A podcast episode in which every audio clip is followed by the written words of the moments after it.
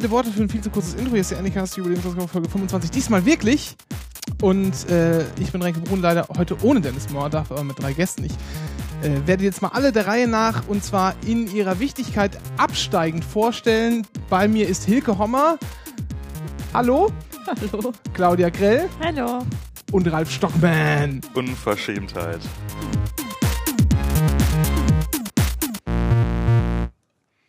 Boah, hat sogar halbwegs äh, funktioniert, wie ich mir das vorgestellt habe. Guten Morgen. Oh Gott, einer meiner Studis ist im Chat. Schrecklich.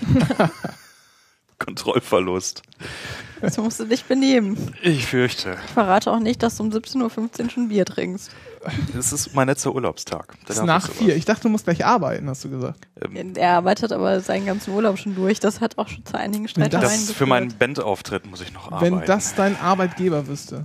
Weil Urlaub, ne, hat so wie Erholungsfunktion. du. Ne? Ja, richtig. Ja, aber ich bin ja künstlerisch aktiv. Das ist eine Sonderklausel, das darf man dann. Neben den ganzen E-Mails von seinem Arbeitgeber, die er die ganze Zeit beantwortet. Hm, hm, hm. Ich werde mir auch meine, meine äh, Arbeits-E-Mail-Adresse, glaube ich, hier vom Handy dingsen. Das Also macht Sinn. Wegmachen. Ja, man versucht das immer so phasenweise, aber dann gelingt es doch nicht. Und dann wird es dich, Einfach machen. werden die Gedanken, ja, dann machst du Das es sagst und dann du. nachts um 12 wirst du wieder schwach und fügst du wieder hinzu. Probier's mal aus. Da wäre ich auch mal gespannt, wie lange du das wohl aushalten würdest. Ja. Um das mal hier kurz aufzudingsen. Äh, Dennis hat keine Zeit. Dennis, ihr kennt ihn, das ist der, äh, der hier sonst immer sitzt. Ähm, der ist im Moment ein bisschen äh, mit, äh, hier, wie nennt sich das, Pendeln beschäftigt. Und äh, deshalb, was denn? So Zukunft auspendeln und so. Genau, so mit Zukunft auspendeln. Und davon wird man ja ganz schön müde. Ne? Und dann hat er nie so wirklich äh, Zeit. Leider im Moment auch kein Internet, sonst hätten wir das hier mit Skype schon mal hingestellt. Aber wir haben ja noch ganz viele andere Menschen in Göttingen, die reden können. Ähm, das sind hier die von den Wikigeeks, die beiden, die ich zuletzt äh, vorgestellt habe. Aber wir sind nicht so wichtig wie Hilke. Genau. Äh, und Hilke, die kennt man schon, das ist unsere Chefredakteurin.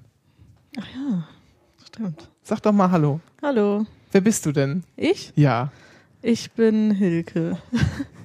Und äh, ja, ich sitze äh, oft in der Nähe, wenn Anycast läuft. Und Hilke ähm, studiert, an. studiert einen Beruf, den man eigentlich normalerweise in drei Jahren lernt. Naja, also ich studiere Agrarwissenschaften. Das kann man vielleicht äh, auch schneller, äh, praxisnäher lernen und das macht wahrscheinlich auch mehr Spaß. Aber die Lavis Aber- haben immer super Partys, Uni-Partys. Das stimmt, die Labis die können richtig rocken. Unsere Anarchisten, mal um das noch zum Besten zu geben, sind ja alle Lavis. Ernsthaft? Ja. Das erklärt einiges. Ja, die Labis können richtig gut saufen, das stimmt. Ja, die saufen ja nicht, die klauen Fußmatten und so.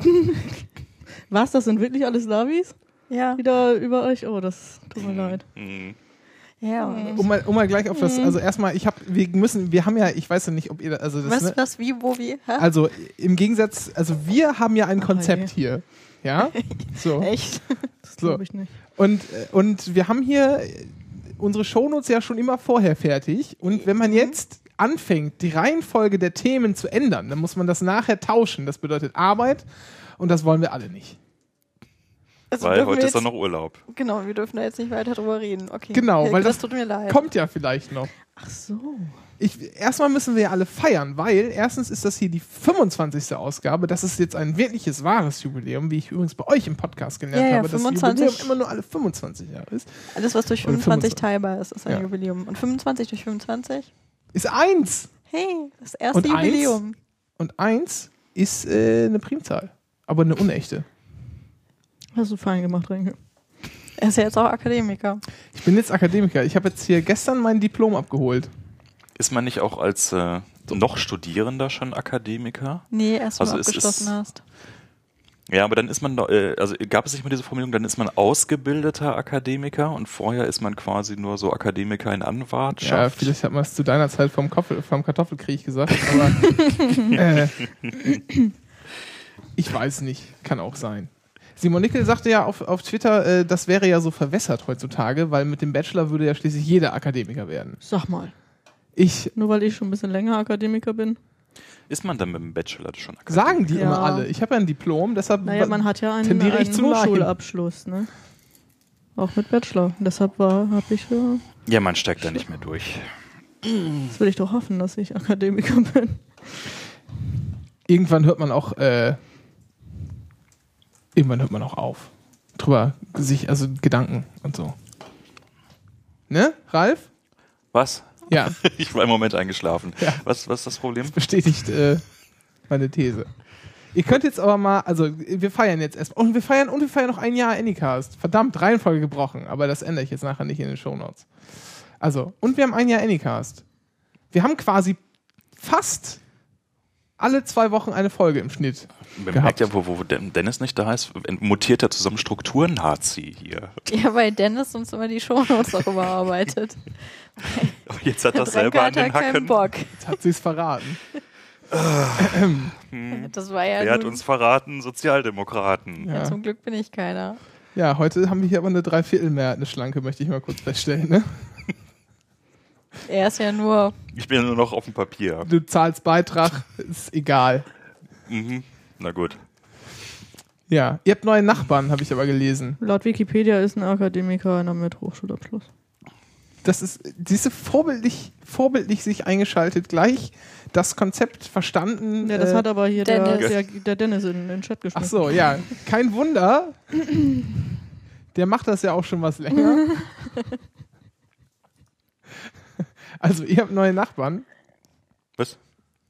Schon wieder? Nachbarn. ja, die unten drunter. Ich habe mich vorhin aufgeregt. Nicht eure Anarchisten. Ach so, sondern ja, aber die neue. sind ja nicht wirklich neu. Also die sind ja auch schon jetzt ein Jahr oder wie lange? Nein, um Himmels Willen, zwei, drei Monate. Was? Also, Länger hä? sind sie ja schon. Nee, Ralf. Reden wir von denselben? Ja, wir reden von denselben. Ja, ja, die sind auch schwierig. Und da, also wenn man schon denkt, mit den Anarchisten werden wir hart ge geprüft. Ähm, die unten drunter sind noch schwieriger irgendwie. Inwiefern? Das sind dann halt so die Oberspießer. Also die sind genau das Gegenteil von den, äh, von den Anarchisten. Mhm. Und äh, der er stellte sich damit vor, dass er ähm, äh, Filter besorgen wollte Genau, für das er- gesamte Haus. Er muss jetzt mal die Filter auswechseln. Was Also du, du hast wildfremden Menschen vor dir, machst die Tür auf und er sagt als erstes, äh, sie müssen jetzt die Filter auswechseln. Ach so. Und man denkt sich so, ja, bestimmt. Was für Filter? Kann die schaden? Welche denn eigentlich nochmal? Und zwar in unserem Gäste-WC wollte er also die Filter auswechseln. Muss Wortwitz verkneifen. Dann frage ich ihn dann so, äh, aber warum stinkt bei Ihnen irgendwie Was denn für Filter? Ach, in dem, in die, ach so, weil die noch, ach, Das stimmt, ist so. Abluft. Ja, Wir haben ja, so ein kleines Gäste-WC Ja, ja noch in genau. unserer äh, 500 Quadratmeter Wohnung. Ja. Und ähm, In eurem Chalet. äh, genau. Und ähm, da meinte er, er wird jetzt eine Sammelbestellung auf und dann wäre es ja günstiger. So. ne? 500 Glas Senf, so nach dem Motto. Und darum ist er dann also durchs ganze Haus gejuckelt und hat dann so allen Leuten irgendwie Filter angedreht. Äh, Wie viel kostet denn so ein Filter? das war 13 Euro, irgendwie irgendwie sowas, also- Dreh. Ja. Und man müsste dann aber auch Das einen auch wichtig, ABC für 50 Cent zu sparen. Das ist, Schu- Schutzanzug anziehen, wenn man den dann auswechselt, weil wenn man dann den Filter abmacht, dann käme erst recht die ganzen Viren und Bakterien. Sporen. Aber man darf ihn schon noch Sporen. selber austauschen. Ja, aber eben nur unter Mundschutz und Handschuhen und ähm, sonstigen. Mhm. Aber bei Akte X haben wir gelernt, dass selbst so ein Level 4 Schutzanzug nicht äh, vor dem schwarzen äh, Ölschleim Öl. Ja, ja, ja. schützt. Naja, auf jeden Fall ist er, also jetzt irgendwie ist es wohl sein Hobby, irgendwie so im Tagestakt, bei, wir sind ja bei der äh. Wohngenossenschaft, was man eigentlich nur empfehlen Also und man sehr kann, preisen man kann die, die Geschichte noch anders erzählen, weil Renke, du suchst, suchtest ja die Tage was. Oder wolltest was ausleihen von Menschen. Ja, richtig. Einen Bohrer, ne? Ein Schlagbohrer. Genau. Und äh, wir hatten mal einen. Mhm. Wir hätten auch den unter uns fragen können, ist mir dann nachher eingefallen. Aber Bist du bekloppt? Der hättest du doch nicht freiwillig gefragt. Das war ein schöner Also jedenfalls nicht Schlagbohrer. du. also ihr hattet mal einen Schlagbohrer. Genau, und den hatten wir im Keller in Reis ähm, kleinen Werkkeller, den wir eben da eingerichtet haben.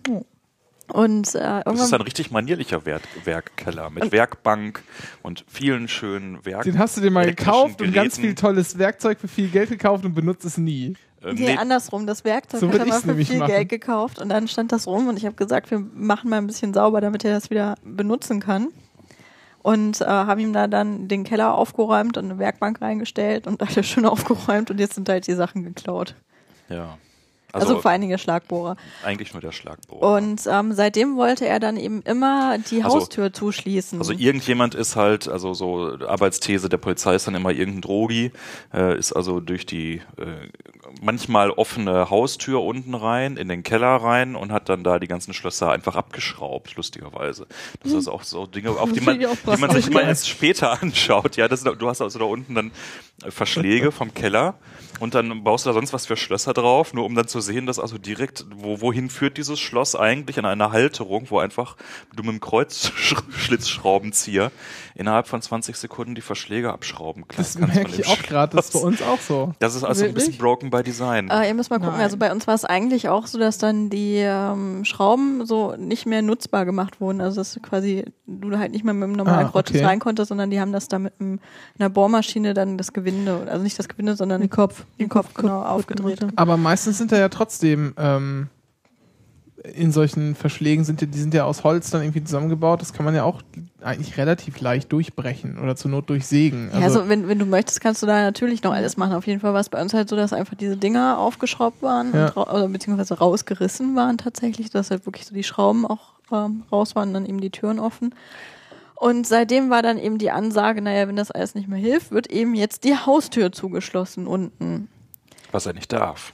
Was ähm, wegen Brandschutz Ach so, einfach nicht ja. geht und einfach mal nicht erlaubt ist. Und ähm, Nebenbei stellt er auch immer noch den ganzen Eingangsbereich unten zu. Mit drei Kinderwagen. Rädern Und so einem Kram alles und macht aber selber immer voll den, den, den Ansager, was alles irgendwie falsch läuft bei uns im Haus. Ja? Und äh, ruft dann also auch irgendwie täglich die Wohngenossenschaft an, was irgendwie alles unhaltbare Zustände sind und die Mülldependancen äh, da sind zu klein und das sei alles immer voll. Und dem wurde das jetzt irgendwann zu nervig und die haben jetzt also ihr Strike-Back-Kommando gestartet und ähm, haben dann also also mal die Wohnungsgenossenschaft. die Wohnungsgenossenschaft hat also mal so einen, so einen, so einen äh, Aufpasser, so einen Blockwart mal bei uns vorbeigeschickt. Und der hat dann also die ganzen Mängel aufgenommen, wo wir dann also wo, wie nicht den, den Flur vernünftig geputzt haben und hat uns einen geharnischten Brief geschrieben. Also dem seien ganzen ja, Haus dann. das ganze Haus, das seien ja unhaltbare Zustände.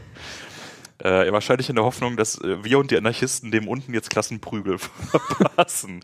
Und das Konzept geht voll auf, würde ich sagen. verbrüdern uns gerade mit den Anarchisten, die das auch alles etwas seltsam fanden. Gegen den stärkeren Feind da unten. Ja, ja irgendwie so Deutsche und ihre Nachbarn. Das Aber was haben die da? Bei euch ist doch alles voll schön. Ja, Ja, aber also ihm, was ihm zum Beispiel nicht gefällt, er hat halt eine kleine Tochter und ähm, die kommt halt immer mit ihren dann dreck, dreckigen Händen und so, weil Kinder haben ja immer dreckige Hände, ja, und die haben immer Marmelade an den Händen, auch wenn sie keine Marmelade gegessen haben. Und ähm, dann haben die halt, äh, wir haben so, so gelb gestrichen alles im Flur. Und da kommt sie halt öfter ran und auch mit ihrem Fahrrad, mit dem sie dann da die Treppe mal runterfegt, tatsächlich noch so, so diese ähm, Roller, also die, die ähm, ich weiß gar nicht, wie die, wie die genau heißen, auf jeden Fall, die haben halt nicht Pedale zum Fahren, sondern sind solche Laufrad. Lauf, genau, danke, ja, Laufräder. und ähm, da, da pest sie dann halt manchmal runter und das, so sieht halt dann da unten einfach auch schlicht und ergreifend schon der Flur aus. Er hat halt überall schwarze Abdrücke und schwarze Streifen und sowas. Und das fand er halt auch unhaltbar, aber nicht, weil er es, also seine Tochter es schmutzig gemacht hat, sondern wie es denn sein könnte, dass sowas nicht verkachelt wäre. Und das hätte er ja noch nirgends erlebt, dass so eine äh, Höhe nicht verkachelt wäre. Und das Moment mal, Moment mal. Ist er, also er ist doch da eingezogen. ja, ja. Und es ist doch auch so, dass man sich so eine Wohnung vorher anguckt. Ja, ja. Und er hat doch auch sogar bei einer Genossenschaft, da ja war so, seine, kind, seine Tochter aber noch zahlt man kleiner. denn ja auch noch äh, Genossenschaftsanteile. Das heißt, man, das soll ja Das schon Wohnen auf Dauer sein. Es ist abstruser sogar noch, weil die Vormieter, die da drin waren, die waren nur relativ kurz und äh, die ähm, Frau, die dort mitgewohnt hat, die war die Tagesmutter für seine Tochter. Also die kannten dieses Haus schon, die Ja. kannten die Wohnung, die kannten halt alles, aber so war es halt, also beziehungsweise so läuft's jetzt. Die Treppen sind nämlich jetzt auch zu steil und die müssen nämlich jetzt auch geändert werden, findet ihr? Aber, Aber wie willst du denn die Treppen ändern? Keine Ahnung. Es ist vor allen Dingen sind das alles denkmalgeschützte Kann man auch einfach das ganze Haus abreißen und nach seinen Wünschen wieder aufbauen. Genau. So läuft's. Ja. So soll's. Das wäre wahrscheinlich die einfachste und schmerzfreiste Lösung. Ich habe daneben gedrückt. Ich wollte mich gerade muten. Aber Der hat, er hat dann halt auch so eine sehr insistierende Art. Also er steht dann vor einem und redet sehr, sehr eindrücklich, sehr lang, sehr viel, ohne Luft zu holen. Also das, was mir immer so vorgeworfen wird. Und man versteht aber auch so nach drei Minuten nicht, was er, was, worauf er eigentlich gerade hinaus will. So. Also man, er, er, er klingelt, er fängt an zu reden und man steht da und das Fragezeichen wird immer größer. Warum erzählst du mir das jetzt alles? Ich will das alles nicht wissen. Behalt das alles für dich. Erzähl's der Telefonseelsorge. Ja, und Ich kann es nicht ändern. Ich werde keinen Brief an die Hausverwaltung schreiben. Nein, ich finde sie super. Genau, weil wir finden tatsächlich ja die Wohnung und das Haus eigentlich total super und Zu Recht. die Wohnlage und so. Zu Recht. Ja. Und Ja. die Miete ist auch super, kein Vergleich zu anderen deutschen Städten. Ja. Naja, wie Verzweifelt immer. ihr gerade ein bisschen, so wie wir. Ja, so ein bisschen. Ja. Aber das ist halt wirklich, was du gerade meintest, ne? die Deutschen und ihre Nachbarn. Also der, der deutsche Nachbarschaftsstreit ist ja, glaube ich, mittlerweile weltweit berühmt. Wo, wo ja allerdings auch wieder meine Frage ist, ob das irgendwie was typisch Deutsches ist. Wahrscheinlich denkt das jede Nation, dass sie ganz besonders viele Probleme mit Nachbarn haben. Na, ich weiß nicht, aber vielleicht sind wir einfach die einzige Nation, die da dann auch vor Gericht geht. Die anderen, die knallen sich einfach ab gegenseitig.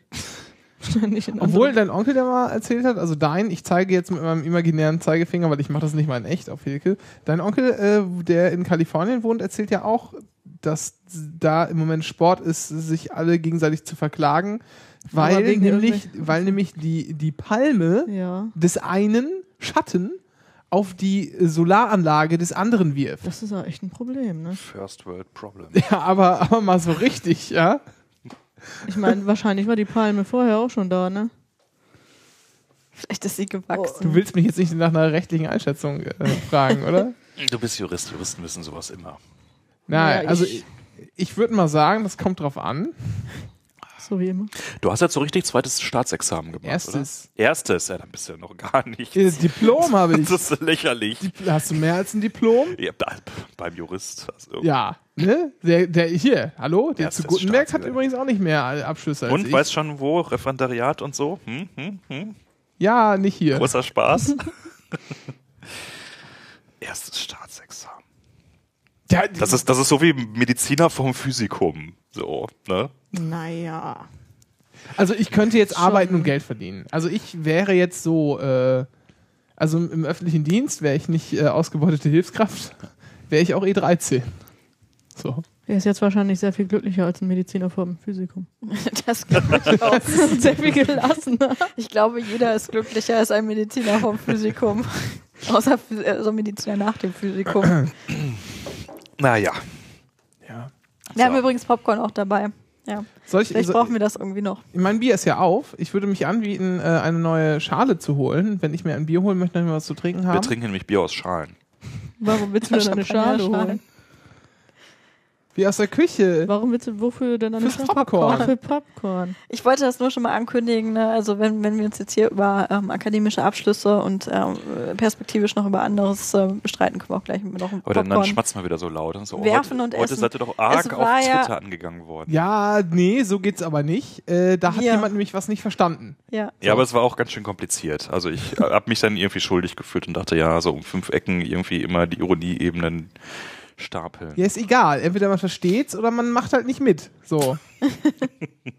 ich gnadenlos. Äh. Ja, also möchte noch jemand was?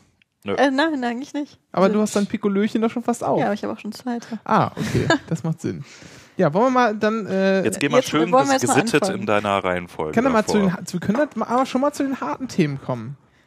Also, Weil ich habe gehört, hier möchte sich jemand beschweren. Ist ja Republika wieder nächstes Jahr. Ja.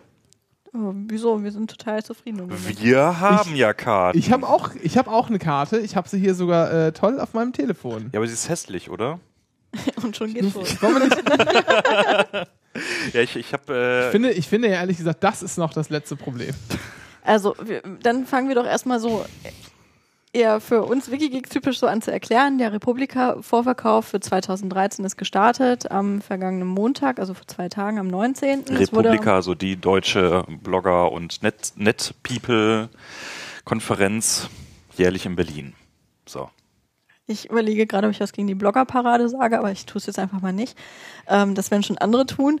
Auf jeden Fall äh, war es auch groß angekündigt, dass der Verkauf starten soll um Punkt genau 10 Uhr.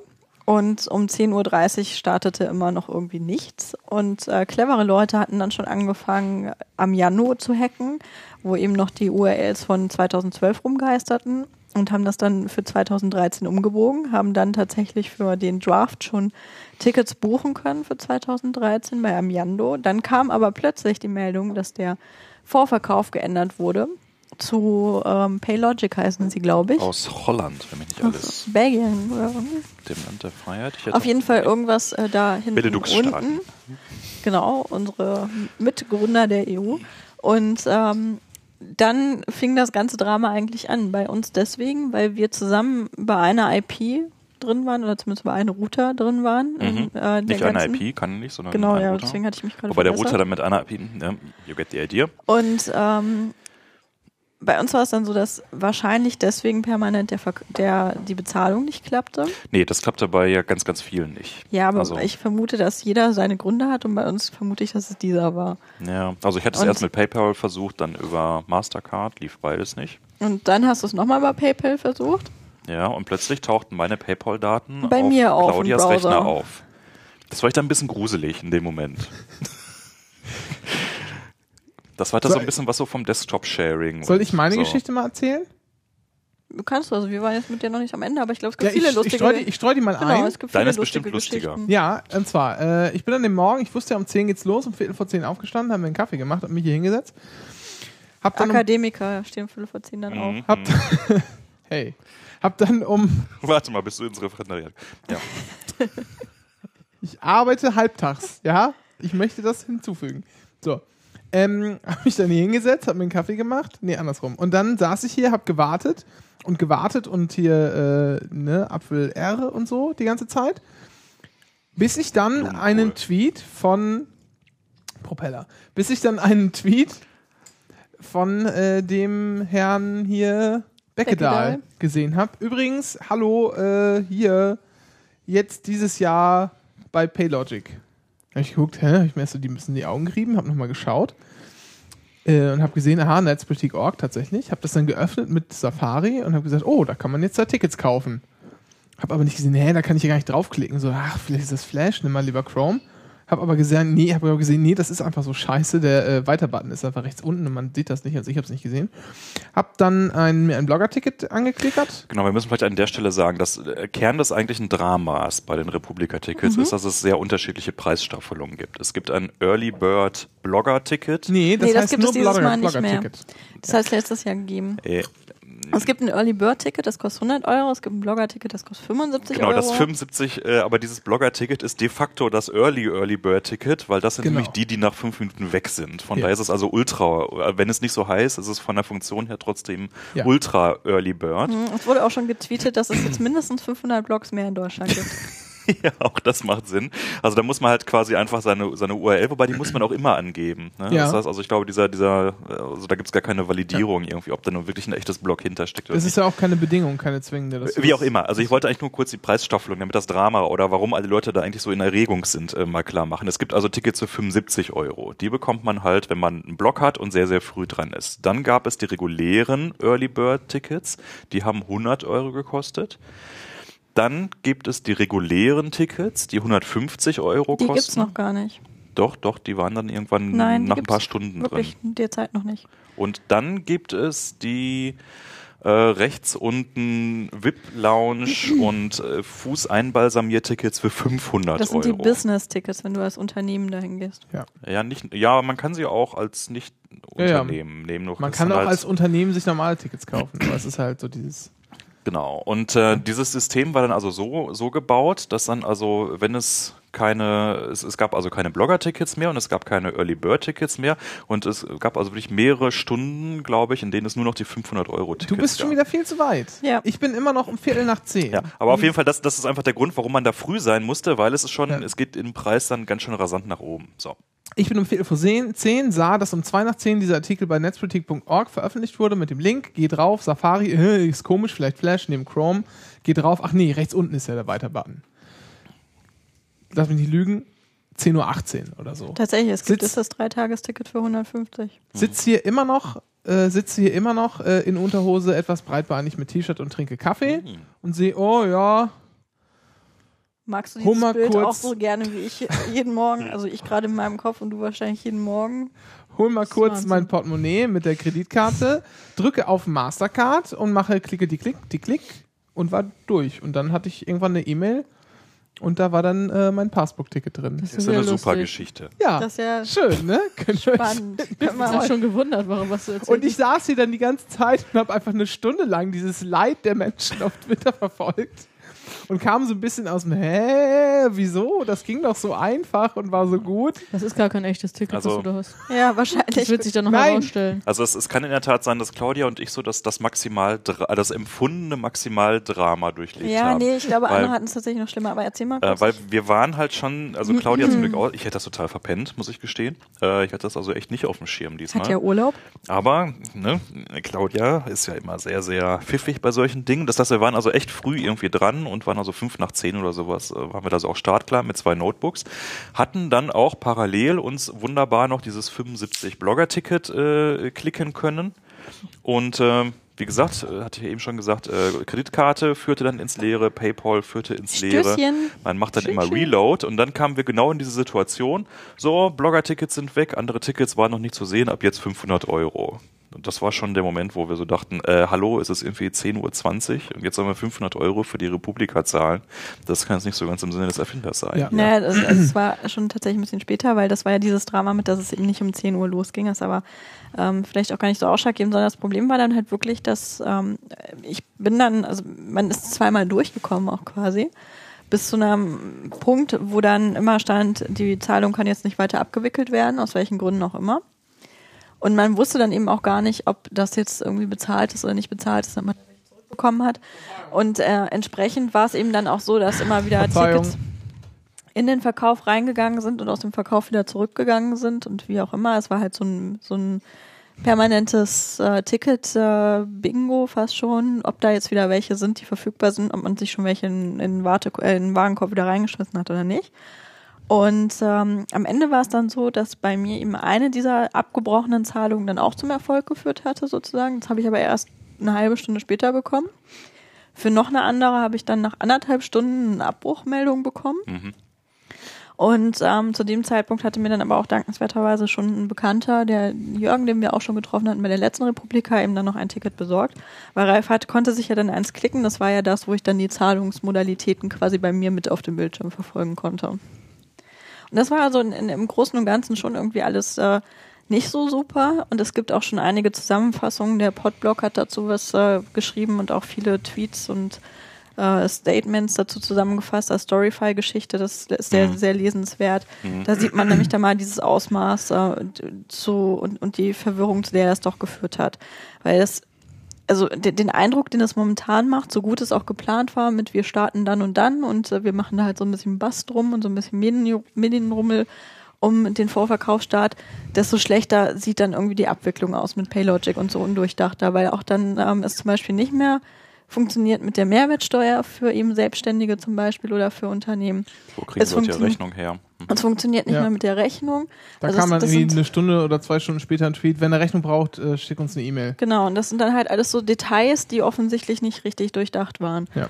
Und das zusammen dann eben mit, ähm, man gibt doch irgendwie heikle Kreditkarten weiter und sowas, das ist, es ist so vom rundum Erscheinungsbild nicht ist so halt- cool. ja. Und die Seite sah auch aus, das habe ich jetzt schon mehrmals gelesen, den Eindruck hatte ich auch eher wie so eine russische Phishing-Seite. Sie, sie war nicht besonders hübsch gestaltet, das kann man. Also die Das- ganze Aktion. Was, was ja auch ja. nicht muss, aber die hatte halt wirklich so einen so einen Laieneindruck schon fast. Ne? Und also es- Ja. diesen, diesen Vergleich mit dieser russischen 90er. Phishing-Seite fand ich schon echt treffend. Was aber wohl daran lag, und das habe ich dann später erst gesehen, dass äh, das wohl Facebook optimiert war, weil äh, man jetzt nämlich zum ersten Mal auch über die Facebook-Seite der Republika das Ticket hat bestellen können. Und wenn man sich das dann angeschaut hat, wie das in diesem Fenster der Anwendung, die dann im Browser bei Facebook erscheint, da sah das alles halbwegs geordnet aus. Nicht Ja. schön, aber zumindest geordnet. Umso mehr verurteile ich das Ganze jetzt Ja. aber. Die Bahn hat das ja auch gebracht mit diesen Spezialtickets, die sie Ja, verkauft das haben, dass sie nur noch über Facebook verfügbar waren. Und wenn Dinge an Facebook gebunden werden, Verkauf an Facebook gebunden wird, Verfügbarkeit an Facebook gebunden wird, dann also es geht mir das alles immer schon einen Schritt zu weit. Ja. Ja. Gut, also in, in der Summe war das Ganze ein, ein so mittelerfreulicher Clusterfuck halt wieder, der so auf vielen Ebenen nicht so richtig gut funktioniert hat. Und man denkt natürlich unweigerlich sofort ans WLAN. Ja, also mir ging das zumindest so. Das also dann eben gerade wieder bei irgendeiner IT- und Netzwelt äh, Convention dann irgendwie so die basalen Dinge der, der Infrastruktur dann doch irgendwie immer zu Problemen führen. Ja, dein Statement war ja dazu, dass der Ticketvorverkauf ungefähr so stabil läuft wie das ähm, WLAN auf der Republika. Ja. Ja. Warum eigentlich der Wechsel? Also, Da gab es irgendeinen Grund für. Äh, ich- ich das vermute zwei. Passport von Apple Genau. war einer der Gründe, die genannt worden sind. ja, okay. Und okay. äh, den zweiten nehme ich an, dass Amiando einfach zu hohe Gebühren hatte mittlerweile. Okay. Also Paylogic habe ich in der Tat, das hatte ich nur einmal vorher, zwei Wochen vorher irgendwie mal das erste Mal gehört, dass es diesen Dienst überhaupt gibt. Aber das liegt, glaube ich, an mir, weil so unbekannt ist er wohl gar nicht. Tja. Naja, Also wir haben ja auch ähm, bei einer anderen Konferenz, wo man eigentlich vorher immer in den vergangenen Jahren das Problem mit den Tickets hatte, dieses Jahr ziemlich problemlos welche geschossen. Nämlich bei der beim Chaos Computer Kongress, das nach Weihnachten stattfindet, der nach Weihnachten stattfindet in Hamburg. Und ähm, das hat dieses Jahr echt super funktioniert. Das ist auch unser erster Kongress und ähm, sofort über deren eigenes System einfach gelaufen. Zwei Tickets, Ralf hat sogar das super duper Supporter-Ticket sich das, gegönnt. das rechts unten Soli-Ticket. Ich weiß auch gar nicht, was mich dazu getrieben hat. Du hast gerade, Kriegst du auch hier Essen dafür? Nee, das äh, ist aber auch keine 500 Euro. Also, und ähm, da war es dann so, dass man überweisen konnte sogar oder halt dann später, als die dann die Kreditkartensystemfunktion eingeführt hatten, dann mit Kreditkarte bezahlen. Ja. Und das hat alles total reibungslos, problemlos geklappt. Das ist ja aber, glaube ich, auch so ein Grund, ähm, Auseinandersetzung auch auf WLAN-Ebene und dann Mhm. auch auf Ticket-Ebene, wo halt scheinbar das sich so fortsetzt. dass es beim Kongress dann eben doch im Zweifelsfall funktioniert alles. Das Aber-. Hm. Aber ich glaube, da, da spielt auch noch mit rein, dass der jetzt einfach wieder in Hamburg ist und einfach in einer, in einer größeren Location mehr Tickets verkauft Genau, werden deswegen können. sage ich ja, das in den letzten Jahren war das halt ein Problem. Genau. Und aber ich meine, das Wissen darum, dass es dieses Jahr wohl einfacher wird, an Tickets zu kommen, hat wahrscheinlich auch viele davon abgehalten, jetzt sofort, wenn es online geht, erstmal zu klicken und sich ein Ticket zu kaufen. Ah, bin ich mir nicht so sicher, weil das ähm, ging auch schon ziemlich rum. Na, ich will nicht sagen, dass das da wenig ist. Ich, ich will nur sagen, dass ich, dass ich mir gut vorstellen kann, dass es mehr gewesen wäre, wenn es äh, noch äh, äh, im BCC gewesen wäre. Ja, das also das das eigentlich irgendwie ab, absurde so der Gamification Aspekt bei der der Republika Geschichte war ja eben, dass ganz viele Leute Probleme hatten mit Kreditkarten und PayPal, die dann also ursprünglich schon 75 Euro Blogger Tickets eigentlich reserviert hatten und diese Reservierung dadurch, dass der Bezahlvorgang nicht abgeschlossen wurde, dann halt irgendwann nach einer halben Stunde oder sowas wieder Ja. freigegeben wurde. Das heißt also, du hattest häufig die Situation, eigentlich ist alles weg und dann drückst du ein paar Mal Reload und plötzlich taucht wieder was auf von Leuten, die es halt auch einfach nicht nicht äh, geshoppt bekommen haben. Ne? Das, äh, naja, sehr strange ist. Aber wir sind jetzt alle da und alles wird super. Du nicht, Frau. Nee, Warum? weiß nicht, interessiert mich nicht. Einer muss ja auch aufs Kind aufpassen.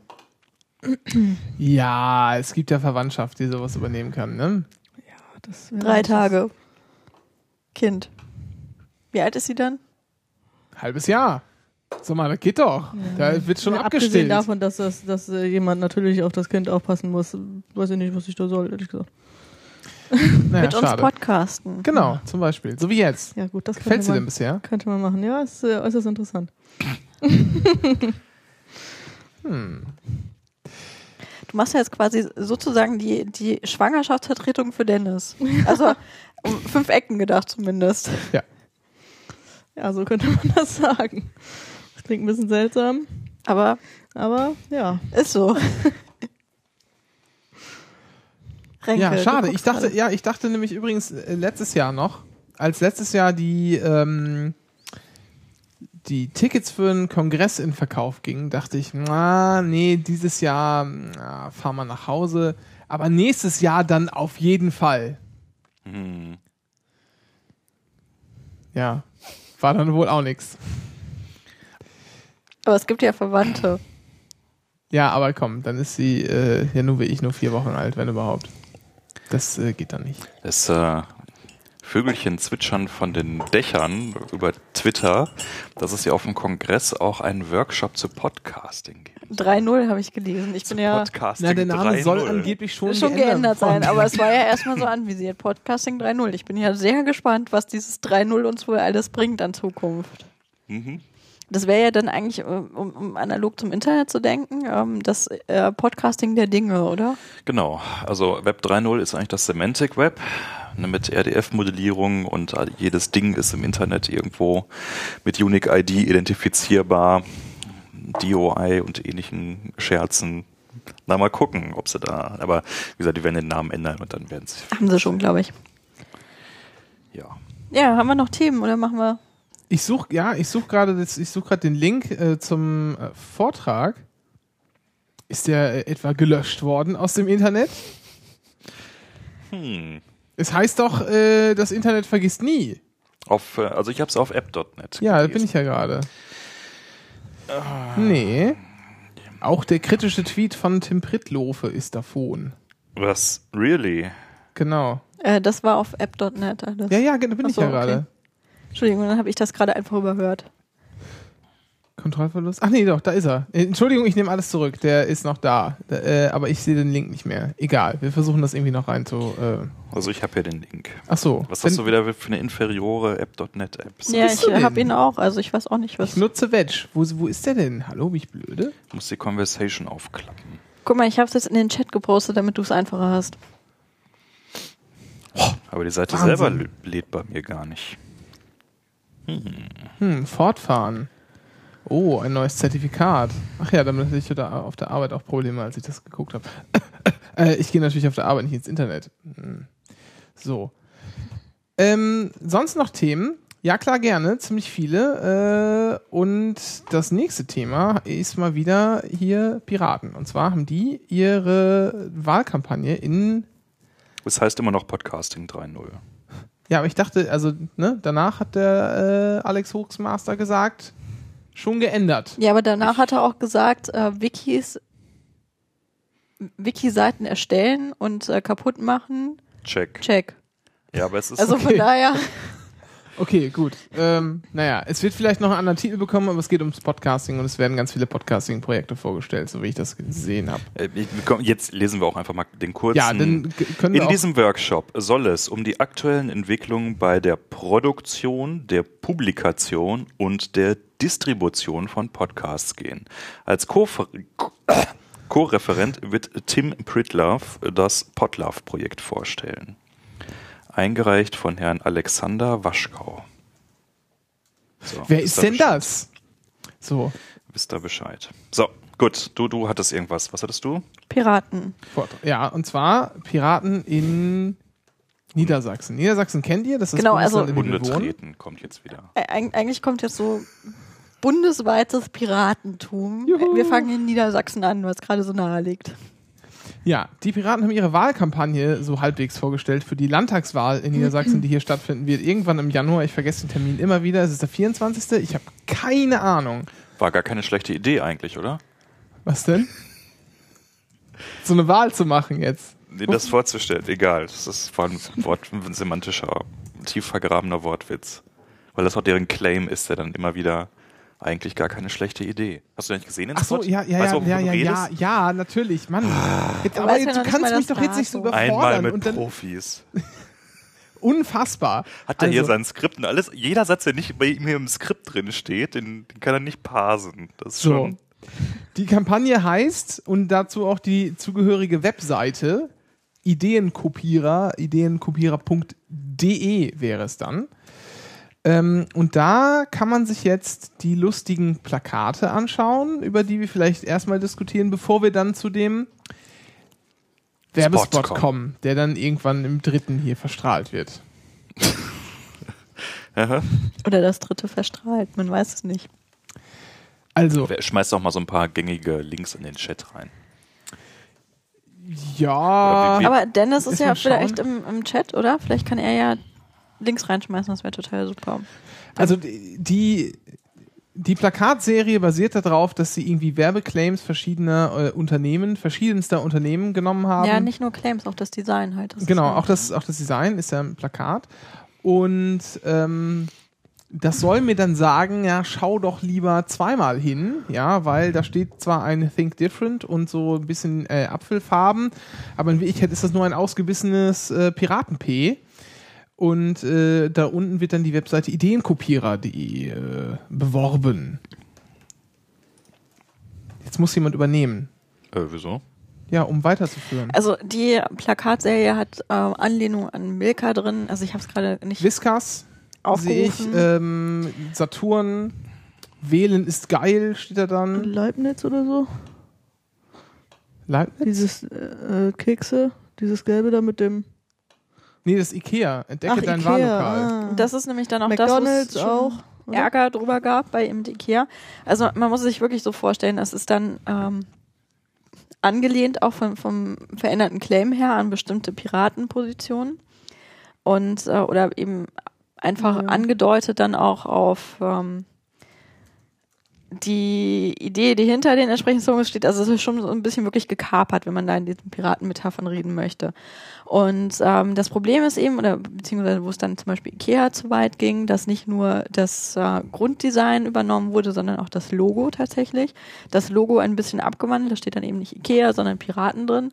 Und das eben der, der Moment war, wo es dann, die zumindest sagen, auf Spiegelanfrage war das, wenn ich es richtig in Erinnerung Mhm. habe, dass sie ihnen zu weit geht und dass sie auch schon wohl Kontakt aufgenommen haben und dass das eben nicht geht.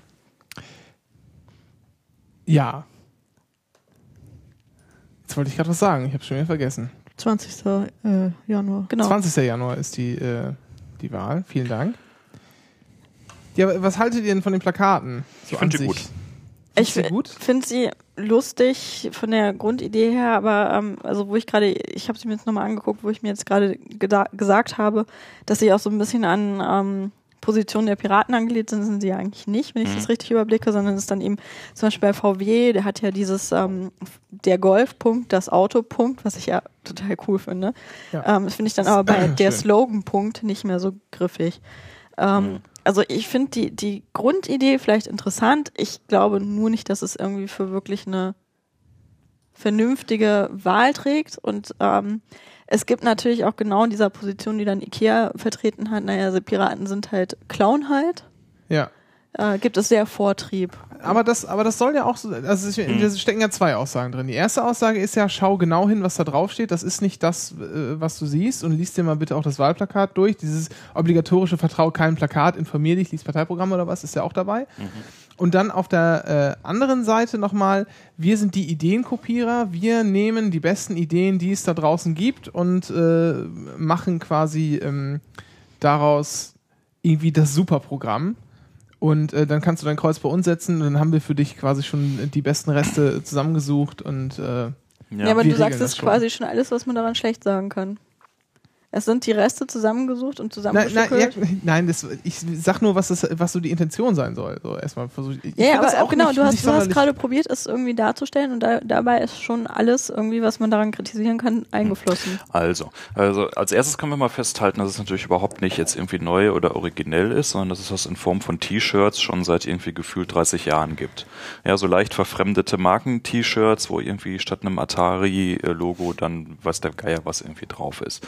Und das äh, haben sie jetzt quasi einfach adaptiert, dieses Prinzip für eine politische Kampagne. Wenn man auf deren Seite ist, dieses ideenkopierer.de und dann da auf in diesem Werbungsbereich, ähm, sieht man, dass sie dann nämlich zu jedem dieser Plakate unten drunter dann Genau, noch so einen, so einen erklärenden Claim setzen, der dann also quasi das jeweilige Plakat ähm, nochmal in einen politischen Kontext stellt, der sich aus dem Plakat selber aber nicht er- ergibt. Also Beispiel, Sie haben jetzt also diesen Milka-Schriftzug, stattdessen Piraten, die zarteste Versuchung, seit es Parteien gibt. Das ist das, was auf dem Plakat zu lesen ist. Und der Claim unten drunter, außerhalb des Plakates ist, wir haben zwar keine Alpen in Niedersachsen, aber wir möchten uns dafür einsetzen, dass Schüler weiterhin wissen, dass Kühe nicht, Kühe nicht lila sind. Und ähnlich dann irgendwie bei VW äh, das Auto im Original, jetzt hier äh, Piratenlogo, das Slogan. Wir produzieren zwar keine Autos, aber wir setzen uns trotzdem für eine barrierefreie Mobilität in Niedersachsen ein. Ja. Das ist aber Ähm, ungefähr so wie ein Witz. Wenn man den erklären muss, ist er nicht witzig. Genau, und das ist ein bisschen das Problem, zu dem ich auch Ja. finden würde. Ähm, es ist halt, so wie ich es jetzt hier verstehe, mag sein, dass es hinterher bei den echt hängenden Plakaten wieder anders aussieht, aber so wie es jetzt hier im Internet scheint, sind das, ist das die Erklärung eines Witzes, der dann aber noch nicht mal auf dem Plakat drauf ist, sondern wo ich dann schon ins Internet für muss, um mir den Witz erklären zu lassen und die eigentliche, das eigentliche politische Statement irgendwie mitzubekommen. Und das ist dann wiederum irgendwie ein bisschen broken by design, würde ich auch sagen. Also, äh, es ist so fünf Meter vom Ziel falsch abgebogen. Und so gut ich Remix Culture auch finde, und befürworte. Ich bin mir nicht sicher, ob das bei, äh, bei Parteiprogrammen wirklich funktionieren kann. Ja, ähm, ja, das war auch gerade irgendwie mein Gedanke. Also, das ist ja alles schon irgendwie halbwegs lustig, oder zumindest kommt man dann schmunzeln, wenn man es das erste Mal sieht. Äh, aber äh, ob das darüber hinausgeht und ob das dann auch überhaupt die äh, sozusagen die Lust in einem weckt, nochmal genauer nachzuschauen, was denn dahinter steckt, das äh, würde ich arg bezweifeln. Wobei wir jetzt vielleicht auch mal wirklich festhalten müssen, dass wir uns hier natürlich in einem Metier bewegen, nämlich dem politischen Plakat, was natürlich ohnehin so desaströs ist Hochmanipulativ und, und, aber auch, auch so unfassbar ideenlos von allen Seiten. Ja, also ich glaube, das letzte einigermaßen äh, originelle, was mich persönlich angesprochen hat, das ist jetzt auch schon so 15 Jahre her, Kühe würden Künast wählen. Das fand ich super. Ja, aber seitdem hat mich, glaube ich, kein politisches Plakat mehr irgendwie so hinterm Ofen hervorgelockt. Und von daher würde ich mal sagen, ja, äh, ich, ich glaube, es ist gescheitert, aber es ist dann auf vertretbar hohem Niveau gescheitert, wenn man sich irgendwie 99 Prozent der restlichen politischen Plakate da draußen anguckt. ich fände das äh, zum Beispiel auch toll, um damit irgendwie Piratenpartei, Zentralen oder sonstiges zu plakatieren. So, ja, kann man sich so gut vorstellen in Entrees oder so einer Lobby und dann hängen da diese Plakate, total super. Ich weiß noch nicht, ob es halt eine Wahlkampagne trägt. Und ähm, wie gesagt, beim, beim Programm habe ich ehrlich gesagt noch nicht durchgelesen, kann ich mir jetzt kein Urteil drauf erlauben. Äh, du meintest gerade, es geht einfach von dieser Grundidee aus, wie wir bauen das Beste zusammen und ähm, das könnt- macht Scrotting bei uns. Aber das ist dann halt dieses, was ich meine mit der Remix-Culture. Da bin ich mir dann, so wie du es gesagt hast, nicht sicher, ob das verfängt bei Wahlprogrammen. Wird man sehen. Kennt ihr das äh, beste Plakat aller Zeiten? Nein, aber du wirst uns mit Sicherheit gleich zeigen, deswegen Genau. Ich poste es mal in, macht es auch keinen Unterschied, Und ob ich Nein oder Ja Hörer sage. dürfen jetzt schon gespannt sein. ich poste es mal ins, ja, genau. ich poste es mal in, in Chat, ähm, damit auch die Live-Hörer was davon haben. Genau, wir probieren könnt ihr mal öffnen. das. Und äh, da sieht man ein schönes Haus drauf und dann steht da drüber in ähm, äh, altertümlicher Schrift Deutsche Arbeiter Ausrufezeichen. Die SPD will euch eure Villen in Tessin wegnehmen. Super. ich finde, das sollte man auch gar nicht mehr groß kommentieren. Das, äh, Es steht ja nicht mal zu welcher Partei das Ganze ist, ne? ja für die SPD halt.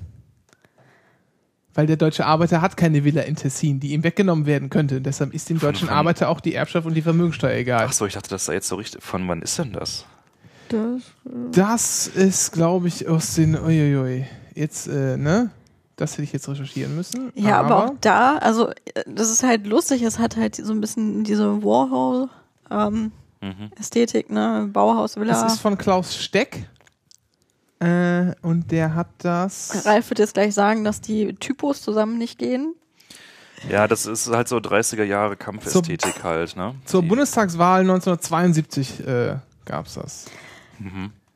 Ähm, das ist aber halt genau das gleiche Problem. Ja, man, also wenn man es nicht kennt, guckt man drauf und ähm, muss halt sich dieses erstmal herleiten. Also es ist halt nicht so sofort auf den ersten Blick offensichtlich, ja, da steht ja SPD und natürlich haben deutsche Arbeiter keine, keine Villa im Tessin. Die Farben sind super. Aber ähm, das ist dann halt auch wieder genau das Problem. Man siehst du Plakate. Du, du bleibst ja nicht irgendwie länger vor dem Plakat stehen, außer du gehst ins Plakatmuseum, um es dir anzugucken. Ja. Und das muss halt sofort wirken und sofort da sein, sonst verfängt die Botschaft nicht dahinter. Die Adenauer Stiftung hat just diese Woche ihr ganzes historisches, digitalisiertes Wahlkampfplakat-Archiv Open Access gestellt. By the way. Kann mal jemand Ausgerechnet die. Es ist doch erstmal egal, wel- welche politische Couleur das macht, ja. Das war auch- nicht, aber Ähm, Finde ich sehr gut, ja, und man muss ja Dinge immer preisen, alles, was irgendwo Open Access geht, auch und gerade im politischen Bereich. Da sage ich immer sofort Daumen hoch. Muss ich mal gucken, wo das, wo das war. Ja, also wie gesagt, also es gibt da, also auf Plakaten kann man meistens sowieso nicht so richtig viel rüberbringen. Ähm, was rübergebracht wird, ist entweder, sagt man hinterher immer oder auch schon vorher immer sowieso eine große Lüge, aber es muss halt trotzdem irgendwie wirken sofort. Und äh, wenn ich mir erst das erklären muss, glaube ich, habe ich als Plakatengestalter, Plakatgestalter ein Problem. Anders ist es ja vielleicht ein bisschen bei Werbespots. Äh, Was eine Überleitung. Ja, ne? Habe ich mir jetzt gedacht. Bevor das hier so ausfranst. Hier, ne? Sehr geil. Guck. Guck mal, unsere Hörer haben wieder total viel davon. Alle Wege des Marxismus führen nach Moskau. Darum CDU. So. Ja, äh, es, Bescheid. gibt, es gibt auch. Du Ähm, Trotzkist. Ich bin, was bin ich geworden? Welt, weltoffener Sozialdemokrat. Ja, ich bin Trotzkist. Äh, 3% äh, sind auch äh, Trotzkisten. Und 3% niemand ist und, mehr extremer und als du. 3% sind trotzkistischer, äh, sind extremistischer als sie. Äh, auch, auch lustig finde ich ja, äh, geht jetzt bei Facebook rum, ähm, Trotzkisten äh, für per, in, in der SPD für Per Steinbrück. Permanente Revolution. Bei dem Tisch. Gott, immer diese Namenswitze. Ja. Äh, ähm, Wir reden übrigens gerade von äh, dem politicaltest.net, den Renke und Dennis offensichtlich mindestens einmal im Jahr machen, um zu überprüfen, ob sie auch immer noch extremistisch Linientreu genug genug sind. ja. Den, ich pack den, ich werfe den jetzt auch nochmal in. Ach nee, ist schon. Der übrigens die, diese, die sinnfreiste Pseudo-3D-Grafik dann im Auswertungsbereich hat, die ich je gesehen Die habe. macht der, die ist auch, das funktioniert gar nicht, ne? Das ist so, sowas von 0, gar nicht. Es ist lustig, was Genau, die ihr könnt das so jetzt alle machen und mal gucken, was bei euch so rauskommt. Ich habe nämlich ehrlich gesagt die Vermutung, dass die alle alles ein bisschen weiter links schieben.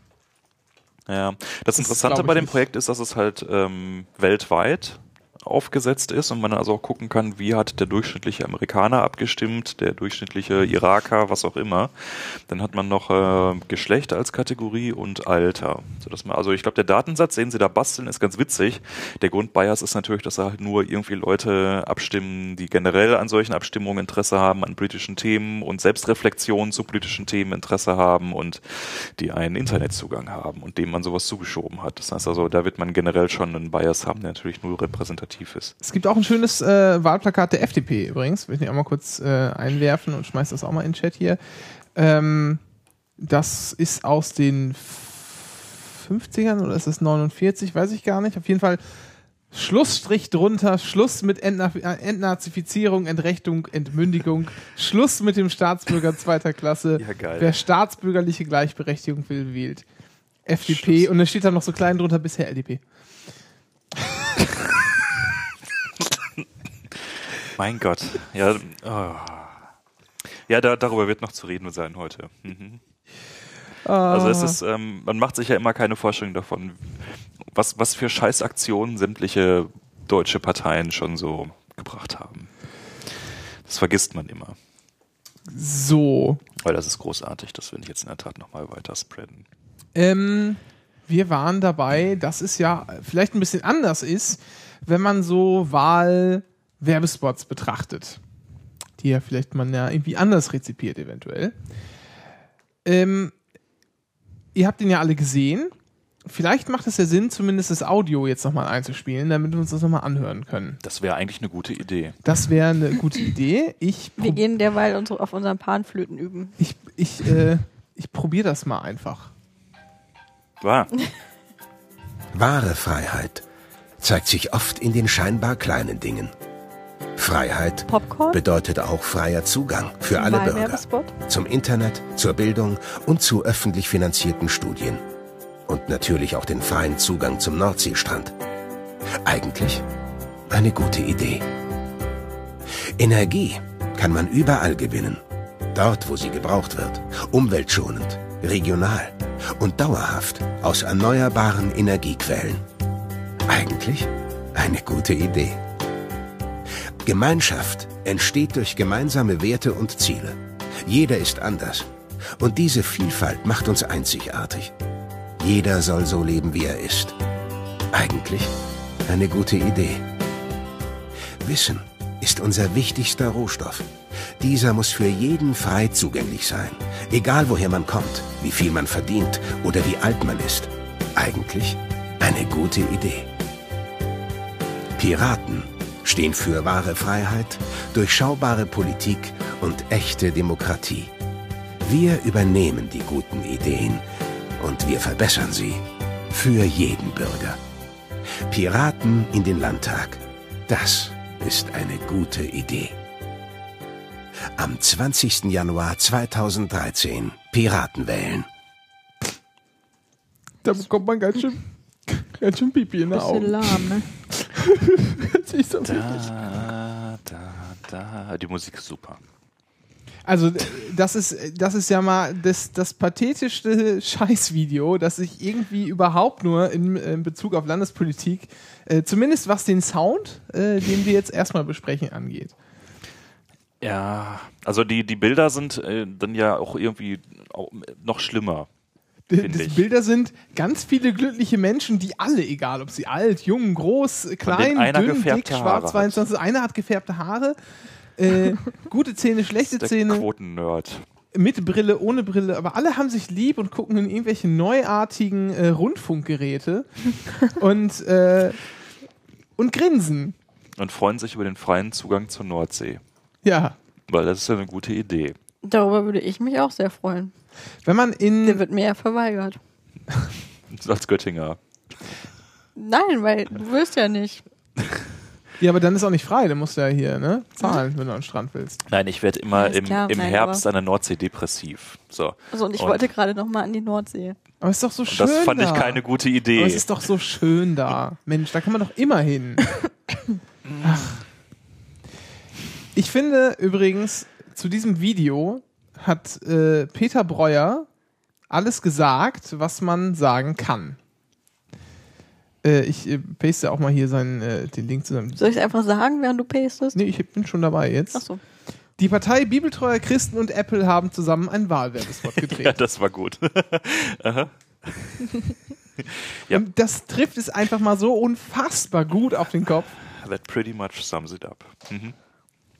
Also, Ja, man könnte auch sagen, Amazon war auch noch dabei.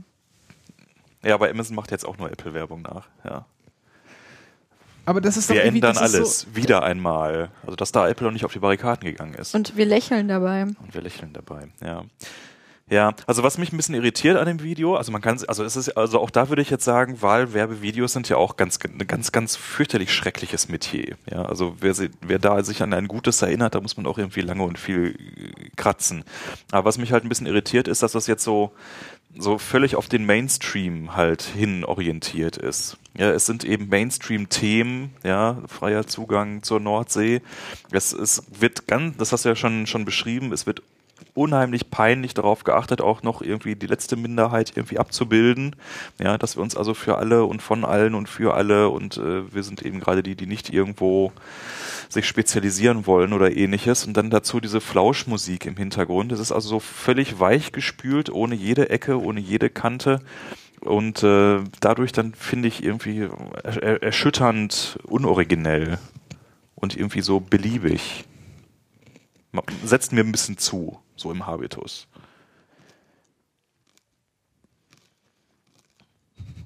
Hilke macht gerade den Political. Ähm, so, was sagst du denn dazu? Ich warte ehrlich gesagt auch so halb und halb Schienen im Auge schon auf das Ergebnis, um es gleich zu verkünden. Ja? Oh, scheiße. aber du guckst jetzt nicht, was ich da ankreuze, oder? Nee, das nicht. Das, also so gut sind meine Augen leider nicht, aber ne? Ja, ich hab, äh, hab dich im Blick. gibt es Ui. sonst noch Einschätzungen zu diesem oh, äh, SPD 98 zu Kohl wird hier gerade äh, in den Chat geworfen vom Dennis. Äh, meine Einschätzung, also ich finde wirklich, Peter Breuer hat es gut äh, getroffen. Also es geht halt einfach in diese Richtung der Betroffenheitswerbespots, auch von der Musik her. Das hatten wir, glaube ich, Ralf aber auch schon mal als irgendwie angesprochen, dass uns diese generelle Fernsehwerbung derzeit ein bisschen zu schaffen macht, mit pathetischer Musik unterlegt und Ja. mit den schönen Bildern. Und das trifft einfach genau diesen Nerv natürlich irgendwo. Es ist gut gemachter eigentlich, also handwerklich gut gemacht der Spot, aber es, man möchte irgendwie so ein bisschen sich gepflegt zur Seite übergeben. Sag mal so, man hat, der hätte jetzt auch von so einer Hochschulgruppe für Video äh, Propaganda stammen können. Ja, also wir waren jetzt neulich wieder bei uns im Cinema und da ist es mittlerweile unselige Tradition, dass also irgendein Medienkurs immer die Werbung fürs Göttinger Tageblatt irgendwie verfilmt in so irgendwie so einen 50 Minuten äh, 50, oh Gott, Gefühlt ja. gefühlten 50 Minuten Spot. ja, Und dann merkst du auch jedes Mal, ja, okay, sie haben versucht, irgendwie eine etwas crazy Idee auszuarbeiten und das dann so halbwegs sauber und ordentlich umgesetzt, aber es ist dann irgendwie, es fehlt dann doch irgendwie so der letzte Tacken Wille und Durchschlagskraft und Professionalität und weil vor allen Dingen immer noch diese Kinoansagerstimme Stimme durchkam. Ja, das ist Göttinger halt, Tageblatt. das ist halt alles nicht die Hampe, Oma. Ja. Also ich denke, ja, ich denke also auch gerade im Bereich Eis der, gibt's auch hier im Kino. der politischen Propaganda muss man doch da irgendwie nochmal ein bisschen irgendwie origineller und radikaler mal zu Werke gehen können. Du hast dich ja sehr schief gelacht, als ich dir mal so das äh, Gesamtprogramm und Gesamtwerk der ähm, APPD vorgelesen habe. Was war's nochmal? Anarchistische Pogo-Partei Deutschland. ja, das war gut. Ja, also du meinst, also sowas fehlt da so ein bisschen. Die Gesellschaft, hier dargestellt durch die blaue Ersatzflüssigkeit. Kennt ihr das? Ja. Nein, aber hört sich doch gut an. Da, guck, du hast nur einen Satz gesagt und schon würde ich dich sofort wählen, ja? Ralf würde aber nach, also ich habe Ralf heute das, ähm, Das hört sich aber echt gut an. Wie geht das denn dann weiter? die Känguru-Chronik vorgespielt und jetzt würde er, glaube ich, am liebsten Kängurus wählen. Ah, ja, das Kommunistische. Känguru. Die, die Monopoly-Szene ist ziemlich episch. Das ist, also dieser Die Wahlwerbespot ist von 98, den ich gerade zitiert habe und es geht, es geht um, äh, also der Sänger äh, einer Kapelle aus deiner Heimatstadt, die Kassierer, ja, der lange Zeit Spitzenkandidat der APPD war, der hat der hat an Häusern geklingelt und hat so Waschmittel-Style so große Boxen mitgehabt, auf der dann, auf der dann APPD stand. Und hat er bei einer Frau geklingelt. Wollte ihr dieses Waschmittel verkaufen? Ich glaube, wir schauen das nachher einfach mal. Der ist so grandios. Ja, nein, also ich, ich habe es ja eben schon gesagt und darum sage ich es jetzt einfach nochmal. Und, was Also- halten Sie von dem neuen APPD? Och, Also ich diese- arbeite nicht mehr, saufe nur noch den ganzen Tag. Ja, also äh, die Partei kann man sich mal angucken. Die hat vieles verstanden. Ähm, nein, aber was, was ich äh, interessant finde, ist, dass, dass diese Plakate und dieser Film auch so weit auseinanderdriften. Weil also den Plakaten könnte man jetzt durchaus zugestehen, ja, sie haben halt nicht einen Politikerfratze drauf und nicht irgendwie ein und denselben Slogan immer, sondern versuchen schon auch irgendwie so, das wurde gerade Remix-Culture, äh, irgendwie so ein bisschen was, was Cleveres zu machen. Ob sie das 100% erreicht haben oder nicht, ist egal. Aber wie kann ich dem dann so einen Fernsehspot an die Seite stellen? Ja, also der dann so auf 150% sicher gehen irgendwie konzipiert ist. Das ähm, setzt mir zu. Ich spiele mal jetzt mal einfach kurz den Ton von dem, zumindest den Ton von dem äh, Bundestagswahl-Werbespot Deine der, Frau der ist auch SPD. Trotzkist. Sehr gut. Echt? Oh Gott, wir sind hier aber in Sehr Trotzkisten gelandet. Ähm, der SPD ab, bei dem, bei dem äh, Dennis meint, es ist der, sei der beste, äh, es sei der beste Wahlspot aller Zeiten. Dennis hat einen guten Geschmack, was sowas angeht. Wir sind da, Captain. Unten sieht es gar nicht gut aus. Akkumulationsgrad 4,3 bei den Steinen. Wir dürfen keine Zeit verlieren. Der Hilfstrupp muss runtergebeamt werden. Akkumulationsgrad 8,7 weiter steigend. Gravitationsschmelzgefahr. Erhöht sich. Beeilt euch. Volle Energie. Okay, klar machen zum Beamen.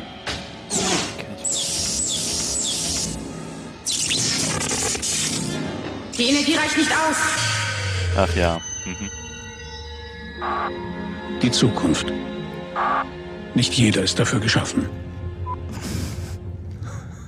Ja, ja, das ist mit Kohl, der nicht gebiebt werden kann, weil er zu dick ist. Es ist leider nicht so viel sagen. Aber hier, der APPD-Wahlwerbespot von 98, der geht auch. Aber das war damals auch Dazu sehen Sie jetzt. Wahlwerbung der anarchistischen Pogo-Partei Deutschlands, APPD. Für den Inhalt des Spots sind die Parteien verantwortlich. Hier ist der APPD ganz nah dran Test. In mehr als 5000 Haushaltungen fragten wir nach, kennen Sie APPD? Bin ich überrascht. Kennen Sie schon das neue APPD? Ich kenne es nicht nur, ich habe es auch schon. Und? Ich saufe nur noch, liege in der Sonne. Mein Verkehr ist viel besser. Die Arbeit ist vorbei. Gar nicht zu sprechen von der Balkanisierung. Würden Sie APPD jemals gegen diese herkömmliche Ware tauschen? Mein APPD gebe ich für nichts auf der Welt mehr her. Sehen Sie, alles von gestern. Dumm und glücklich dank APPD. Arbeit ist scheiße. Saufen, saufen, jeden Tag nur saufen. Alles nur Sprüche oder wirkliche Politik. Darüber entscheiden Sie am 27. September. Bis 18 Uhr haben Sie die Gelegenheit, die anarchistische Pogo-Partei Deutschland zu wählen. Machen Sie es wie dieser Wähler. Und Sie werden glücklich sein. für Frieden, Freiheit und Abenteuer. APPD, die anarchistische Pogo-Partei Deutschlands. Die Gesellschaft, dargestellt durch die blaue Ersatzflüssigkeit, links mit APPD, rechts herkömmliche Parteien. Sie sehen, das linke Glas bleibt erhalten und kann zum Biertrinken weiter genutzt werden. Wieder Arbeit! Das Paradies entsteht!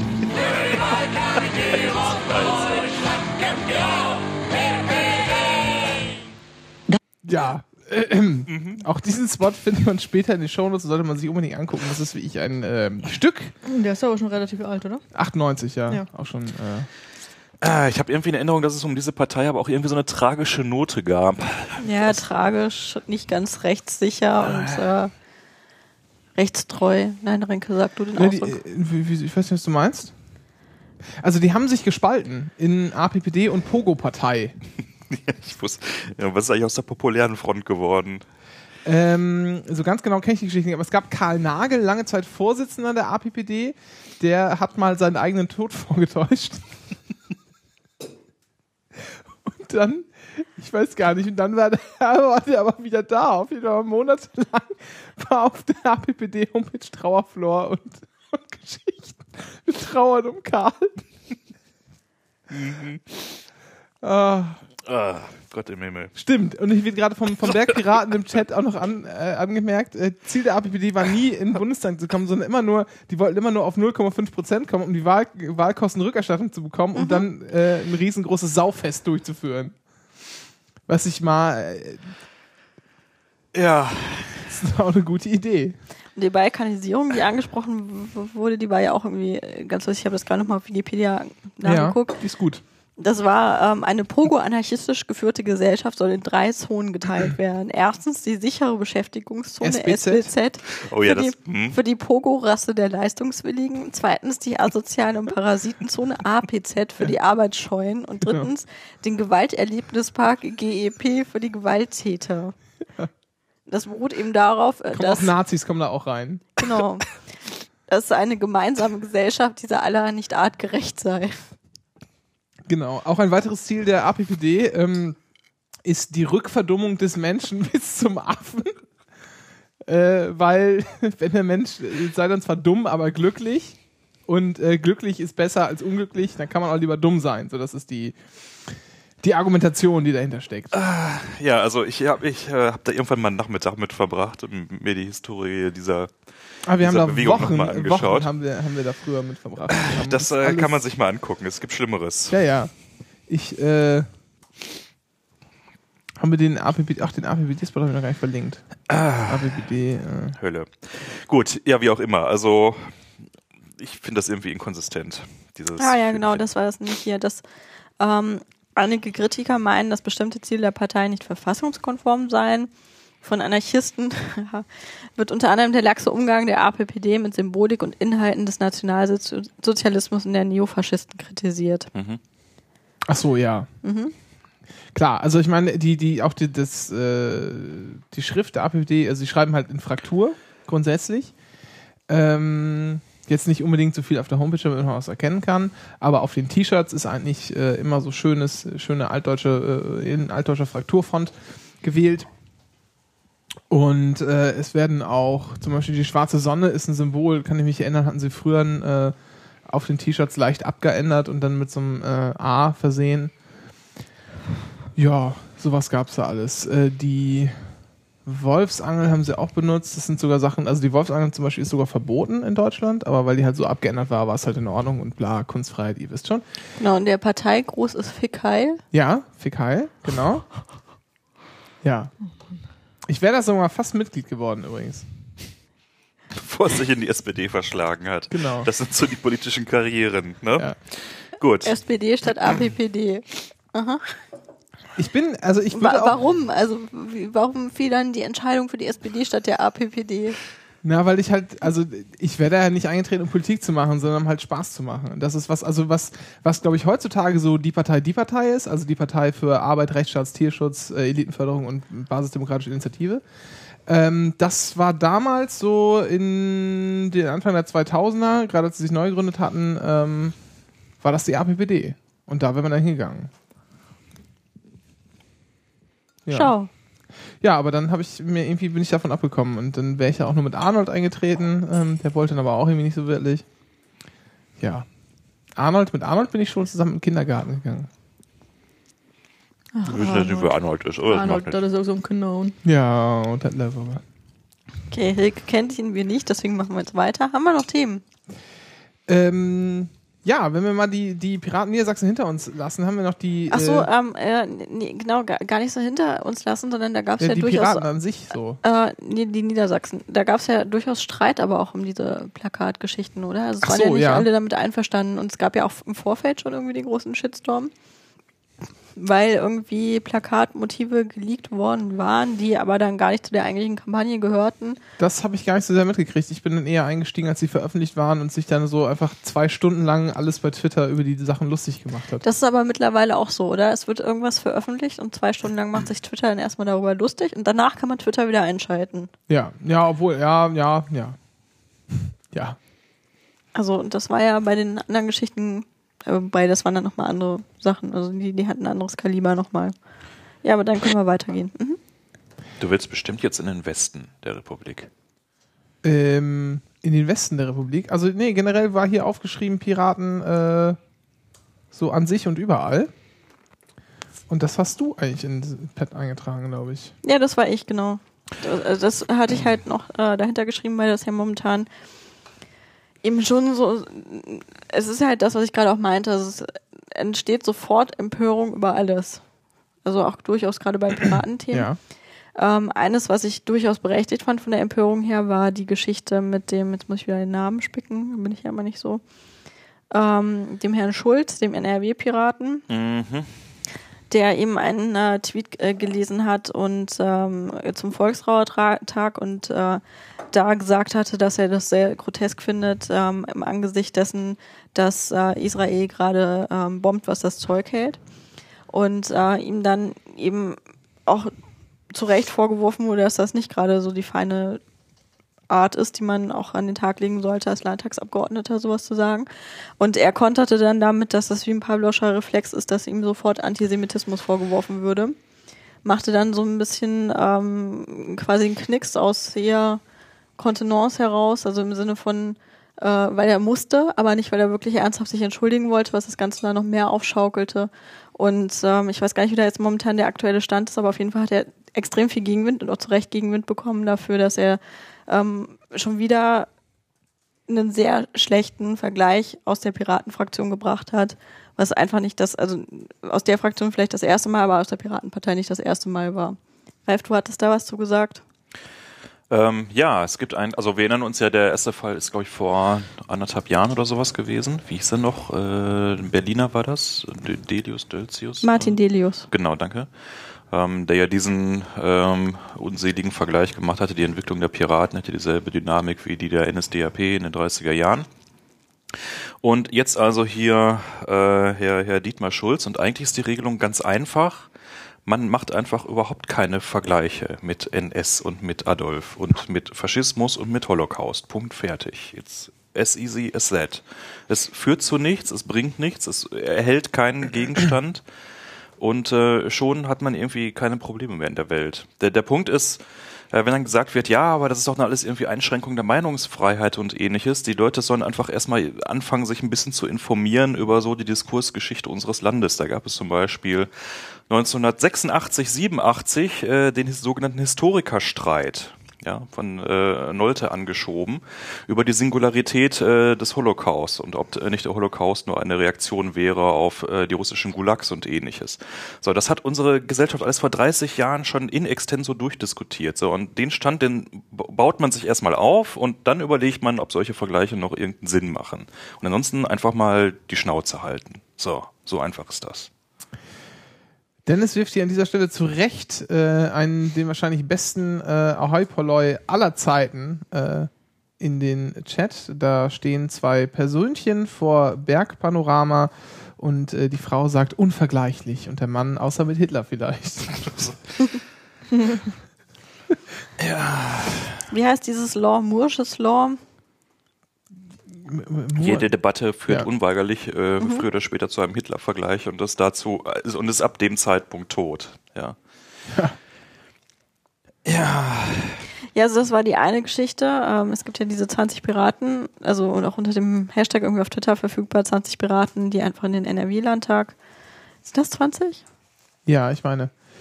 Also äh, zu der, zu der ganzen Nahostsache, äh, Goodwin's Law heißt es. Gott, Danke, genau. War das mit den Festplatten, oder? Ähm, ja, mit Rechen, äh, Ach, mit CPU, weil die. Festplatte, Ja. die exponentiert nämlich nicht so wie die CPU. Und die Leitungen sind noch langsamer, kann man bei mir in der Veranstaltung lernen. War das nicht sogar, war Moore nicht, hat er nicht mit, äh, das, äh, das war doch hier Transistorendichte. Äh, Transistorendichte, genau. Mittlerweile wird ja auch die Transistorendichte gar nicht mehr gesteigert, sondern Ja. geht jetzt auf Multicore um. Das heißt Ja. also, eigentlich im, im strengsten Sinne ist Moore's Law jetzt schon ausgehebelt. De facto aber nicht, weil die Yogis stattdessen jetzt auf Multicore richtig viel geht sind. auch gar nicht mehr, ne? Ja, du bist irgendwann auf dem atomaren Level. Also das äh, wurde schon alles genauestens nachgerechnet, aber denen wird schon irgendwas einfallen. Wie auch immer. Äh, Was ich, by the way, übrigens auch irgendwie skurril finde, ähm, ist, äh, dass generell diese, diese ganzen äh, Hitler-Hipster-Sachen irgendwie so en vogue sind gerade. Also ist ja jetzt eine Sache, wenn ich sage, dass man also ist einfach in der politischen Kommunikation sowas, äh, solche Vergleiche einfach überhaupt nichts bringen. Aber es ist eine andere Sache, wenn jetzt also die ganzen Hipster alle plötzlich wieder mit Adolf-Frisuren durch die Gegend laufen. Was soll das denn eigentlich? aber ist das nicht schon wieder vorbei, habe ich das Gefühl? Also ich bin seit ein paar Monaten krampfhaft dabei, äh, mir was Neues, äh, Spektakuläres, Lustiges zu suchen, weil dieses Hitler-Ding ist auch irgendwie durch. Ja, du meinst die Witze? Ja, ja, aber nein, Also die Frisur. Ja, nee, aber das ist ja alles, das ist ja alles irgendwie so ein, ein Ding. Nee, nicht ganz. Also Meinst du ähm, nicht? Nee, ähm, weil das mit dem mit dem lustig machen hatte ja auch äh, dann so einen Diskurs von, man muss sich darüber lustig machen, um es irgendwie in die Mhm. Bedeutungslosigkeit zu oder dem nicht mehr die Bedeutung zuzumessen äh, und, und nicht zu erhöhen sozusagen. Ja. Das war ja so ein Diskurs, der dahinter steckte. Und ähm, dieses mit dem Hipstertum und den Frisuren und sowas, die da alle gepflegt werden, das kommt ja erst noch richtig. Also es hat ja eher so die Hochburgen erstmal erfasst und mittlerweile jetzt eben auch so eher die ländlichen, dörflichen Gegenden, zu denen ich auch jetzt einfach Göttingen mal zähle. Und ähm, dass da jetzt die Leute kommen mit ihren rasierten Seiten und dann irgendwo oben diese klassischen 20er Jahre Frisuren, Ralf, das hattest du ja auch gesagt, es sind halt irgendwo 20er Jahre Frisuren oder 30er Jahre Frisuren, aber die man eben auch sehr stark mit dieser Zeit einfach als äh, visuell verbindet. Und ähm, die Frauen alle mit ihren geflochtenen äh, Teilen, da hast du immer den Vergleich mit dem Bund deutscher Oder Mädchen. BD, BDM-Frisuren, Bund deutscher Mädels. Deutscher Frisuren sind Milchvieh, das. Alter. Ja, ja. Aber ich, ich sag dann immer, dann, dann sollen die, die Kerle doch richtig Eier haben und sich dann auch so einen richtigen Schnauze dann noch stehen lassen. Also wenn doch, dann richtig. Da darf man nicht auf halber Strecke stehen. Das bleiben. würde ich gerne, aber mir wächst so in der Mitte unter der Nase wächst mir kein Bart. Das sieht dann scheiße aus. Dann habe ich nämlich hier nur so zwei Stummel. Ja. Ja, und das ist halt, ähm, irgendwer tweetete das auch mal, dass der so, so der Punkt zwischen einer Hipster und einer Hitler-Frisur auch sehr gefährlich wäre, wenn der Friseur nicht weiß, was er macht. Und das finde ich halt seltsam. Also da sind wir, glaube ich, sehr. Also diese, diese Ästhetik, die sich da einfach abbildet. Äh, Aber- Also ich bin immer ein großer Freund eigentlich von Ironisierung und auch dieser, äh, dieses, dieses Hitler-Meben mit ne, äh, hier die Idee der aus der Untergang, die, die Passage und sowas. Mhm. Sowas kann ich eigentlich schon sehr feiern. Also generell kann ich diesem Argument, äh, dass man sowas auch der Lächerlichkeit preisgeben sollte, kann ich viel abgewinnen. Der Punkt ist, die Leute, die jetzt mit den Frisuren durch die Gegend laufen, da sehe ich also wenig Ironie in deren Augen. Ja, die denken einfach nur, das sei jetzt irgendwie mal gerade so Mode. Und das finde ich irgendwie, also naja. Aber, aber wo ist denn die Grenze zwischen, das ist jetzt einfach nur Mode und das hat so einen klaren Bezug zu äh, herausragenden Personen aus der Zeit des Nationalsozialismus, dass das schon wieder nicht geht? Also äh, der, die Grenze kann man halt nicht klar ziehen. Das ist, was ich damit sagen will. aber warum ist Und- das Mode geworden? Genau, wer ist eigentlich auf die Idee gekommen? Also das, das ist ja jetzt auch keine, keine Hitler-Frisur, sondern die hatten ja alle da, ja. Also das ist Ja. halt eine ganz, ganz typische 30er, 40er Ja, Jahre ja. Frisur. So, welcher Kunstnerd äh, oder Friseur-Nerd ist auf die Idee gekommen, das müsste man jetzt eigentlich mal recyceln und mit was für einer Intention? Andererseits, das wäre auch nicht die erste Modefrisur von irgendwann, die wieder käme. Ja, aber warum nun die? Vielleicht war sie einfach nur dran. Ich Ja, aber weiß auch nicht, wo das Problem ist. Also, das, Also, das ist- Also es sieht halt aus wie eine Also- Zuhälterfrisur, ja. Das ist halt irgendwie, Ja. das ist nicht schön. Das möchte man nicht tragen. Also ich glaube, wir verstehen uns auch gerade falsch. Es ist nicht unbedingt ein Problem. Ja, auch nicht, dass dann irgendwie dadurch Nationalsozialismus gefeiert werden würde durch solche Frisuren. Das wollen wir, glaube ich, auch gerade gar nicht unterstellen. Sondern es irritiert uns einfach, dass ja, also unschön finde ich es, wenn dann so ein Burschi oder so mit so einer Frisur und äh, mit, mit, mit passendem Outfit auch noch. Dann, das ist dann wieder ein bisschen unschön. Aber sonst finde ich das einfach, das ist gerade Mode und wahrscheinlich wissen die noch nicht mal unbedingt, dass sie jetzt gerade irgendwie aussehen wie. Wie äh, ja, findest du das nicht dann irgendwie bedenklich, wenn die es nicht machen? ja, okay, wissen? das ist natürlich. ich glaube, die wissen das schon ziemlich Frage. genau. Das Demnächst man so- halt wieder in, in SS-Mäntel. Also Ja, dieses okay. ganze, Das dieses ist ja ganze Hipster, auch schnittig. Mach, dieses- was her. dieses Sieht ganze aus, ne? Hipstertum ist doch eigentlich nichts anderes als so eine völlig deutsche, bemühte Art. Äh, äh, Hipstertum? Ja. Okay, red mal weiter, ich sag dann. Du willst schon sehen, was du davon hast. Ab jetzt wird jeder weitere Satz über deine Schmerzen Also für mich, für mich wirkt das, für mich wirkt das immer, immer sehr deutsch. Und zwar deshalb, weil es so, so bemüht nach, nach äh, Counterculture aussehen Mhm. soll. Es ist lustig, was du das sagst, weil ähm, es ist eigentlich ein originär US-Phänomen. Ja, das, das weiß ich schon. Ich meine jetzt auch nicht Und, deutsch im Sinne ähm, von kommt aus Deutschland, sondern wirkt so deutsch, Ja. weil so bemüht, weil so Genau, steif. und das ist, das ist ja genau die Sache, es ist ja eigentlich alles ironisch. Ne, ja. Das ist ja alle, eigentlich alles, ne? Ähm, wir können das halt und äh, wir wissen drum und wir ähm, nehmen uns dem aber an und heben das eben auf ein ironisches Level und ihr werdet schon sehen, was ihr davon habt, ne? Und es gab einen total super Artikel ähm, im Opinion, Opinionator, oh Gott, ey, ähm, Englisch aus Erinnerung. Äh, nein, auf jeden Fall im Opinion-Blog von äh, der New York Times. Und äh, da ging's, das hatte ich auch auf ähm, app.net verlinkt, da ging's eben genau um diese ironische Grundeinstellung, die einige haben. Also beziehungsweise dann halt die ganze Hipsterkultur hat. Und dass das eigentlich auch hochgefährlich ist, weil das auch zu so einer gewissen Egalheit führt. Und weil das äh, zu einer Relativierung führt. Und ich fand den Artikel total super. Ähm, der war also wirklich äh, mit so, äh, also hat, hat mal so dargelegt, es ist einfach, wir haben zu viel von einem, wir haben zu viel Geschichte, die wir auf uns lasten haben, wir haben zu viele Entscheidungsmöglichkeiten, die wir lasten haben, ähm, wir haben viele Möglichkeiten, die wir haben, uns aber nicht entscheiden können und deswegen leben wir halt in einer gewissen Ironie, äh, die uns hilft, uns auch eine gewisse Distanzierung zu verschaffen. Und das führte das dann halt so eine, so eine Stufe weiter, das fand ich ganz spannend. Also kann ich nur mal empfehlen zu lesen. Ja. Und muss man nicht mit d'accord gehen, also überhaupt nicht, aber es ist einfach interessant, mal sowas als, eine, ähm, als einen Punkt zu haben, an dem man sich dann reiben kann und an dem, an dem man sich dann orientieren kann. Aber vielleicht ist das auch einfach verloren gegangen über die Zeit sozusagen. Bei Was? mir kommt das, dieses, dieses unbeschwert ironische ist doch eh alles egal. So. Und dann kann ich jetzt auch mal hier so ein bisschen, ne? Und ich meine das ja alles gar nicht so. Für mich wirkt das einfach, wenn da irgendwie einfach so ein äh, so ein Mensch von, keine Ahnung, 1,80 Meter mit äh, 45 Kilo äh, mit einem Jutebeutel über die Straße läuft, das wirkt einfach so bemüht, finde ich. Das wirkt so. Äh. Und diese, diese, weißt du, diese Hemden, die man so zuknöpft, weißt du, was ich meine? So mit diesem, diese 20er Jahre Hemden, die man irgendwann nicht mehr getragen hat, weil es nicht mehr nötig war, sich so einen Scheiß anzuziehen, ja. Das, ich finde das, äh, also ich, das geht auch schon, schon weg von, von finde ich lächerlich bis hin zu werde ich aggressiv. Ruhig, Brauner. Ja. Na gut, wir werden es nicht ändern.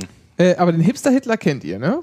Mhm. Ja. Ja, den verlinke ich nochmal im, äh, Ich finde, der trifft dann aber auch sehr gut. Also den finde ich dann auch schon fast nicht mehr ironisch, sondern einfach nur sehr treffend. Ja, ich, aber ich finde, der hat sich auch ein bisschen gewandelt über die Zeit. Der hat erst irgendwie damit gespielt und ist jetzt so ein bisschen, bisschen mehr Meta, als es äh, vor einem Jahr vielleicht noch war oder vor anderthalb oder wann hat das begonnen? Ich weiß gar nicht. Schon was länger her. Wurst. Ja, aber äh, das war eigentlich alles hier. Ja, genau, wir sind drüber gekommen, ähm, gerade zu dem Thema über den Historikerstreit und die Diskurse, die Reif angeführt hatte.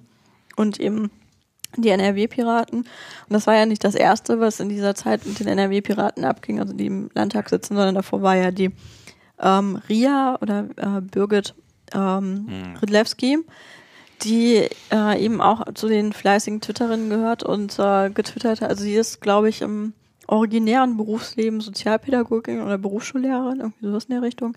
Und hatte dann getwittert über ihr Sexualleben Nämlich, dass sie ähm, irgendwie One-Night-Stand hat. One-Night-Stand hatte, also beziehungsweise es wurde noch nicht mal so explizit getwittert, aber auf jeden Fall Kondom geplatzt und ähm, dann hat ist sie sich testen lassen gegangen und hat dann halt quasi Twitter-Star an, an ihrem, an dem Weg teilhaben lassen.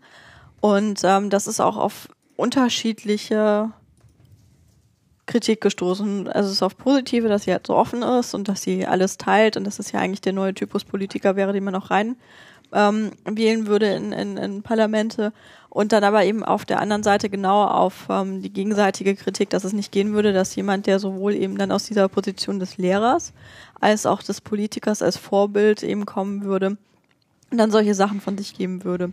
Und ähm, das hat dann auch dazu geführt, dass die eigene Fraktion sich gegen sie gestellt hat und äh, da eben auch Gegenstimmung gemacht hat und dass das eben nicht gehe und dass man sich Twitter-Verhaltensregeln auch auferlegen müsste und dass das mit der Transparenz ja auch alles schön und gut wäre, aber dass das auch irgendwo eine Grenze haben müsste und sie hat dann sehr klar Stellung bezogen und hat gesagt, naja, aber sie wäre eben angetreten als jemand, der sich dann auch nicht verbiegen lassen will und es kann nicht sein, dass man dann eben nach so kurzer Zeit schon bei den anderen Parteien angekommen ist, die sich eben alle entsprechend dem verbiegen, was sie meinen, was eben gewollt ist. So, das war jetzt so, glaube ich, die Kurzzusammenfassung. Ja. Ich habe da von Anfang an den Skandal nicht drin gesehen. Also ich habe das einfach, das ganze Potenzial ist mir einfach völlig, das habe ich nicht verstanden. Ich habe es so am Rande mitbekommen und dann habe ich irgendwie mitbekommen, dass, dass irgendwie die Bild wohl was äh, äh geschrieben hatte. Und dann habe ich mir schon gedacht, warum? Das war die Sexpiratin oder sowas. Genau, ja, ja. Mhm.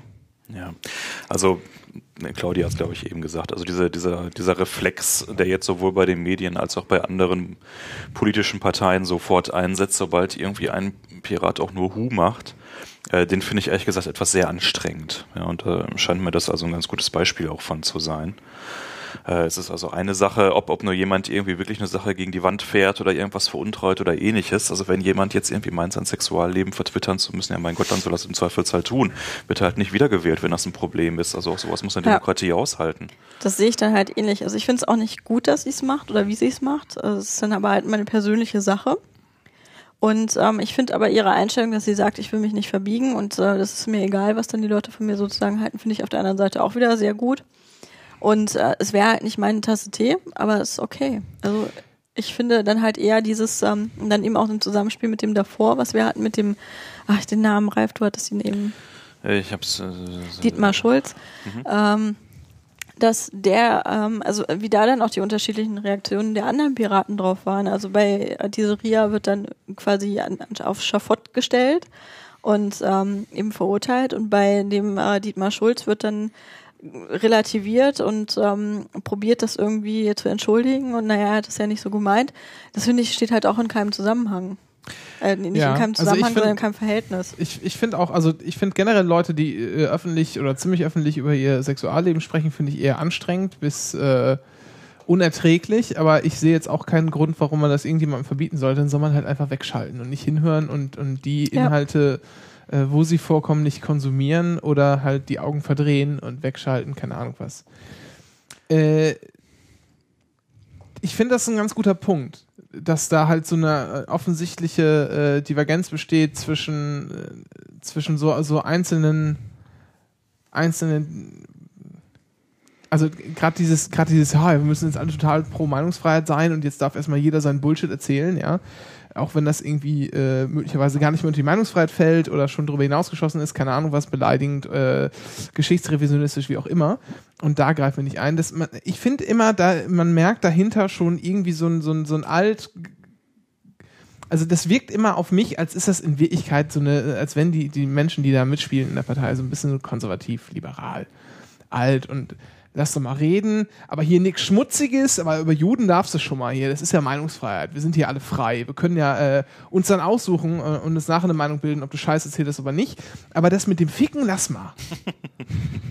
Wird Ficken gesagt. Das führt zu nix. Ja. Damit tue ich jetzt wahrscheinlich ähm. Millionen von, nee, Tausenden von Piraten totales Unrecht. Aber äh, also ich, ich glaube, es hilft hier, hier nochmal zwei unterschiedliche Ebenen auseinander zu klamüsern. Also ich finde, das eine ist quasi die Binnenperspektive der Piraten, also was innerhalb der Piraten eigentlich gelitten ist und wie deren Konfliktkultur ist und deren PR-Kultur und das andere ist die Außenwelt. Und bei der, was mich zunächst einmal jetzt gerade wirklich langsam massiv aufregt, ist die Außenwelt. Das heißt also, dass ähm, sowohl die Medien da mittlerweile immer sehr laut drauf einsteigen, als auch dann die anderen Parteien. Da kann ich also zum x-ten Mal nur wiederholen. Schaut euch doch bitte mal an, was diverse, um nicht zu sagen alle anderen politischen Parteien in ihren Gründerjahren sich so alles geleistet haben. Ja? Äh, wir hatten es am Anfang schon, wer hat uns äh, verraten? Sozialdemokraten. Ja? Es gab du hast da mal neulich von den Grünen erzählt, die Bibliothek. gleich, zu denen kommen wir gleich. Boah, zu denen kommen wir gleich noch. Jetzt kann ich nämlich endlich mal hier politisch werden, ja. So, es gab da mal einen Herrn Noske, ja, beispielsweise Oh bei ja. der SPD. Ich scheue die Verantwortung nicht, einer muss der Bluthund werden. So, und dann wurde das MG, MG auf die, äh, was waren es damals, nicht Trotzkisten, sondern äh, na, auf jeden Fall auf Kommunisten angelegt und die wurden dann mal eben über den Haufen geschossen. So, das war unsere gute Mutter SPD, die hat sowas zu verantworten. So, dann F FDP, hattest du gerade eben schon das äh, Ich möchte Beisp- nochmal sagen, nicht meine Mutter SPD. Ralf, ich mache dich jetzt übrigens ein bisschen lauter wieder, weil du bist nämlich sehr laut. Ach so, ich, ich wollte eigentlich nur meinen Kopfhörer äh, leiser haben, aber egal. Ja, ich hab- ich schreie jetzt leise- aber auch in der Regung leiser sowieso gemacht und deshalb bist du dann wieder, ich mach dich jetzt hier mal ein bisschen, jetzt darfst du schreien. Ich schreie jetzt sowieso weiter. So, FDP, ja, gucken wir uns die Gesellen an. Hast du gerade eben wunderbar das Plakat, steht auch in den Shownotes schon drin, ja, für den Schlussstrich gegen die Entnazifizierung. So, enough said, ja, mit so einem Slogan hat die FDP mal Wahlkampf betrieben. Das hat nicht irgendjemand in irgendeinem Hinterzimmer irgendwo auf Twitter geschrieben, sondern das war ein offizielles Wahlkampfplakat dieser Partei, ja. So, CDU, CSU. Äh, schauen wir uns doch mal den ganzen Krempel an mit äh, dem Ehrenwort von Herrn Helmut Kohl, ja. Äh, FDP natürlich auch äh, verurteilte Schwerverbrecher haben die. Graf Lambsdorff, offiziell verurteilt, ja. Immer noch sehr gelitten in dieser Partei. So, die Ehren, Grünen. Ehrenvorsitzender der FDP. Ehrenvorsitzender der FDP. Die Grünen, ja, die ersten fünf Jahre ein einziges gigantischer Clusterfuck, der da abging. Ja, guckt euch mal an, was die Im wahrsten Sinne des im wahrsten Sinne Wortes. des Wortes, was die beispielsweise zu Pädophilie eigentlich gesagt haben und zu Kinderliebe. Ja, da gab's, gibt's ganz, ganz interessante Diskurse. Die sind auch überhaupt nicht geheim. Die kann man alle in der Wikipedia nachlesen. Da muss man nur noch mal ein bisschen klicken, was mit dieser Partei eigentlich so los ist. So, dann äh, darauf spielte gerade eben Claudia an. Das hatte ich auch in meiner Veranstaltung eingebaut. Äh, die Grünen äh, sind die mit Abstand computerfeindlichste Partei der ganzen Welt gewesen. Die haben ihren Fraktionsvorsitzenden verboten, in ihren Fraktionsräumen Computer aufzustellen und haben Anleitungen rausgegeben, wie man Obacht in öffentlichen Bibliotheken die Bibliotheks-OPAC-Computer, die gerade eben aufkamen, um die Zettelsätzen, äh, Zettelkästen zu ersetzen, wie man die sabotieren könnte, indem man dort nämlich Kaffee reinschüttet in die Computer. Sowas hat die Partei der Grünen gemacht, ja. So. Und jetzt stellt sich hier eine Piratin hin und twittert ihr Sexualleben, ja, dass ihr irgendwie ein Kondom geplatzt ist und die ganze Welt, vor allem die politische Gegnerwelt, ja, schlägt die Hände vor den Kopf. Ach du meine Güte, der Untergang des Abendlandes. Schämt euch. So. Es Wobei- gibt auch äh, ein, ich möchte mal auf die SPD zurückkommen. Äh, kennt ihr äh, Kinderspeisung statt Panzerkreuzer? Was? Also, äh, das muss eine Wahl, ich weiß gar nicht, in den 20ern gewesen sein, ähm, für die, oder nee, nee, nee, gar nicht wahr. Das war noch, war das noch ich glaube, das war noch im Kaiserreich. Äh, ja, also in den, in den 10er Jahren. Es sollte für die Kriegsmarine sollten neue Panzerkreuzer gebaut werden. Das hat eine Stange Geld gekostet. Die SPD hat gesagt, nee, pass mal auf, so einen Scheiß brauchen wir nicht. Wir machen jetzt hier Kinderspeisung statt Panzerkreuzer. Wir nehmen das Geld, was für die Panzerkreuzer eingeplant war, und speisen damit die Schulkinder. So, dann haben die zumindest, auch die Armen, zumindest ein warmes Essen am Tag.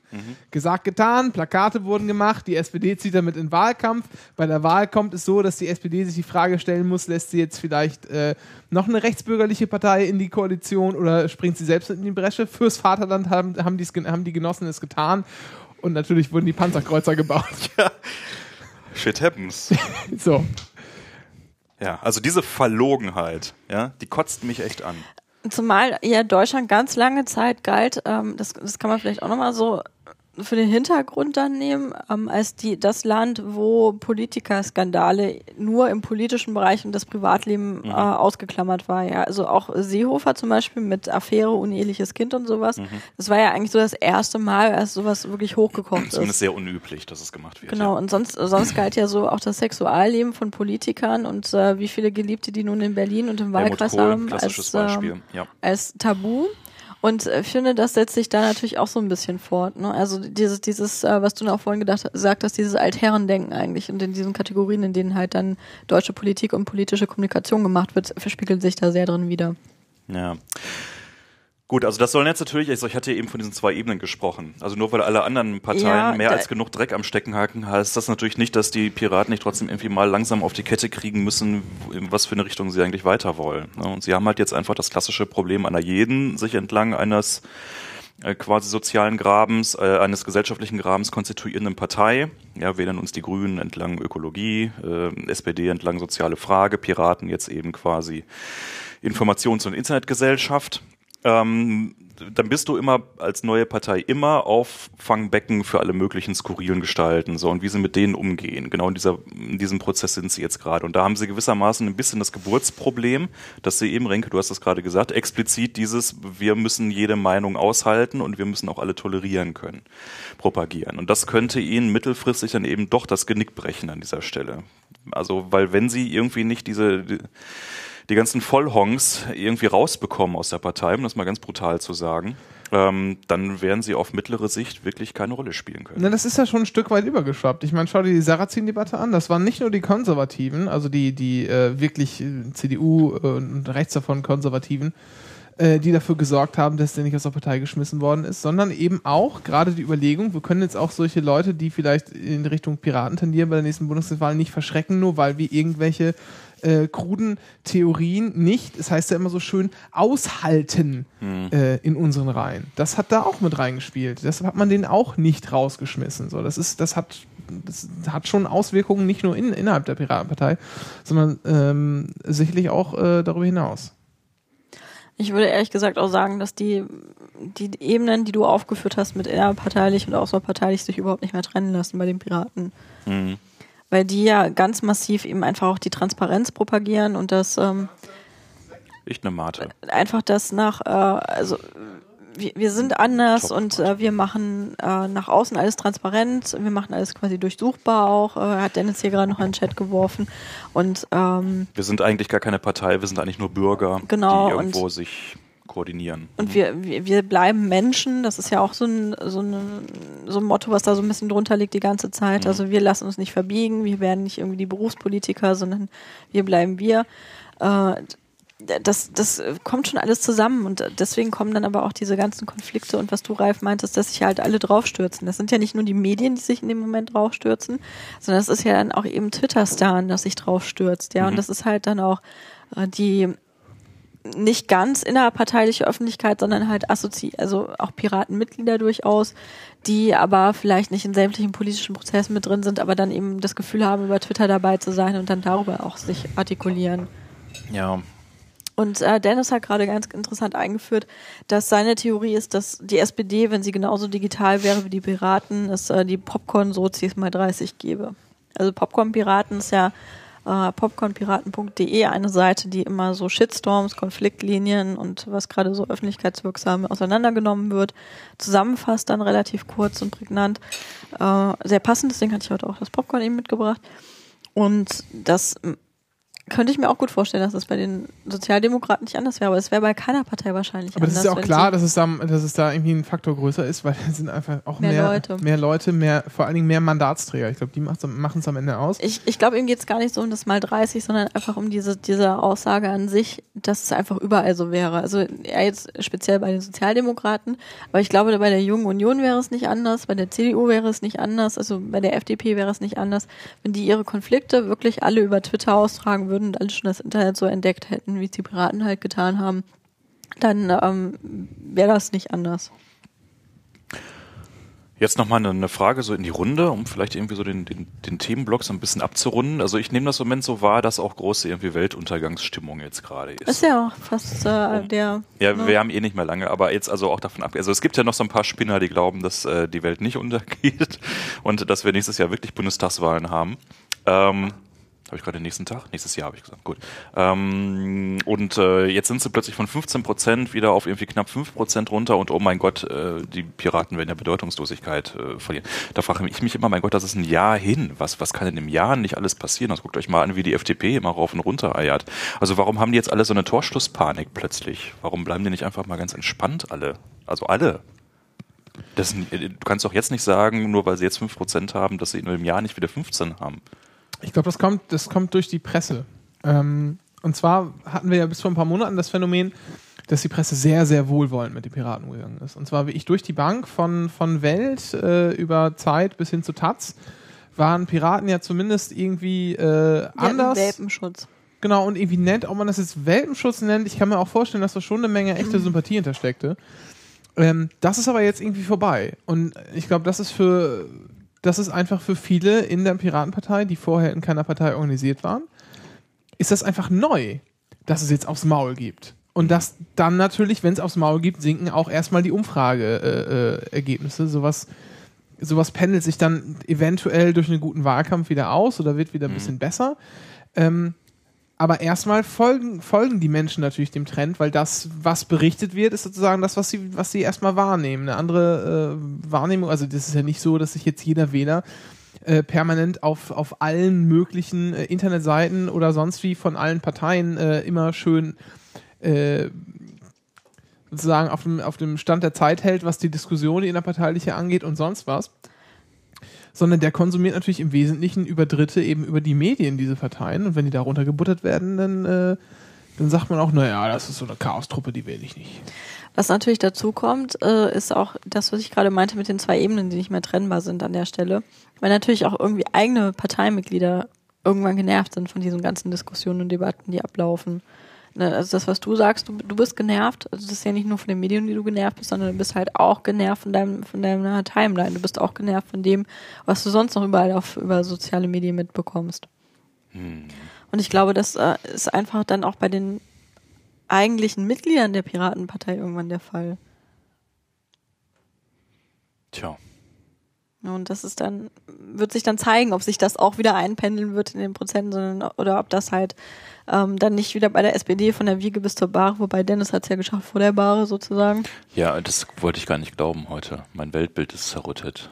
Du Tja. hast mich angelogen. Einen Monat noch, schreibt er gerade.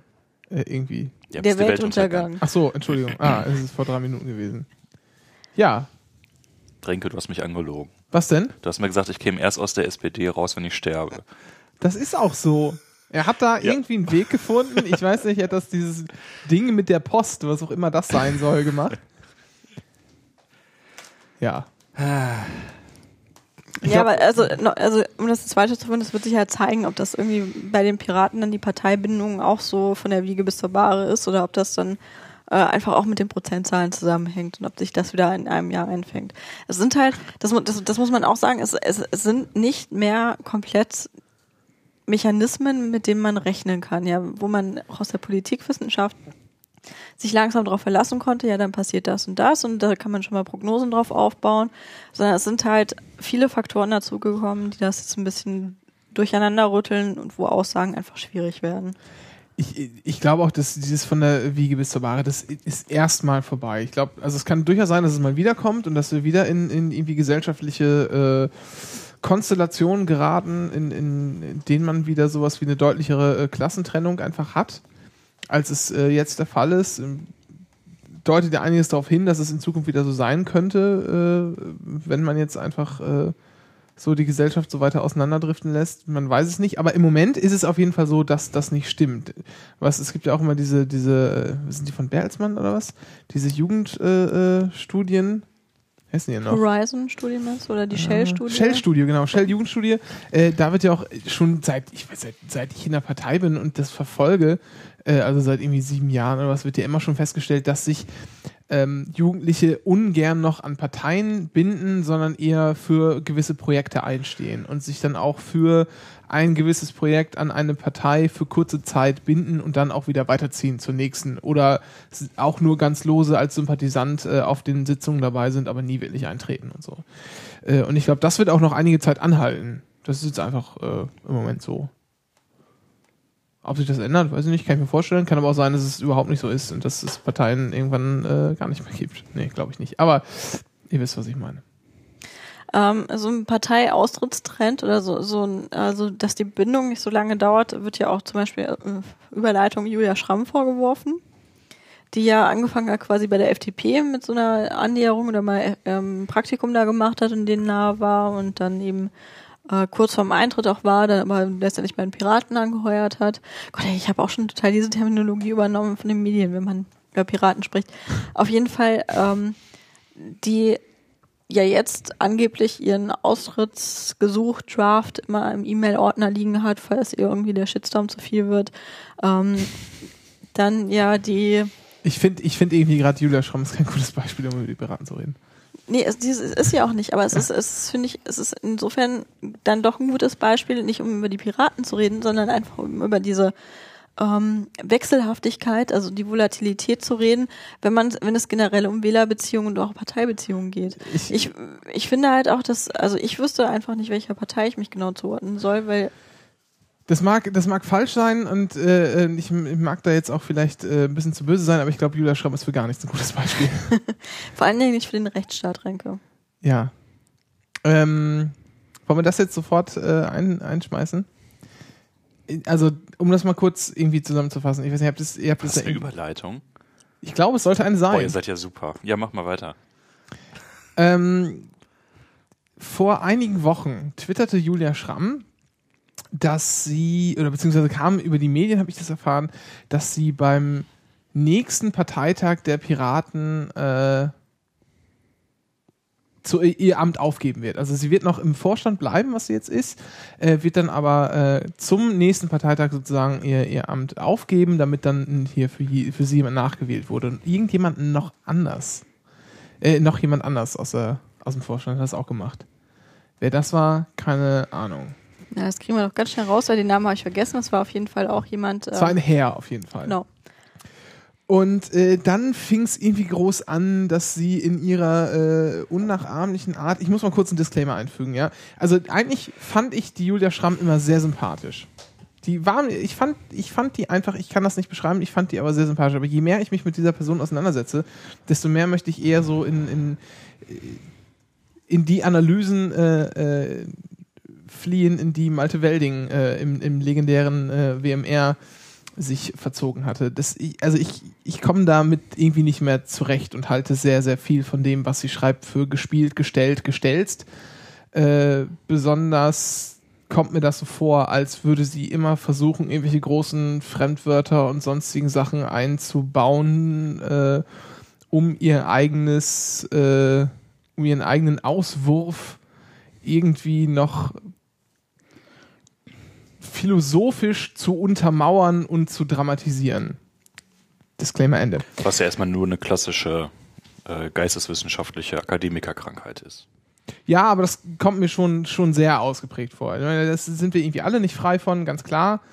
Aber das, das finde ich, kommt mir schon immer deutlich vor. Das kann auch sein, dass das alles total, irgendwie, dass ich da irgendwie driven bin und dass da irgendwie, und dass ich da auf einem völlig falschen Weg bin. Aber das jetzt nur erstmal einfach nur so fürs Verständnis. Dann schrieb sie irgendwann, ach, jetzt endlich wieder ohne Schere im Kopf und fügte ein, ein Herzchen hinzu äh, äh, auf Twitter und ähm, fing dann an, über Dinge zu schreiben, unter anderem über den Rechtsstaat. Und hat dann meines Wissens auch irgendeinen etwas älteren Artikel von Lunchy, also von Nadine Lunch, verlinkt. Aus dem Jahr 2011. Es kann sein, dass, dass es da noch gerade diese äh, Kachelmann-Sache, Verzeihung, Kachelmann-Sache. Also Äh, zu Lunchi kurz was sagen? Ist vielleicht auch nicht allen. Ja, Hörern- mach. Nee, du. ich? Ja. Wie soll man sie denn beschreiben? Also, Also ganz kurz zu den Hintergründen. Es ging eigentlich äh, konkret die Situation, die du jetzt beschreibst, darum, dass Udo Vetter per Spiegel seine Kandidatur für ein stimmt, so. Bundestagsmandat genau. bekannt gegeben hat. So in NRW beziehungsweise ja. im Wahlkreis Düsseldorf. So, ähm, Udo Vetter hat das meiner Ansicht nach relativ geschickt gemacht. Äh, und ich glaube auch, dass er genau wusste, also ich meine, er ist einfach Profi, er, er wusste, dass er jetzt erstmal den Tag, wenn er in Twitter reinguckt, da der Shitstorm sich abspielen wird. Das ist der mit dem Rechtsblock, muss Genau, man vielleicht auch mal Lawblock. sagen. Und der hat, ähm, lustig fand ich, dass vielen bis zu dem Zeitpunkt nicht bekannt war, dass er in der Piratenpartei ist. Wobei er das irgendwann vorher schon mal öffentlich bekannt gegeben hatte. auch. Ja, ja. Das Er hat irgendwann mal Mitgliedsnummer irgendwas getwittert. Ich glaube, zeitgleich irgendwie- mit Holgi oder sowas war es nicht Ja, so, kurze Zeit später, glaube ich. Auf, auf jeden Fall ähm, lief dann halt genau dieser, Twit die- dieser Shitstorm, den er, würde ich fast behaupten, auch kalkuliert hatte, auf Twitter ab. Und äh, da arbeiteten sich dann eben unter anderem auch ähm, äh, die Karit Wenn, also die Mareike Peter, die dieses Refugee Camp auch sehr unterstützt hat und betreut hat in Berlin, der Stefan Urbach und äh, Laprent, Laprentem oder Julia Schramm, wie auch immer, ähm, sich extrem an ihm ab. Also das war, fand ich, waren so die drei Beispiele, die, ähm, also es gab noch viele, viele mehr, aber die waren sehr in meiner Timeline einfach präsent zu, zu dem Zeitpunkt. Und darunter fiel dann eben auch dieser, dieses Lunchi-Ding mit dem Rechtsstaat und dann Ja, eben. erstmal noch anders. Dann wurde nämlich äh, Udo Vetter zum Vorwurf gemacht, dass er auch schon mal Nazis vor Gericht verteidigt habe. Genau, ach genau, ja, so war Ja. Mhm. Und dann war die Antwort sozusagen auf diese Kritiker, ähm, naja, Gott, es ist halt ein Rechtsstaat, der hat halt jeder irgendwie äh, Anspruch darauf, an, äh, angemessen verteidigt zu werden. So. Das finde ich ist völlig, völlig, äh, finde ich, ohne Diskussion kann man das so stehen lassen. Worüber man diskutieren kann, ist, ob man dann aber trotzdem noch irgendwie Nazis äh, verteidigen muss. So, das muss halt jeder für sich entscheiden. Wenn man es tut, finde ich, ist es aber nicht, nicht verwerflich, weil man ist halt als Anwalt auch einfach mal Organ der Rechtspflege und, und äh, muss auch irgendwie dann sozusagen geben oder sozusagen muss in der Lage sein dürfen, jedem äh, zu seinem Recht zu verhelfen, ohne dass man selber besonders persönlich äh, dafür attackiert wird. Ähm, und Eine dann Debatte, die es übrigens auch schon mal bei einer grünen Abgeordneten gegeben ja, hat. Gibt's, dann gibt's immer wieder. ja. Das ist dann auch, dann kandidiert wieder hier ein Anwalt, der hat mal irgendwie einen äh, Kinderschänder vor Gericht verteidigt. Gibt's halt immer wieder in anderen Ausprägungen. Ist halt auch völlig normal. Ähm, dann gab's aber so, so irgendwie so komische, was mir völlig neu war. Das, ich fasse das mal unter dem Titel Rechtsstaatskritik zusammen. Feministische Rechtsstaat. Feminich, feministische Rechtstaatskritik. Weil Lanchi, bekannt quasi Mädchenmannschaft und äh, populäre Feministin. Populistische Feministin, könnte man auch sagen. Manche Äh, würden auch sagen radikal. Also Rad- da ja, sie hat. äh, kann man viel und lange drüber philosophieren. Man kann auch einfach sich mal den Disput um die Mädchenmannschaft selbst noch durchlesen, dann Ja. kommt man da auch schon ein bisschen dahinter. Mhm. Mädchenmannschaft. Wir, wir, wir definieren viel zu wenig. Das wird uns ja auch immer Ja, vorgeworfen. Mädchenmannschaft. aber wir sind ja heute auch nicht in unserem Podcast, Eines der deswegen- bekanntesten deutschen feministischen Dennis, Blogs. Dennis wirft gerade völlig, völlig recht noch in den Chat. Das war, war nicht als Strafverteidiger, hat den Nazi vor Gericht vertreten, Genau, sondern in der Zivilklage. Da wäre ich auch gleich noch drauf gekommen. Es gibt, gibt unterschiedliche Ebenen. Also er hat einmal tatsächlich verteidigt und einmal, das ist jetzt der aktuelle Fall mit Hannover, ähm, da ist er tatsächlich als Klageanwalt Genau, für diese angefragt gewesen. besseres und- Hannover. Genau. Äh, und aber auch, aber auch da gilt sozusagen, äh, finde ich, jeder, jeder Anwalt muss jedem irgendwie zu seinem Recht äh, verhelfen können dürfen, ohne dafür persönlich irgendwie äh, an die Wand gestellt werden zu können. Grundsätzlich. Ob man das dann für sich immer will, ist eine andere Frage, aber jemandem das zum Vorwurf zu machen, halte ich für schwierig.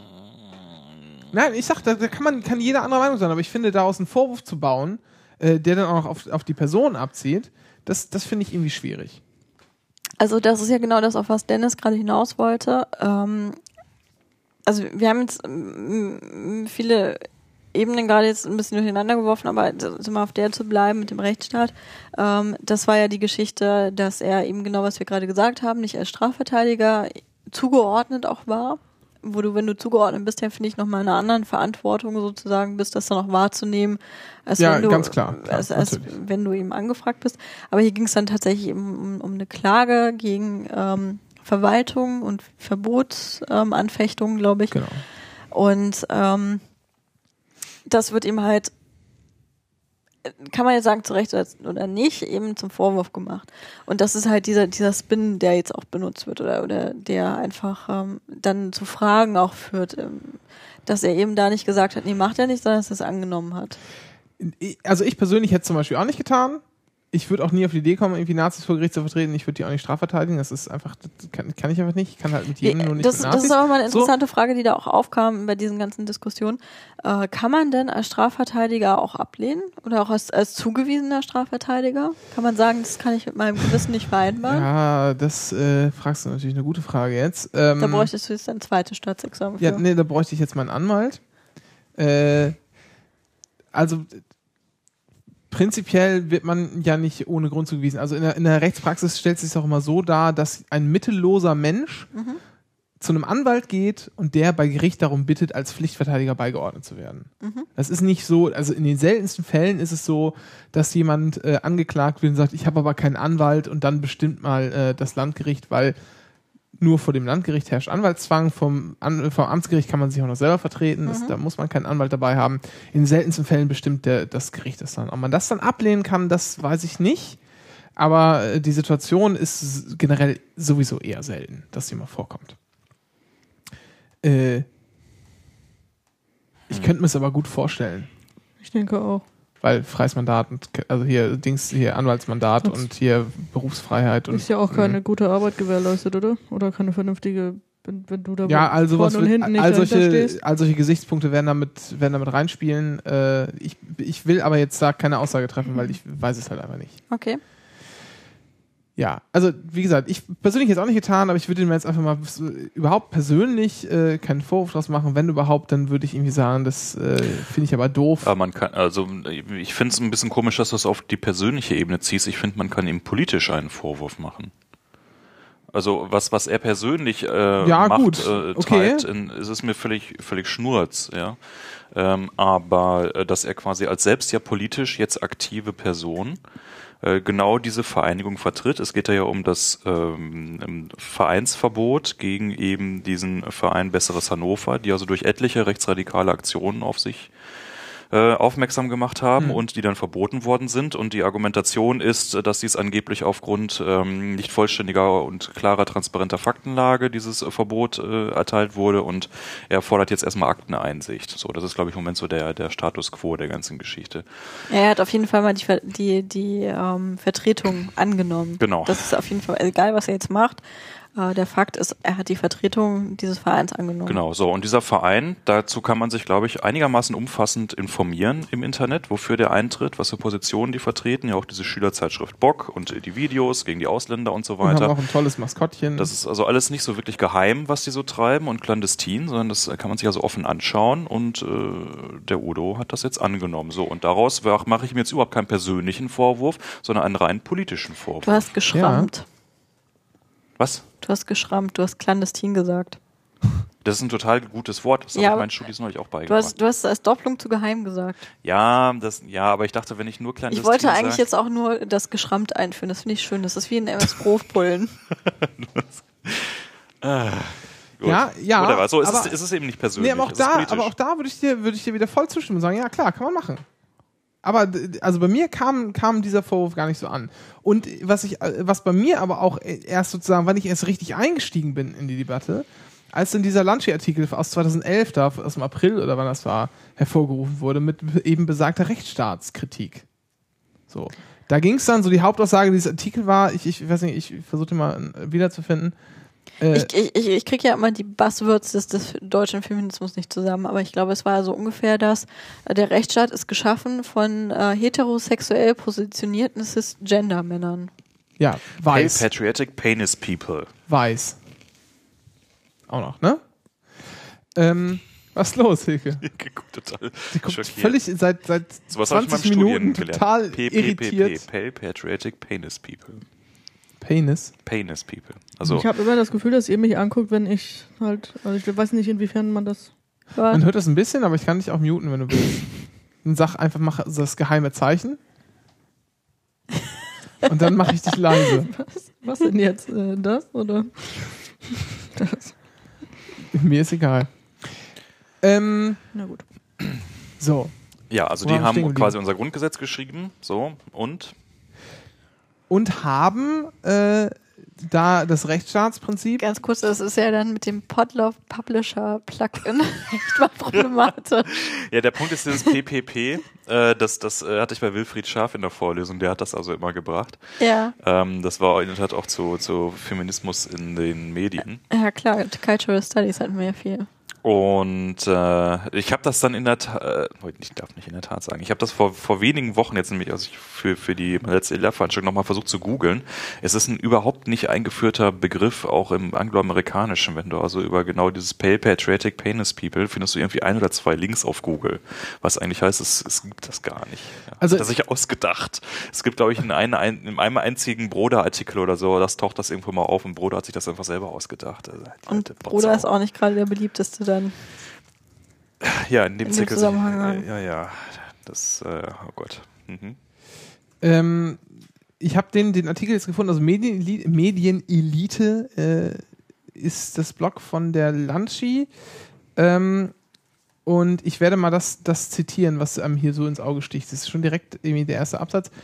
Ähm, da ging es dann um Dominik Strauß-Kahn und diese äh, vermeintliche, hat er jetzt eine Frau zum Oralsex gezwungen oder nicht und wurde jetzt angeklagt und dann hier noch die eine Verschwörungstheorie, hat das jetzt mit seiner äh, Präsidentschaftskandidatur, seiner möglichen zu tun und dann irgendwie äh, da noch, nein, sie wollen ihn bloß aus dem IWF, war die nächste Verschwörungstheorie, sie wollen ihn bloß aus dem IWF rausziehen, weil er zu links sei und dann, also ne, da war ja relativ viel an Verschwörungstheorien im, im Gange und ähm, auch das Ganze und also alles wirkte halt komisch und keiner hatte mehr Durchblick. Also es war irgendwie Kachelmann hoch sieben, was man so da hatte. So, und dann, ich zitiere das jetzt mal, das darf ich bestimmt nicht, tu es trotzdem. Ähm, ne, wo, naja, was ja am Ende glaubt Mensch an die Sprache und äh, an, die, an die Macht von Sprache, Texten und Diskursen unter anderem dazu führt, dass Wichser wie Strauß-Kahn trotz relativ eindeutiger Beweislage, da ist ein Link gesetzt, wohl am Ende freigesprochen werden. Begründet wird das dann gern mit dem Rechtsstaatlichkeitsprinzip der Aufklärung und all dem Rotz, der von weißen europäischen Männern in mächtigen Positionen erfunden wurde, um ihren Besitzstand zu wahren und universale Menschenrechte für ihren eigenen Vorteil zu instrumentalisieren. Ja, Lunchi halt. Ja, so, und da ist dann halt irgendwie, habe ich so minutenlang äh, gemacht, soll das jetzt ein Witz sein? Habe gesagt, nein, die, ist, die macht eigentlich keine Witze. Und dann habe ich einfach gesagt, die, der, bei der ist irgendwas ausgefallen. Und äh, mal, willst du noch dazu? Oder? Nee, ich kann gleich hier die Pointe bringen, warum Und- das Quatsch ist. Und um, um den Kreis zu schließen, jetzt der ganzen Piratenerzählung, es war dann eben so, dass Udo Vetter damals, und deswegen haben wir auch gerade darum diskutiert, um Rechtsstaatlichkeit und, und bei ihm eben dieses sehr weit ausgeprägte Rechtsstaatlichkeitsverständnis, dass man eben auch Leute vertreten muss, die man vielleicht nicht so mag, ähm, hat damals eben genau das auch geschrieben und äh, hat eine Rechtsstaatsverteidigung quasi geschrieben bei sich im Blog. Und das wurde ihm dann so ausgelegt, dass er Lanchi dem Mob ausgesetzt hätte und äh, kalkuliert darauf gesetzt hätte, dass, dass er quasi eine äh, Anprangerung ihrer Person kalkuliert und äh, darauf setzt, dass sie, sie ihm fertig gemacht wird. Ja, es ist alles Kindergarten. Äh, ich finde es wirklich interessanter, sich nochmal das Argument äh, anzuschauen, was Renke gerade gebracht hat. Und jetzt begebe ich mich natürlich auf Glatteis, weil ich nur ein bisschen Völkerrecht studiert habe und nicht ein noch nicht Volljurist, sondern Wa- sondern nur mit ersten Staatsexamen Entschuldigung, was findest du jetzt gerade Kindergarten? Äh, wer dann jetzt wem was vorwirft, Ja, aber das, das ist Plot ja, hatte. das ist ja eigentlich die eigentliche Sache, an der ich mich gerade aufhänge, mit denen auch Piraten, wer wem was vorwirft und äh, Ja. dass da halt so Shitstorm-Kultur und so ein Umgang miteinander. Es ist klar, ich würde nur gerade dieses, dieses juristische Kernargument von Renke gerne nochmal angreifen würden, wollen. So, weil du sagst ja jetzt, deine Position ist, das hast du ja auch heute irgendwo getwittert, äh, wer solche Positionen aufstellt, wie Lanchi hier, der verkennt doch völlig, dass dieser Rechtsstaat eben erkämpft worden ist, auch und gerade zum Minderheitenschutz und äh, dass wir da alle jahrzehntelang für gerungen Ich haben. möchte das, ich möchte das nochmal, ich möchte das noch mal, äh, so vorlesen, wie ich es geschrieben habe, weil ich finde, ich war wichtig, Okay. das so auszudrücken. Mach das. Ich habe geschrieben, das war auf app.net übrigens, ähm, äh, die These, dass sich weiße Männer ihre Privilegien durch ein verlässliches Rechtssystem zu wahren suchen, setzt übrigens voraus, dass Rechte wie Almosen verteilt äh, und nicht blutig erkämpft wurden. So. Und ich glaube, das ist falsch, was du da geschrieben hast. Nämlich Ähm, wann wurde nochmal das Frauenwahlrecht eingeführt? 1919, 1918 nach dem Krieg. So, so, so um den Dreh, genau. So, was, was war denn vorher eigentlich? Das heißt also, Deine, deine These ist, äh, irgendwie ist das, das deutsche Recht Okay. ja, in einem Kontinu Kontinuum äh, hat sich immer weiterentwickelt und hier stand 2012, äh, leben wir jetzt quasi in der perfekten juristischen Welt, wo alle Minderheiten sich alles aufs Beste erkämpft haben und alles ist prima.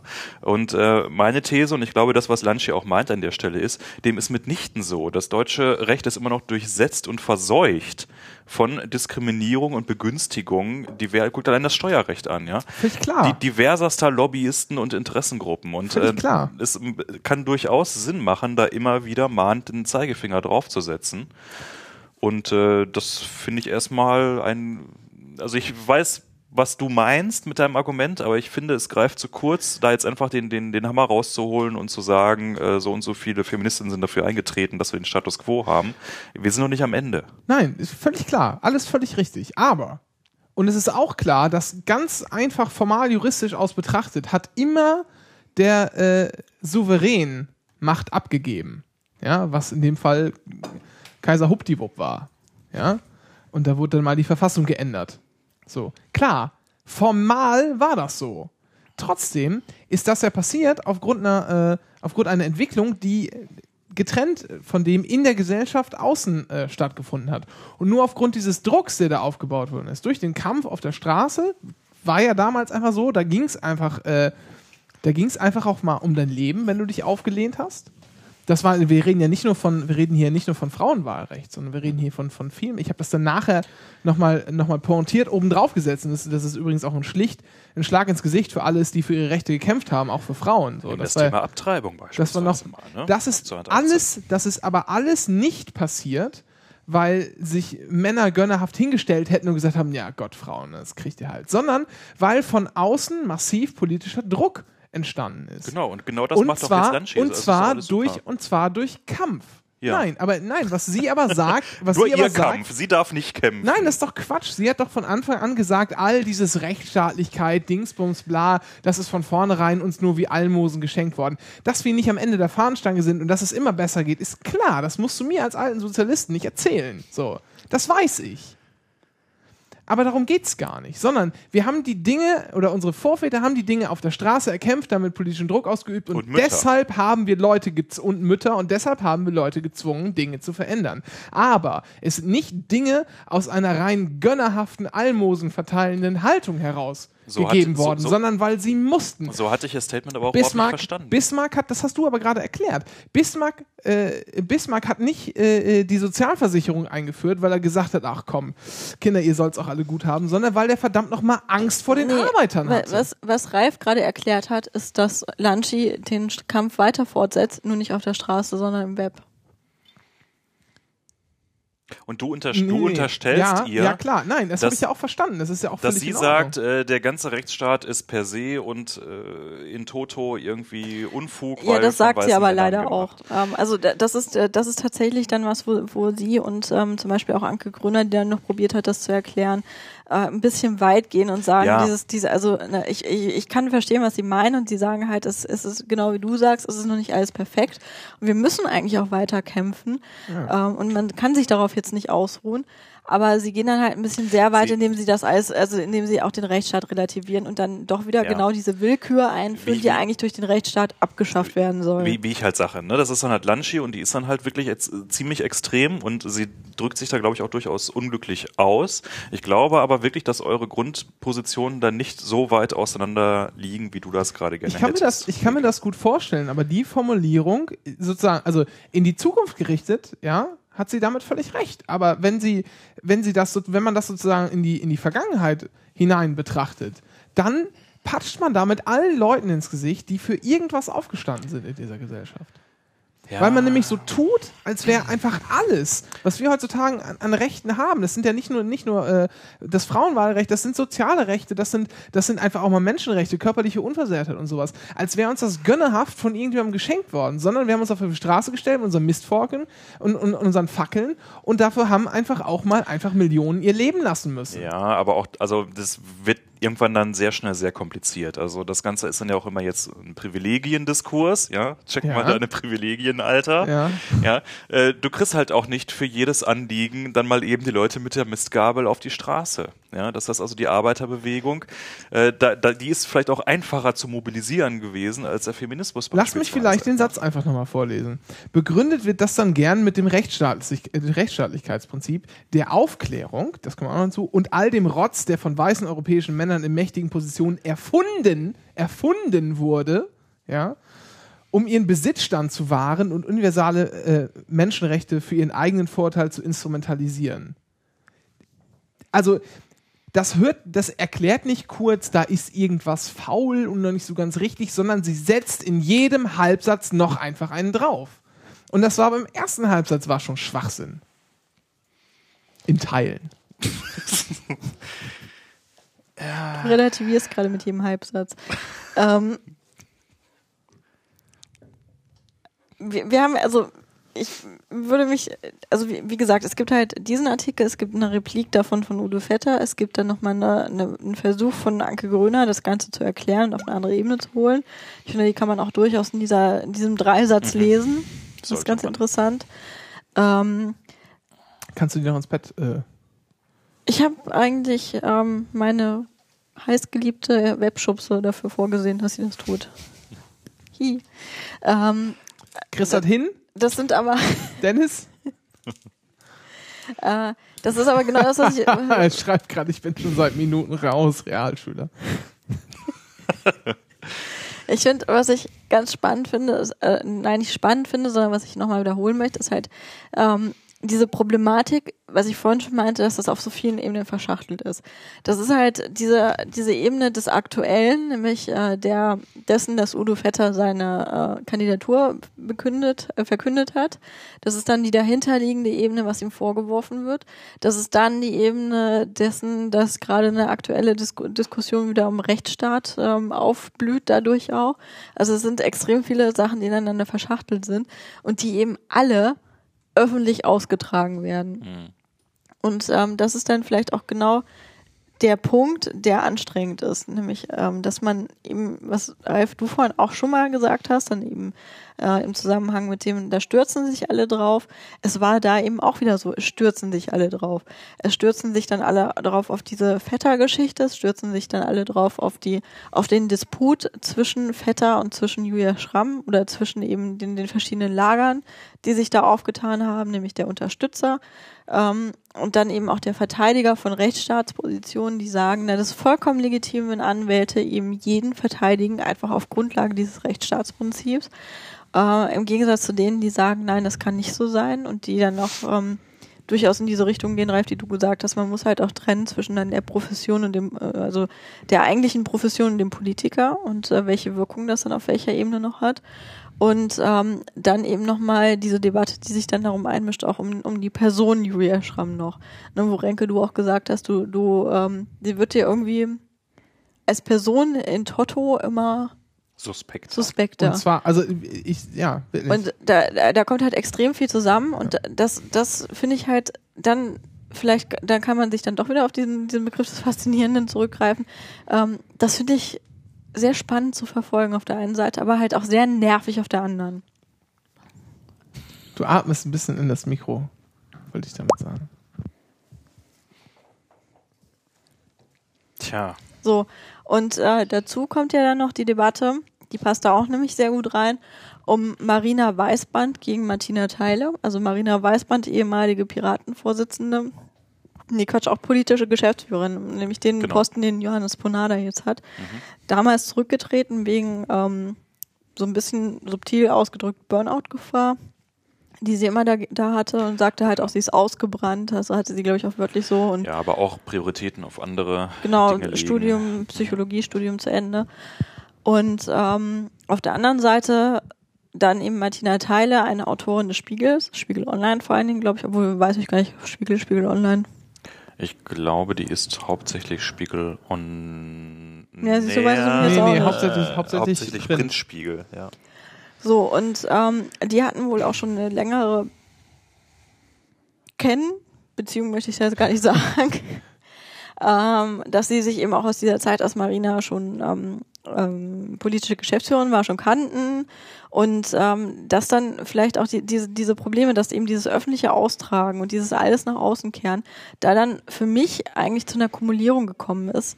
Äh, nämlich, dass Marina in ihrem Blogpost, ich habe die Schnauze voll, mal frei übersetzt, paraphrasiert, damit ich jetzt auch noch ein bisschen rumschrauben kann.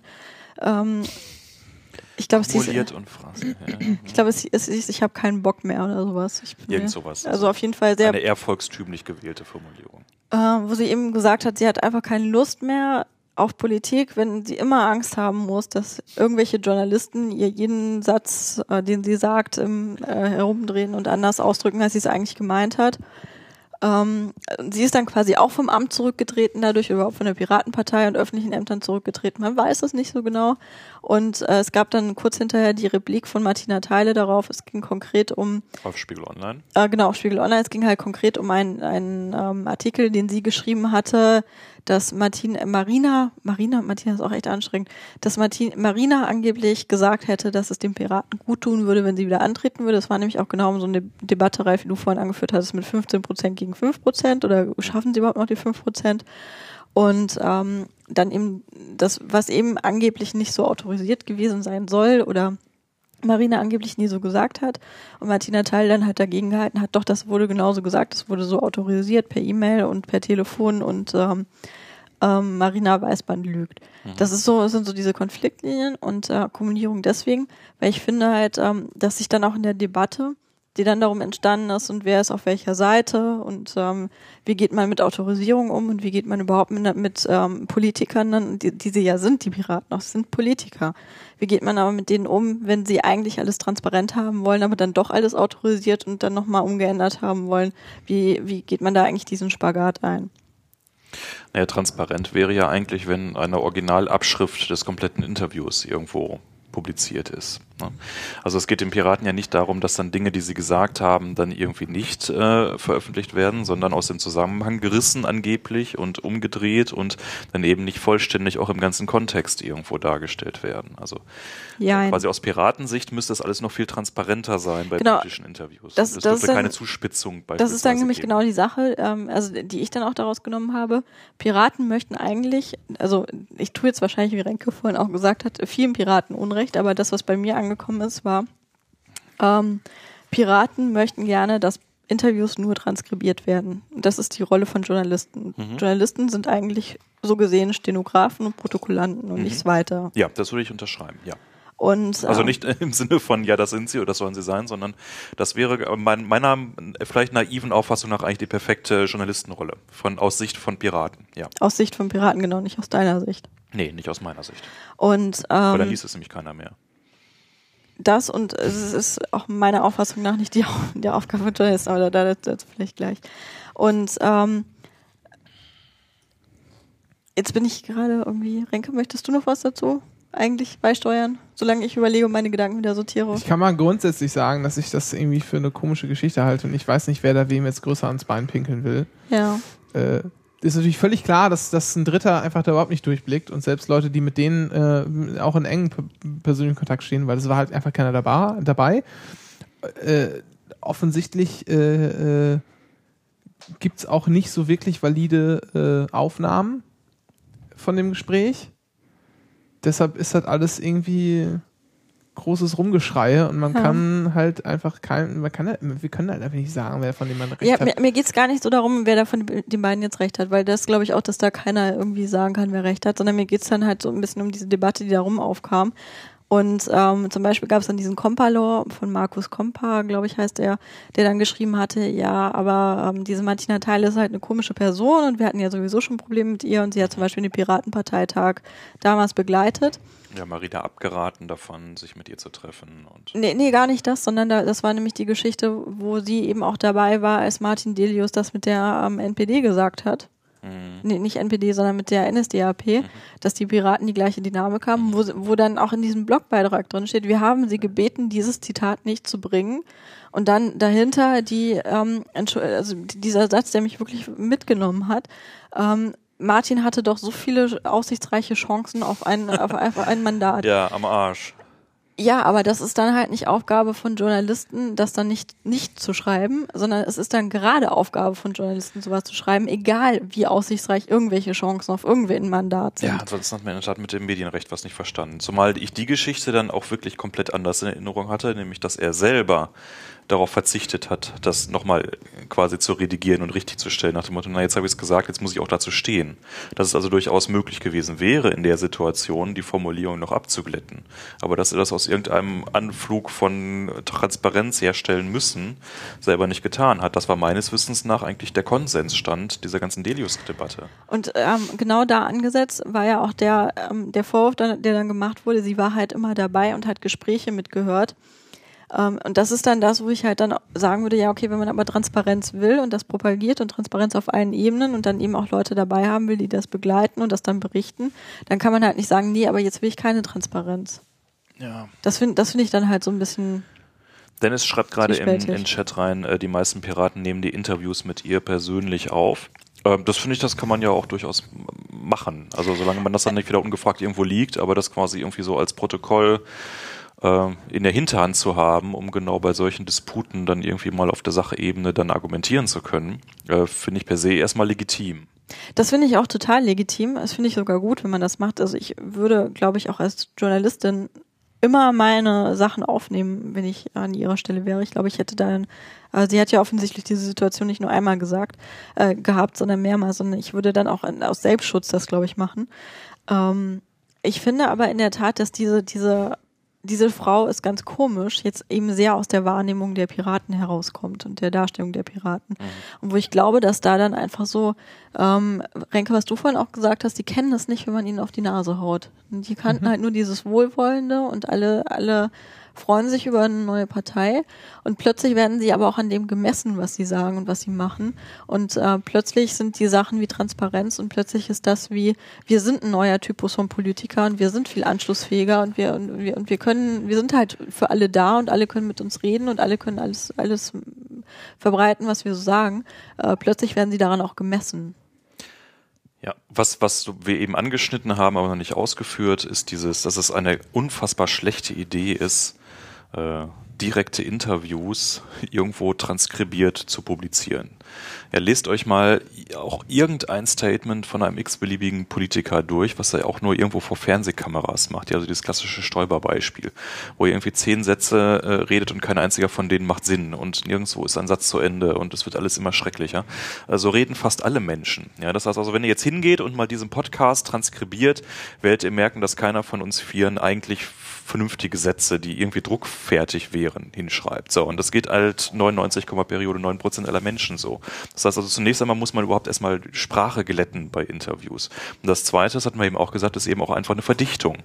Ja, also niemand möchte dann eben irgendwie 20 Seiten lesen, äh, die man sich insgesamt unterhalten hat, irgendwie die zwei Stunden lang, sondern man will eben schon sowas wie eine Essenz haben, man will eine Einordnung haben, eine Verdichtung haben. Äh, wenn wir auf die verzichten, dann äh, können wir halt einfach mal so die Errungenschaften des Journalismus über Bord werfen. Das klappt einfach nicht. Ja, das, das habe ich aber genau das Gefühl, dass Piraten das möchten. Ja, das ist ein Irrweg. Es Macht gibt ein schönes Küchenradio auch zur Autorisierung, das gerade heute rausgekommen ist. Und äh, was man sich dazu auch mal gut anhören kann. Wo so ein bisschen die Autorisierungspraxis und die übrigens, also auch das ein Missverständnis, Autorisierung ist keine Pflicht. Mhm. Das ist, das ist auch gesetzlich nicht vorgeschrieben und ähm, Da das muss ist ein man- großes Missverständnis. Da muss man auch vielleicht einfach mal äh, feststellen, dass Texter an seine Grenze stößt. Ich meine, das kennt man ja, das kennt man ja schon immer durch, durch irgendwelche missverstandenen äh, äh, SMSen, die dann auf German Bash landen. Text ist einfach nicht so facettenreich wie Sprache. Genau, da musst du Wikigeeks hören, da machen wir öfters mal was zur Kanalreduktion. Ja, und dann man kann sich auch wunderbar den letzten äh, Vortrag von äh, Tim Pritloff auf der letzten Republika anhören. Da hat er nämlich auch sowas gesagt. Äh, er hat gesagt, dass man bei Text immer die eigene Stimmung mit hinein interpretiert in das Gelesene. Ja, so. Da seid ihr jetzt äh, wieder besser im Dingens, ne? Hast du, äh, habt ihr, wann habt ihr das gemacht? In welcher Folge? Mehrere. Mal? Das ist ja, also wir sind ja beide Medienwissenschaftler. Ja, ja, gib mal Links. Kann man setzen. Ähm, ja, und das, das war's eigentlich schon. Das heißt, entweder, entweder man nimmt halt in Audio auf oder macht ein Video davon oder so. Äh, oder ist halt einfach gut. verstehe jetzt deine Anmerkung dazu nicht ganz, aber ist okay. Wieso? Ähm, weil es jetzt nicht, nicht ganz. Nein, also nein, vernünftige, vernünftige, äh, vernünftige konsumierbare volle Transparenz gibt's halt nur als Audio.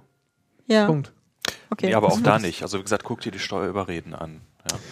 Ja. ja. Und äh, der ist ja sicherlich ein Extrembeispiel, aber es, es wird nicht besser. Also ein klassisches Beispiel irgendwie Interview auf ein paar, am Rande des Parteitages. Ja, wenn dann irgendwie ARD, ZDF den Leuten dann äh, äh, halt irgendwie Steinbrück dann das, das, das Mikro unter die Nase halten. Da kommen dann nämlich genau nur diese gigantischen Floskelsätze bei raus, ja, die null Inhalt und null Relevanz haben, weil die Leute das natürlich genau wissen, dass sobald sie irgendwie mal wirklich irgendwie drei, drei relevante Sätze sagen, sofort irgendwie die Welt zusammenbricht.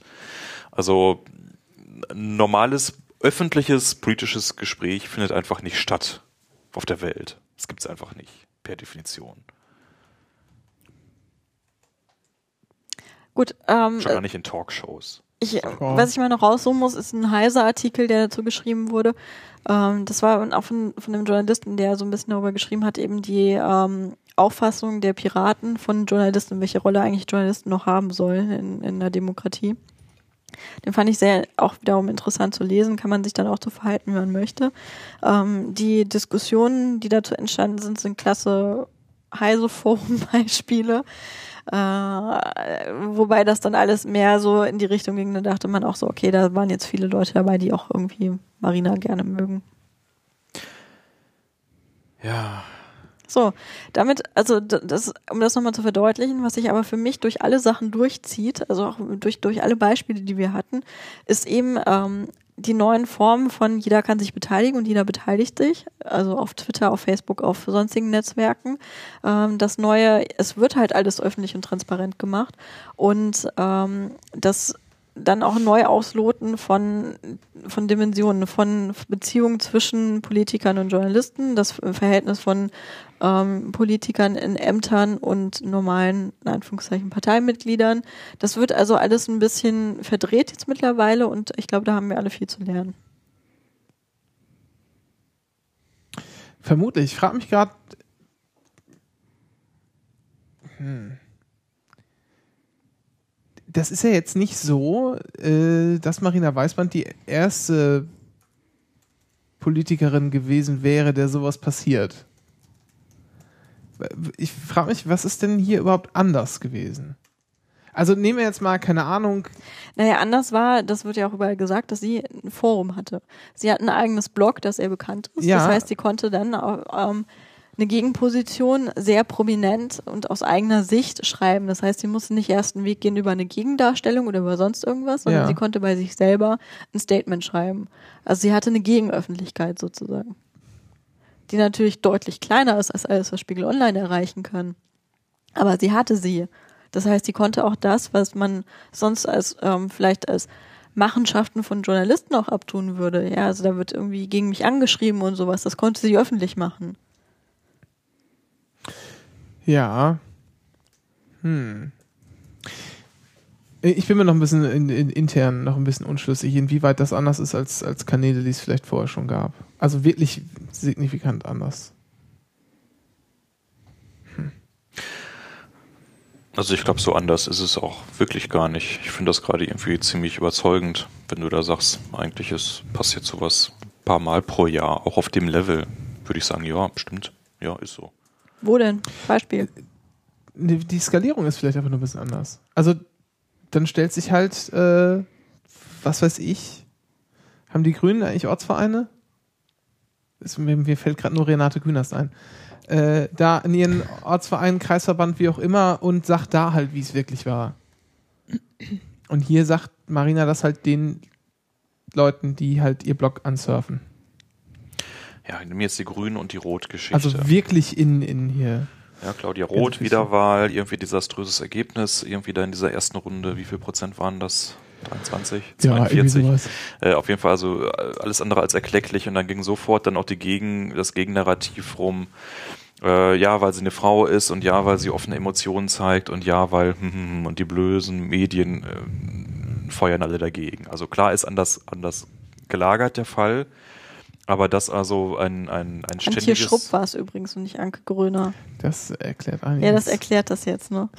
Das ist total lustig. Die beiden schmeiße ich auch permanent durcheinander. Ja, ich suche, um das nochmal klassisch, ich suche hier noch zu diesem, zu der Lunchi-Sache für die Shownotes den Anke Grüner Artikel und ich kann ihn seit 15 Minuten nicht finden und es, er war von Antje Schrupp, das erklärt.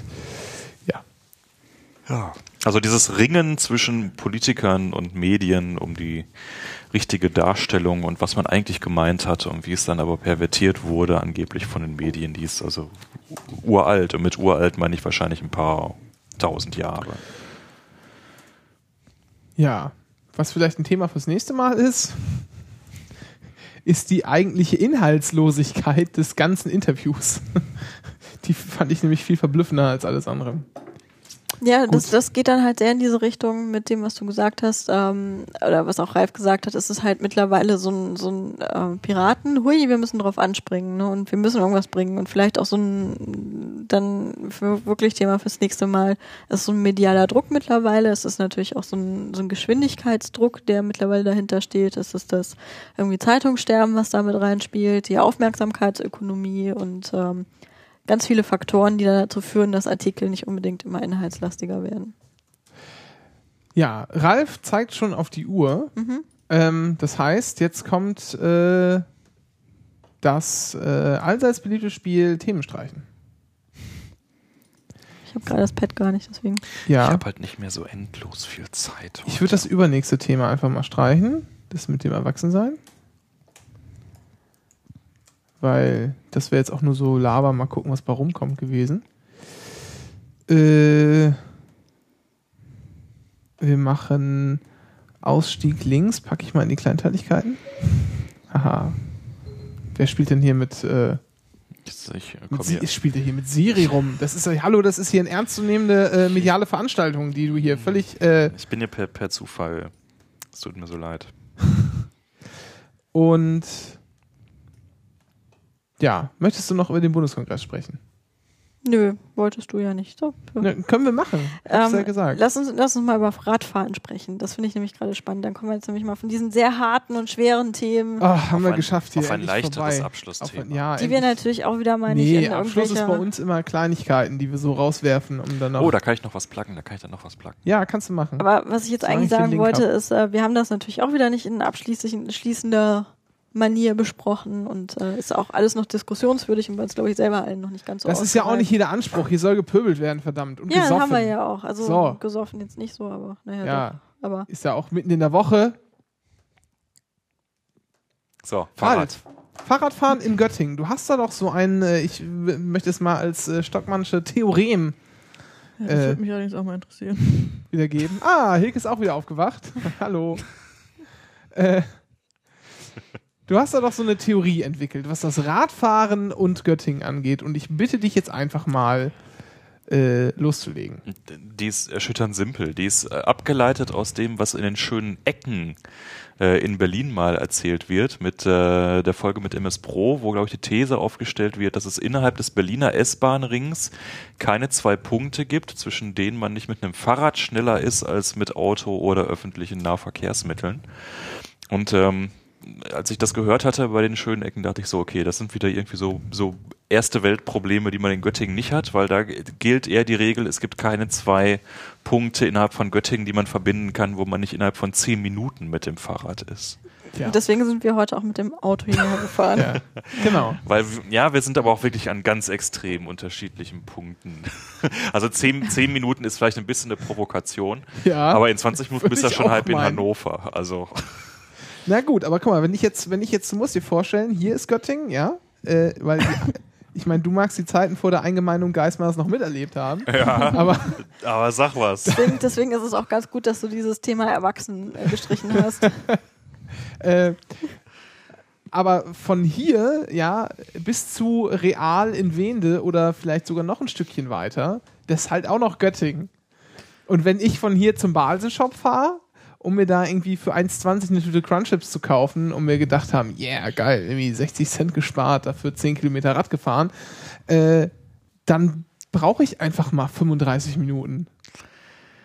Ja, bist, bist vielleicht auch nicht mehr so der Fitteste, ne? Aber Hilke, ich möchte jetzt sofort, dass du hier einspringst und sagst, also nein, 35 Minuten, hallo? Da, Also da von hier zum Tierärztlichen Institut zum Beispiel, zur noch, Tierklinik. noch schlimmer. Da musst da du musst noch du ja auch noch auf diesen scheiß Berg da drauf. Das ist noch hint, weit auf hinter dem der Chemie. Fassberg hinten, oder was? Weit hinter der ja, Chemie. Nikolaus. Ja, ihr, ihr wohnt aber auch scheiße hier.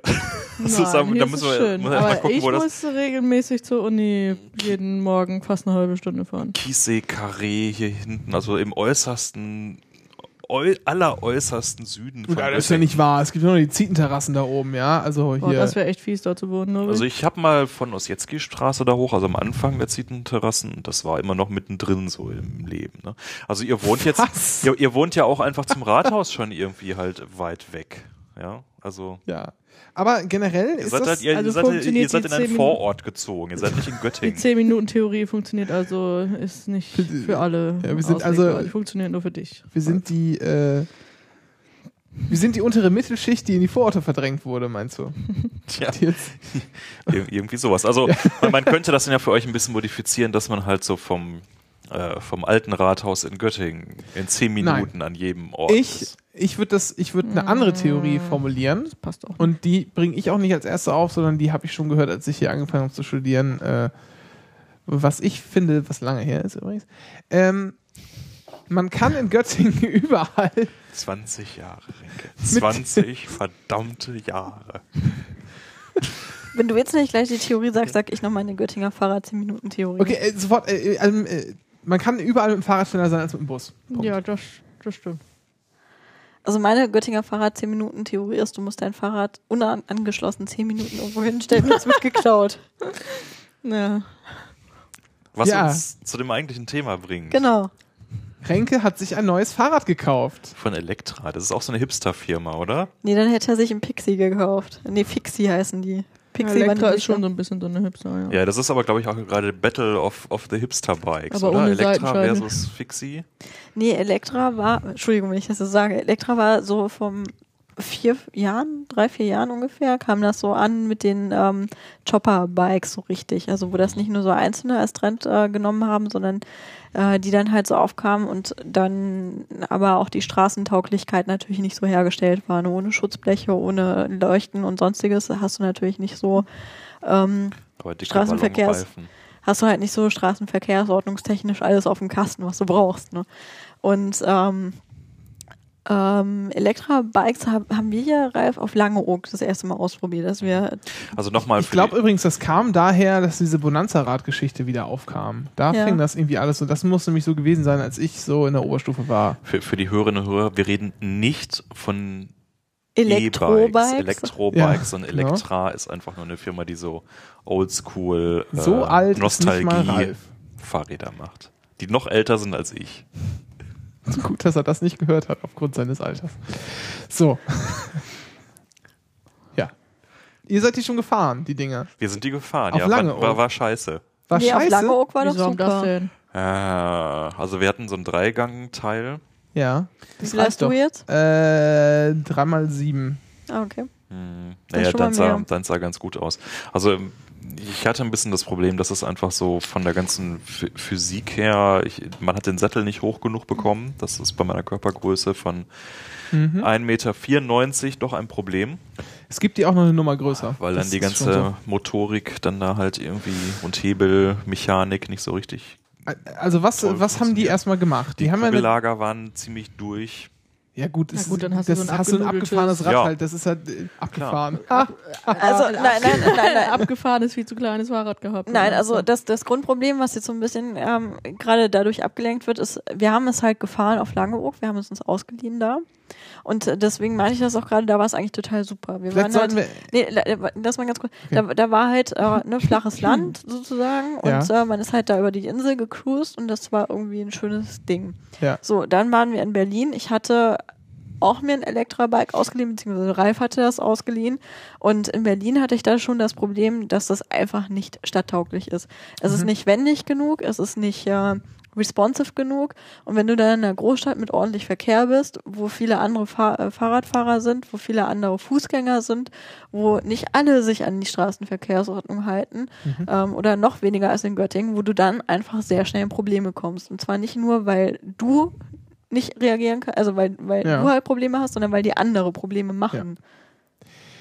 Um vielleicht erstmal zu erklären, wa- was ist denn jetzt überhaupt hier der, der, der Kniff, den die Jungs und Mädels da bei Elektra gemacht haben? Die haben im Prinzip äh, sind, haben angefangen, das zu konstruieren von einem Rennrad aus. Also äh, man si- sitzt ja ein bisschen nach vorne gebeugt und hat dann eine bestimmte Art und Weise, wie man so halbwegs ein bisschen nach hinten tritt, um eine möglichst optimale äh, Kraftübertragung vom Bein aufs Rad zu haben. So. Ähm, und das haben die jetzt einfach so genommen, starr wie es war, haben da einfach, als wenn man so eine Stange durchgesetzt hätte und haben die um 23 Grad nach hinten gedreht, sodass folgendes passiert. Man sitzt aufrecht, hat aber trotzdem noch eine relativ gute Kraftübertragung. Ansonsten tritt man ja gerade auf so, äh, so wie ich das hatte, so Halb-Holland-Rädern, die ein bisschen zu klein sind, relativ nach unten und sitzt da immer so drauf, äh, so, ich bin 1,87 groß, wie so ein Affe auf dem Schleifstein und, und tritt irgendwie nach unten. Das ist alles ein bisschen unbequem und nicht schön und man lehnt, also ich lehne mich dann noch immer doll rein und mir sind schon des Öfteren das einfach Pedal abgeflogen, weil ich einfach zu viel Kraft drauf aufbringen musste, um irgendwie einen Berg hochzukommen und so. Und das ist schon mal da nicht so ganz mehr das Problem. Man hat den Widerstand irgendwie nicht mehr, man schiebt sich nicht mehr so, man drückt nicht mehr so nach unten, sodass man quasi mit dem Treten so ein bisschen den Hintern hebt, sondern man schiebt viel eher seinen Körper ein wenig nach hinten durchs Treten, hat man das Gefühl auf den Dingern. Und diese, diese aufrechte Sitzposition, die man dadurch hat, ist einfach ultra gemütlich. Ja, da bin ich dann erstmal mit, äh, mit durch die Gegend gefahren. Also es kam, also ich habe, ursprünglich war es so, ich bin immer, seitdem ich hier äh, wohne in Göttingen, immer ältere Räder gefahren, die gebraucht waren. Bis auf das eine Gebrauchtrad, das ich hatte, was ein tolles Trekkingbike war, was sie mir natürlich geklaut haben. Ja, mir haben sie insgesamt sieben Fahrräder geklaut in Göttingen. Ja, da hatte ich noch, da hatte ich noch keine Er ist Fahrrad. ja aber auch schon 20 Jahre da. Ach das so, also ach ja, natürlich, das muss man ja alles Da hatte ich aber noch keine, hatte ich noch keine Fahrraddiebstahlversicherung. das war auch ein Fehler, den ich nur äh, einmal in meinem Leben sozusagen gemacht habe. Das, Ja, das ist so teuer war das aber auch nicht, ne? was? Oder? Dieses, ähm, Da habe ich 220 Euro für hingelegt. Uh, Ja, für ein gebrauchtes Rad, komm. Also. Ja, ne? gut, aber 220 Euro ist für ein Fahrrad nicht viel. So, und ich habe mir dann gedacht, als ich jetzt irgendwie nach Hause kam neulich und dann musste ich kurz, äh, weil mein, meine äh, Jacke unter meinem Hintern ein bisschen verrutscht war, es war ein bisschen ungemütlich, bin ich kurz aufgestanden und dann hat auf einmal ist vorne der Rahmen in sich versunken. So. Wie alt war das Rad vom Aussehen her und vom, was hast du ein Gefühl? So 20, 25 Jahre? Es war einfach, Maximal. ja, das bist du ja eher vorher gefahren. Das war aber natürlich auch zu klein für dich, ne? Ja. Ein bisschen zu klein. Aber, ja. Aber das ist schon einfach eine, eine Verschleißerscheinung gewesen. ja. Und das Oder hat du bist halt schwerer geworden. ja. Nee, ich habe eher abgenommen ein bisschen, aber das klar, ich bin auch zu schwer fürs Rad gewesen, logisch, das ist ja auch gar keine Frage. Ähm, und dann habe ich mir einfach gedacht, weil es immer in den letzten Jahren so war, ich hatte, habe immer Räder gehabt, die waren vielleicht 100 Euro wert, dann habe ich immer noch mal 100 Euro reingesteckt, damit es wieder fahrtauglich war. Und alle zwei Monate war irgendwas damit. Dann ist die Kette gerissen, dann ist irgendwie hinten ist äh, äh, der äh, das Rad hat sich äh, quergestellt, weil irgendeine alte äh, Schraube, die da seit 20 Jahren drauf saß, endlich mal ab war und dann runtergefallen ist. Und dann war hier ein Platten und da Scheiße. Und dann habe ich gedacht, jetzt reicht's mir. Jetzt kaufst du mal ein neues Rad. So, und habe auch dann gedacht, äh, jetzt auch scheiß drauf, dann muss jetzt auch nicht irgendwie so vom, von real sein, sondern lege ich jetzt mal irgendwie 600 Euro auf den Tisch was jetzt nicht zu viel ist. Man kann wesentlich teure Räder kaufen. Das ist äh, überhaupt noch, finde ich, vom Preis her völlig im Rahmen, aber es ist schon mal eine, eine Summe an Geld, mit der man arbeiten kann, um ein äh, halbwegs vernünftiges Fahrrad sich zu kaufen. Bin dann hier äh, an der Wiener Landstraße zum Radomat und dann äh, haben wir so ein bisschen gequatscht und er sagte so, da kommen eigentlich nur zwei Sachen in Frage. Entweder nimmst du ein Elektrobike, die finde ich ganz geil, ich fahre auch eins, sagte er, oder wir bauen dir eins auf was ich eigentlich zuerst gedacht hätte, was für mich irgendwie so die Variante wäre. Also die ne kaufen dann einfach Einzelteile und bauen einem selber das Rad, so wie man es braucht, so groß, äh, bestellen den Rahmen, äh, der zu deiner Körpergröße passt und äh, solche Geschichten. Und wenn du dann halt, kommt die halt, die, wird halt die, die Schaltung so gebaut, wie du sie haben willst, und dann kommt noch dieses extra oder jenes extra oder das halt nicht und das doch. Daran, das kann man sich schön individuell zusammenstellen. Ich habe eigentlich gedacht, da werde ich irgendwo bei landen. So. Und dann war ich aber da, als ich dann mal so ein bisschen so hier äh, als arme, äh, unterbezahlte Hilfskraft so ein bisschen gerechnet hatte und gesagt habe, alles klar, gehe ich mal hin, äh, kann ich mir jetzt irgendwie leisten. Ähm, hab, bin ich dann mal äh, Probe gefahren, die Räder, und habe mich dann auf so ein Elektrobike gesetzt und bin von da aus, was nun wirklich nicht weit ist, einfach nur zu Netto gefahren und war schon überzeugt. Mhm. Weil das war so unfassbar geil, ja. Das geht manchmal bei Fahrrädern, merkt man das dann sehr schnell, ob das funktioniert. oder Also nicht. das Ja. war, das war eine totale Offenbarung. Ich bin einfach noch nie sowas, sowas Gemütliches gefahren, dem ich auch noch, wenn ich wollte, einfach noch ein bisschen, ein bisschen schneller äh, beschleunigen konnte. Das war, das war so unfassbar. Ich bin auch sofort zurück. Aber da jetzt mal eine Frage, war das denn das erste Fahrrad ähm, dann höher in einem höheren Preissegment und neu, was du mal ausprobiert hattest, oder hattest du noch andere probiert? Nö, das war das, das war das erste, aber das hat mich sofort gekauft, weil ich hätte ja vorher auch ein Trekking. ich hatte ja, ja, Alter. Aber das ist halt genau dieses, die, das, was ich jetzt meine. Damit, Ja, ähm, aber ist schon bewusst, ich dass auch andere Firmen Fahrräder Ja, ja, um es 600 ist- Euro bauen, die ja, ja, super ist schon sich klar. fahren. Ist auch schon klar. die hast du halt nur nicht ausprobiert, weil weil meine Ja. These wäre jetzt, dass halt deine Erfahrung vorher schlecht war. Hast du ja selber so Ja, aber dargestellt. ich hatte, ich hatte ja auch mal, ich hatte ja auch mal, deshalb war ich auch so fixiert auf das selbst zusammengeklöppelte Mhm. Rad, weil ich hatte ja mal so ein Trekkingbike, was auch ziemlich abgegangen ist. Da konnte ich echt schnell mitfahren, dann bin ich Berge hochgefahren, ohne aufzustehen. Das war einfach, das war super, ja. Und ich habe gedacht, sowas wird's wieder. Das wirst du So. mit dem hier übrigens nicht können. Nein, das sage ich ja auch. du bist da auch, auch eher skeptisch, merke ich gerade. Das sage ich ja auch gar nicht. Nee, ich finde das äh, eigentlich im Prinzip ganz äh, klasse, aber mich nerven da halt. Und bin dann noch, und bin dann noch ein so paar Sachen andere. wie, er kann keinen Kindersitz hinten drauf packen auch. Das kann er, glaube ich, das kann oder? ich, ja, ja. Das Gepäckträger kann habe ich. was, was Okay. nervt dich denn daraus? Sprich's aus. Naja, dass äh, diese Haltung äh, einem es nicht ermöglichen wird, bei Bedarf vernünftig sich in die Pedale stellen zu können, nehme ich mal an. Jedenfalls kann ich mir das nicht vorstellen. Und so wird Bergfahren schwierig. Weil du hast eine Position, wo du dich, wie, wie er schon, äh, wie Renke schon gesagt hat, wo du dich nach hinten schiebst, dadurch, dass du halt Mhm. nach vorne trittst und nicht nach unten. Ja. Und das macht es schwieriger, nach äh, bergauf zu fahren. Also. Mhm, mhm, mhm. Und außerdem nervt mich, dass das kein, keine Lichter integriert sind. Von vornherein installiert als Nabenschaltung, äh, als, als Nabendynamo oder Das, so. das in der Tat Das auch ist so ein schon kleiner, echt so ein kleiner nervig. Pferdefuß. Für Ich 600 Euro. bin dann aber noch ein teures Modell gefahren, das fand ich aber scheiße, aber das hatte einfach keine Federung. Und das will man dann irgendwie nicht haben, dass man irgendwie so gemütlich sitzt. Also wir sprechen mit dir ja auch von so einem Elektra Towny heißen die, ne? Genau, Nicht die. Cruiser, sondern Cruiser und dann gibt es auch noch so Amsterdam, so Hollandrad-ähnliche, da gibt es irgendwie relativ einige Modelle.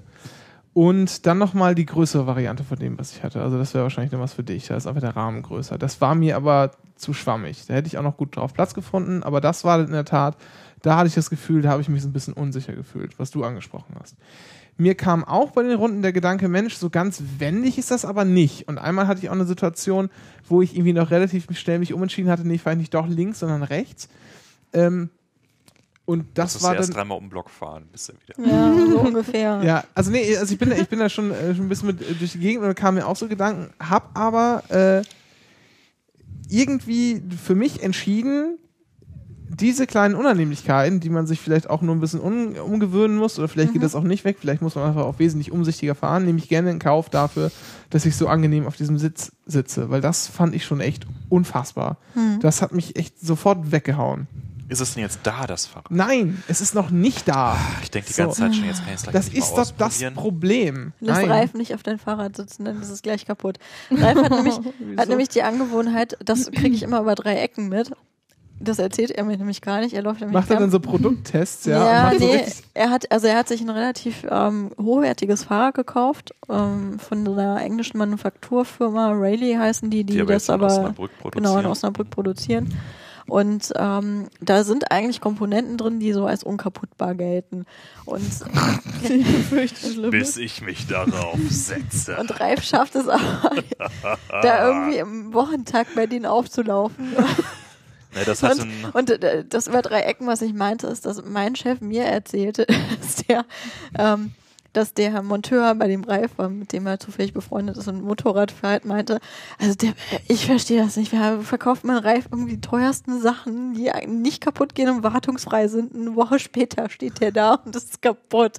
Und war also wirklich verzweifelt. Was sind das denn für Sachen, die da kaputt gehen? äh, das hatte in der Tat einen Haufen Kinderkrankheiten. Ähm, das fing an mit solchen blöden Sachen wie die, die Klingel funktioniert nicht. Ja, also das war so eine, da ist eine richtige Billigstklingel dran gewesen, wo nur so eine Mini-Teile ist mit so einem Plastikpinöppel, der dann dagegen haut und der war einfach von vornherein so völlig durchgeleiert. Äh, ernsthafter war schon, dass äh, der hat eigentlich sehr, sehr geil Hydraulikbremsen. die ja so mit Öl funktionieren und nicht mehr mit dem Kabelzug. Hat er jetzt auch Hydraulikbremsen? Das ist geil. Nee. Deine hat noch nicht mal Scheibenbremsen. Äh, Schrott. Äh. Also, auf. Ei, ei, das kann ei. ich echt empfehlen. Also, die sind äh, vom 600 Bremsgefühl her sind die richtig, richtig High-End. Also, ähm, man hat dann andere Probleme, weil man es nicht mehr selber reparieren kann. Wenn also irgendwo dann eine gro große Ja. Fahrradtour Wobei, durch Disclosure, Timbuktu Ralf probiert es natürlich trotzdem. Ähm, auf jeden Fall eine von denen hat geleckt. Die muss dann, also weil das sind dann so Probleme, in die läufst du dann plötzlich rein. Wenn dann der Druck halt irgendwie irgendwo ein Riss reinkommt oder sowas in die Materialien, dann leckt das Öl raus und dann bremst du halt nicht mehr. Das ist so wie beim Auto quasi. Aber ansonsten sehr geil. äh, das war das zweite Problem. Dritte Problem, das fand ich dann schon ein bisschen nervig, war, dass ähm, hinten die Bremsen falsch ein, also schlecht, richtig schlecht eingestellt waren. Und zwar, ich hatte das nach irgendwie zwei Monaten nochmal zur irgendwie ersten Generalinspektion reingegeben. Ja, soll man ja dann immer machen, um nochmal irgendwie alles an Schrauben wieder anzuziehen und so weiter. War auch billig. So, äh, kriege ich es zurück, ist es total verstellt. Ja, weil die wieder ihren, ihren Hiwi irgendwie dran gelassen hatten und nicht irgendwie der Meister und sowas. Und das war eben schon ein Fahrrad, wo ich schon wirklich halt wegen drei Sachen vorher bei ihnen war. Und dann hätte ich erwartet, dass sie dann bei der Inspektion sich ein bisschen Mühe geben. Ne? Und dann und gerade diese, ähm, Pedale waren noch irgendwie kaputt teilweise und dann äh, wackelte irgendwas vor sich hin, was wo du unzufrieden mit warst und ja, ja, es war schon. dein Sattel ist abgebrochen. Der Sattel ist in der Tat abgebrochen, richtig. Ja, den habe ich dann selber, selber ersetzt. Und die Halterung von den Bremsschläuchen ist abgegangen. Also man kann es, glaube ich, unter dem Motto zusammenfassen, Reif und Fahrräder sind keine wirklich glückliche Geschichte. Ähm, so, und das sind wir eigentlich wieder drauf gekommen, einfach weil das Thema beim Pad, ne? dass das eben er, ich nicht sein Fahrrad Test fahren soll. Ich, hing, ich hingegen fahre mein Fahrrad, das ich jetzt gerade fahre, seitdem ich 15 bin. Ja, ich habe meins auch in der Schule. Ja, das Wie stimmt. viel? Zwei, ein Jahr, zwei Jahre vom Abitur gekriegt und das äh, steht da unten. Das Also ich, ich möchte jetzt nicht verschweigen, dass ich dazwischen ungefähr noch acht andere Fahrräder hatte. Okay. Ah. Aber ich habe das ähm, vor nicht Nee. allzu langer Zeit wieder geholt. Aus, ähm, das stand noch bei meiner Mutter.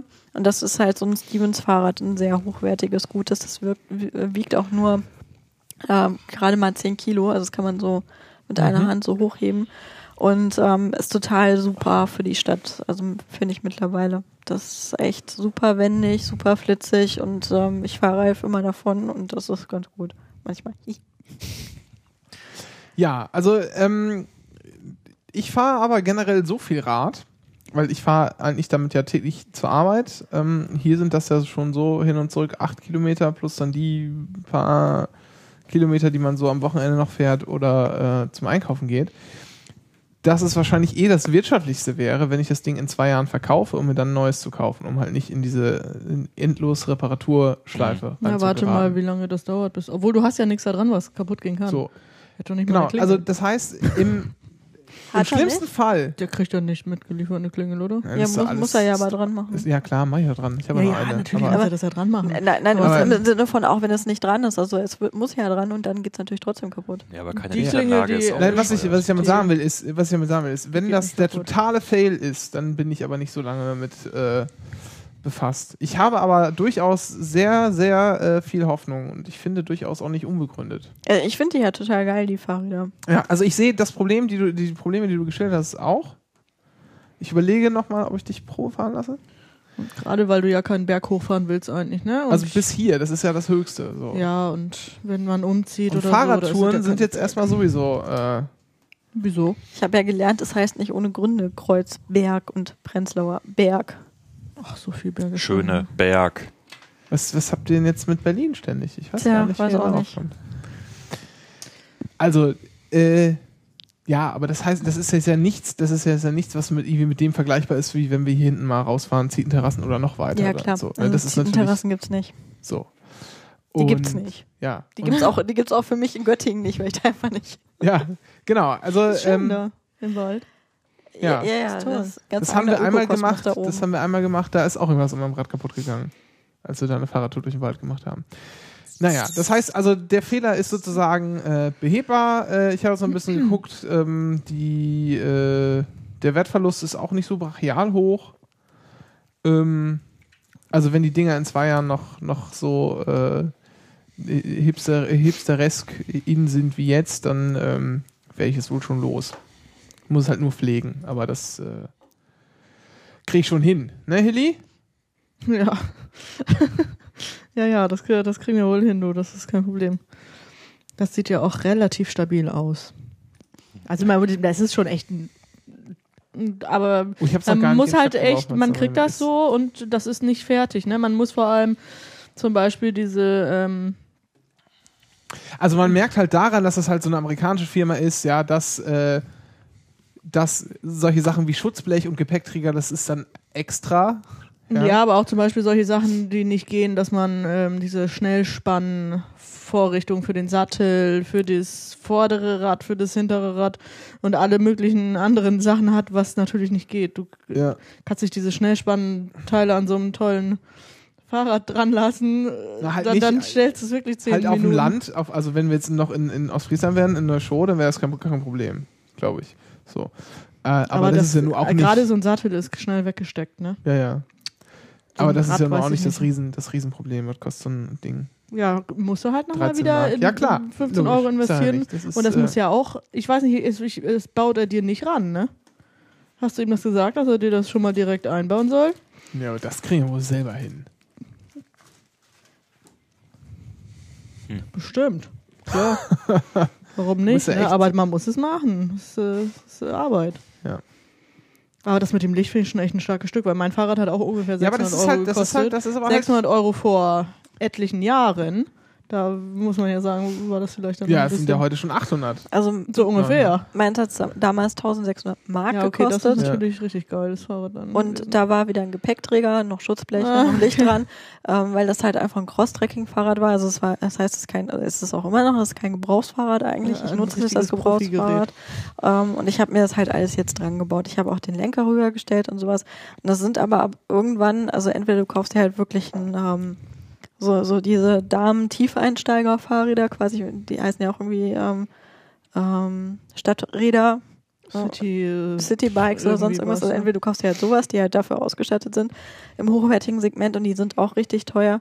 Oder du kaufst dir halt ähm, ein äh, Fahrrad, das eher auf die Komponenten, also das heißt die Schaltung und alles Mögliche setzt und da halt hochwertig angelegt ist. Und äh, du läufst aber eigentlich meistens da rein, dass du dann die nicht voll ausgestattet hast. Also du musst ja häufigst die Sachen dazu kaufen. Dann habe ich ein relativ gutes rundum Fährt hier eigentlich Paket nicht, nicht so ist, was ist Bratz. äh, gehabt. Weil da war komplett alles mit bei. Gut, das war aber auch auf dem Land. Ich weiß nicht, ob man bei, bei einer, und wenn du einen so- Fixie kaufst, hast du nicht mal mehr eine Schaltung so. Wenn man was kauft? Fixie. Ach so, diese andere. Die sind aber in Deutschland, äh, darf man die gar nicht. Dafür werden die aber echt ganz schön viel gefahren. Ja, du Ja, kannst klar. das Hinterrad hier ummontieren und dann hast du ja eins mit Rücktritt. Du, du darfst ja auch nur, du darfst ja auch nur äh, Ich bis zu einer. Es gibt ja diese, diese Mountainbike-Regel, die sie irgendwann mal in den 80ern oder was eingeführt haben, dass du ne- bis zu einem bestimmten Gewicht nur äh, elektrische Lichter ranbauen darfst und auch nur dann, wenn keine Lichter vormontiert waren und so, das ist doch auch egal. Also das, das, so- sowas kontrolliert die Polizei doch gar nicht. Müsste eine Waage mitnehmen. Also Ja, aber trotzdem ist es unschön. Wer hält schon, würdest, also du weißt, du weißt, was wir meinen, ne? Also ich würde Diese äh, mit dem Steifen hier, äh, also ohne, ohne äh, ohne Leerlauf. Leerlauf, sondern mit Steifen. Äh, Ja, das ist natürlich scheiße. ich hatte so, ein- so ein Go-Kart, Sowas würde ich nicht das fahren steif wollen. war. Das war beim Schnellfahren ziemlich unentspannt. Vor allem, du kommst ja auch nicht so schnell wieder auf langsam. Es sei denn, du Na, hast die Füße. naja, raus. doch, du hast äh, halt, du, du reist halt dann hoch, ne? Also da gibt schon spezielle Fahrtechniken auch, für die man dann wirklich lernen muss im Kern. Okay. ja. Das ist nicht so einfach. Also da liegen sich wohl auch viele Leute also erstmal gerne so auf die Nase. Go-Kart hier Catcar meine ich, ne? Ihr wisst, was ich meine, so zum Treten und zum Fahren. Ja, die hatten ja Für Jungs. nicht so Leerlauf, ne? Na, ich hatte einen Kumpel, der hatte auch mit einem Leerlauf. Oh Mann. Aber da war ich acht oder neun. Gut. Ähm, Also es gibt viele Fahrradtrends und äh, wir werden sehen, wir werden in einem äh, Jahr mal nachfragen, wie es so bei dir gelaufen ich ist. berichte, dem- ich berichte, glaube ich, immer mal wieder. Ja. Mhm. Ihr seid jetzt ja wieder mit dem Einladen dran, habe ich das äh, Gefühl. Äh, und dann kann man das ja auch. Äh, dann gucken-. Ja, ich habe das ja quasi äh, mir im Internet mal angeschaut, das Fahrrad. Deshalb ist das ja, passt das ja bei euch voll in die Sendung. Was?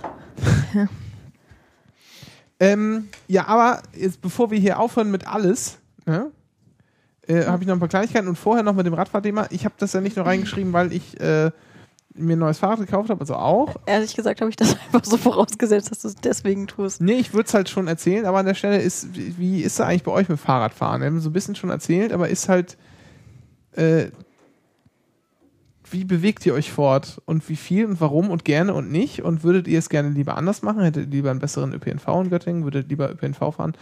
Oder Auto, Motorrad, Helikopter?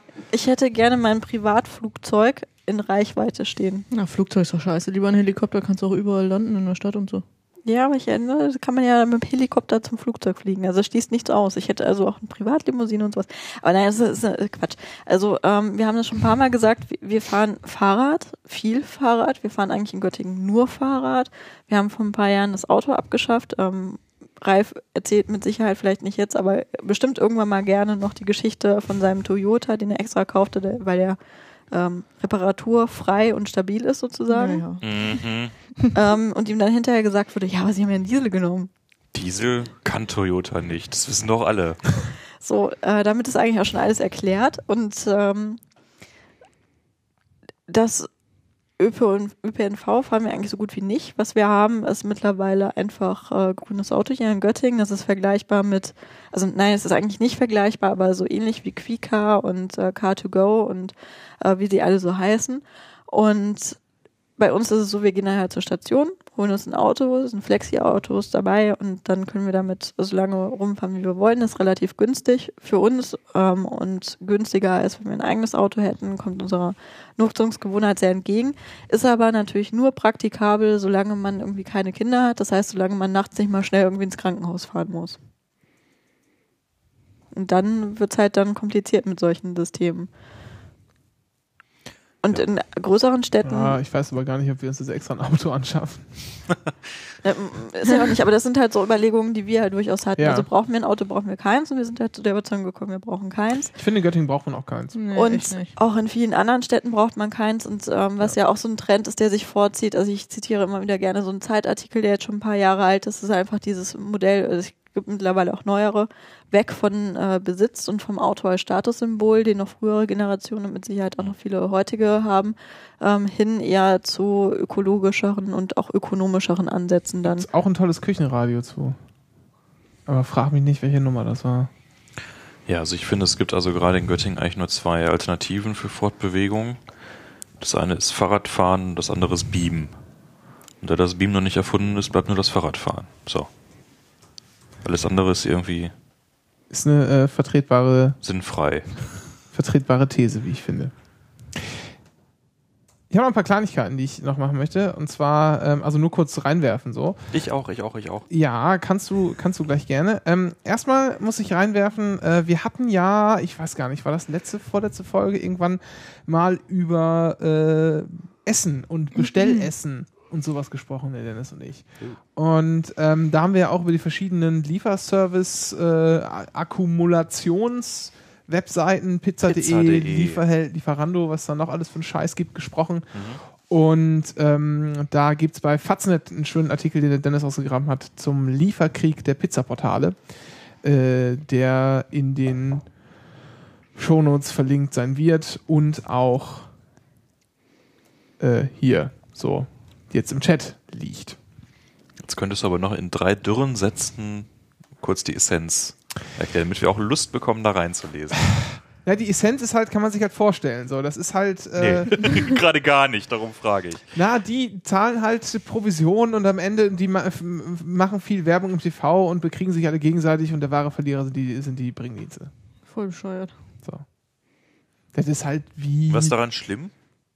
Na, das ist halt wie, So wie hier. Groupon oder so. Halt nur nicht so krass. Also ich habe die Groupon GmbH in Berlin gekauft. War auch sehr billig. Ähm, ich kann ja mal den letzten Satz vielleicht mal zitieren. Lieferheld, äh, das kommt nämlich auch noch dazu, Lieferheld gehört wie Lieferando zur pulsierenden Berliner Start-up-Szene. Uh, das hatten wir auch schon mal. Die die alten New Economy-Regeln verinnerlicht hat. Es wird immer schlimmer. Hier redet niemand von Gewinn, sondern von Exit. Bingo. Was? Aber sie hat ihre Reihe noch nicht fertig. Doch nach Exit hatte ich sie fertig. Was? Ist egal. Spielt ihr jetzt Bullshit-Bingo? Bullshit-Bingo, Warum? genau. Nur so. Ist schon okay. Nein, bitte. Weiter.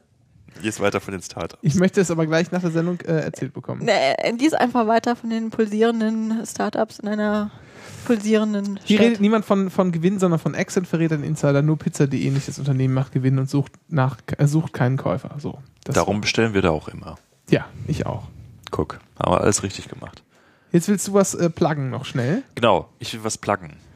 Ähm, diesen Samstag kann man mich, also für unsere Göttinger Hörerinnen und Hörer und alle Fans, die auch gerne mal ein paar hundert Kilometer weit nach Göttingen pilgern wollen, diesen Samstag stehe ich auf der Bühne und werde auftreten mit meiner Band.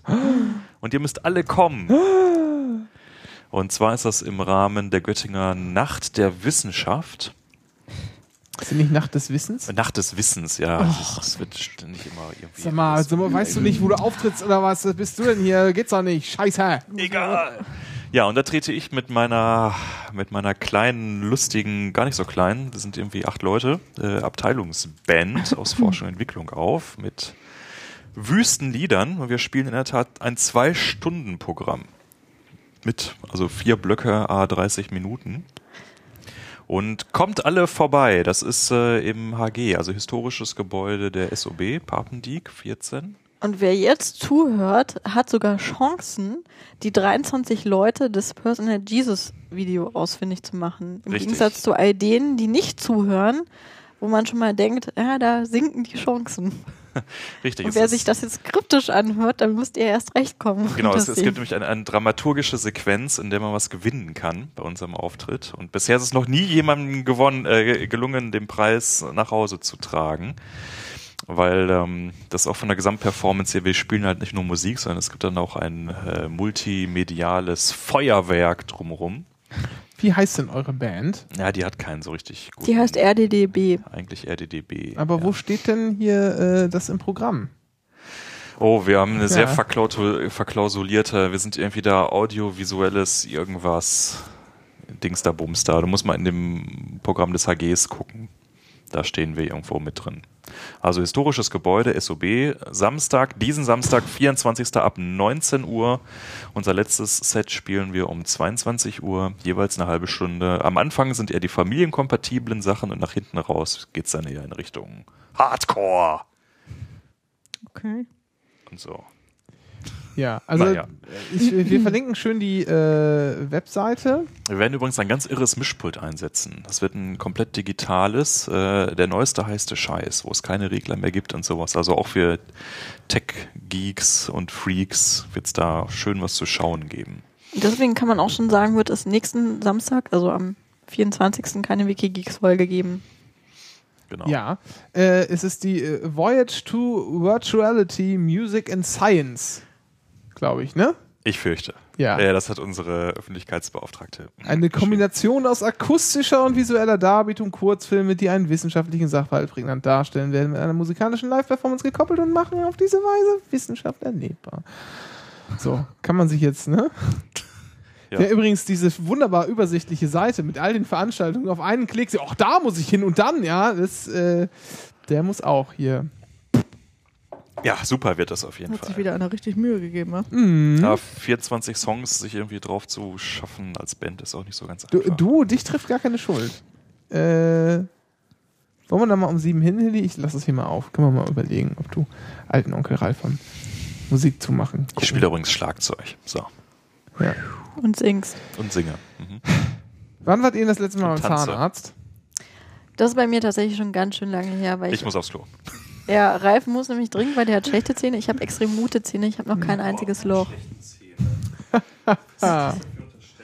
Ich habe Freitag einen Zahnarzttermin, Kontrolle und ich finde mein Bonusheft nicht. Und Ja, ich sehe schon, ich ich ja- sehe schon meine, meine äh, äh, sozusagen Zuzahlungsraten in den nächsten Jahren, wenn mal wieder eine Bohrung ansteht, in die Höhe schnellen, weil ich diesen Stempel dieses Jahr nicht kriege, weil ich es nämlich beim letzten Mal vergessen habe.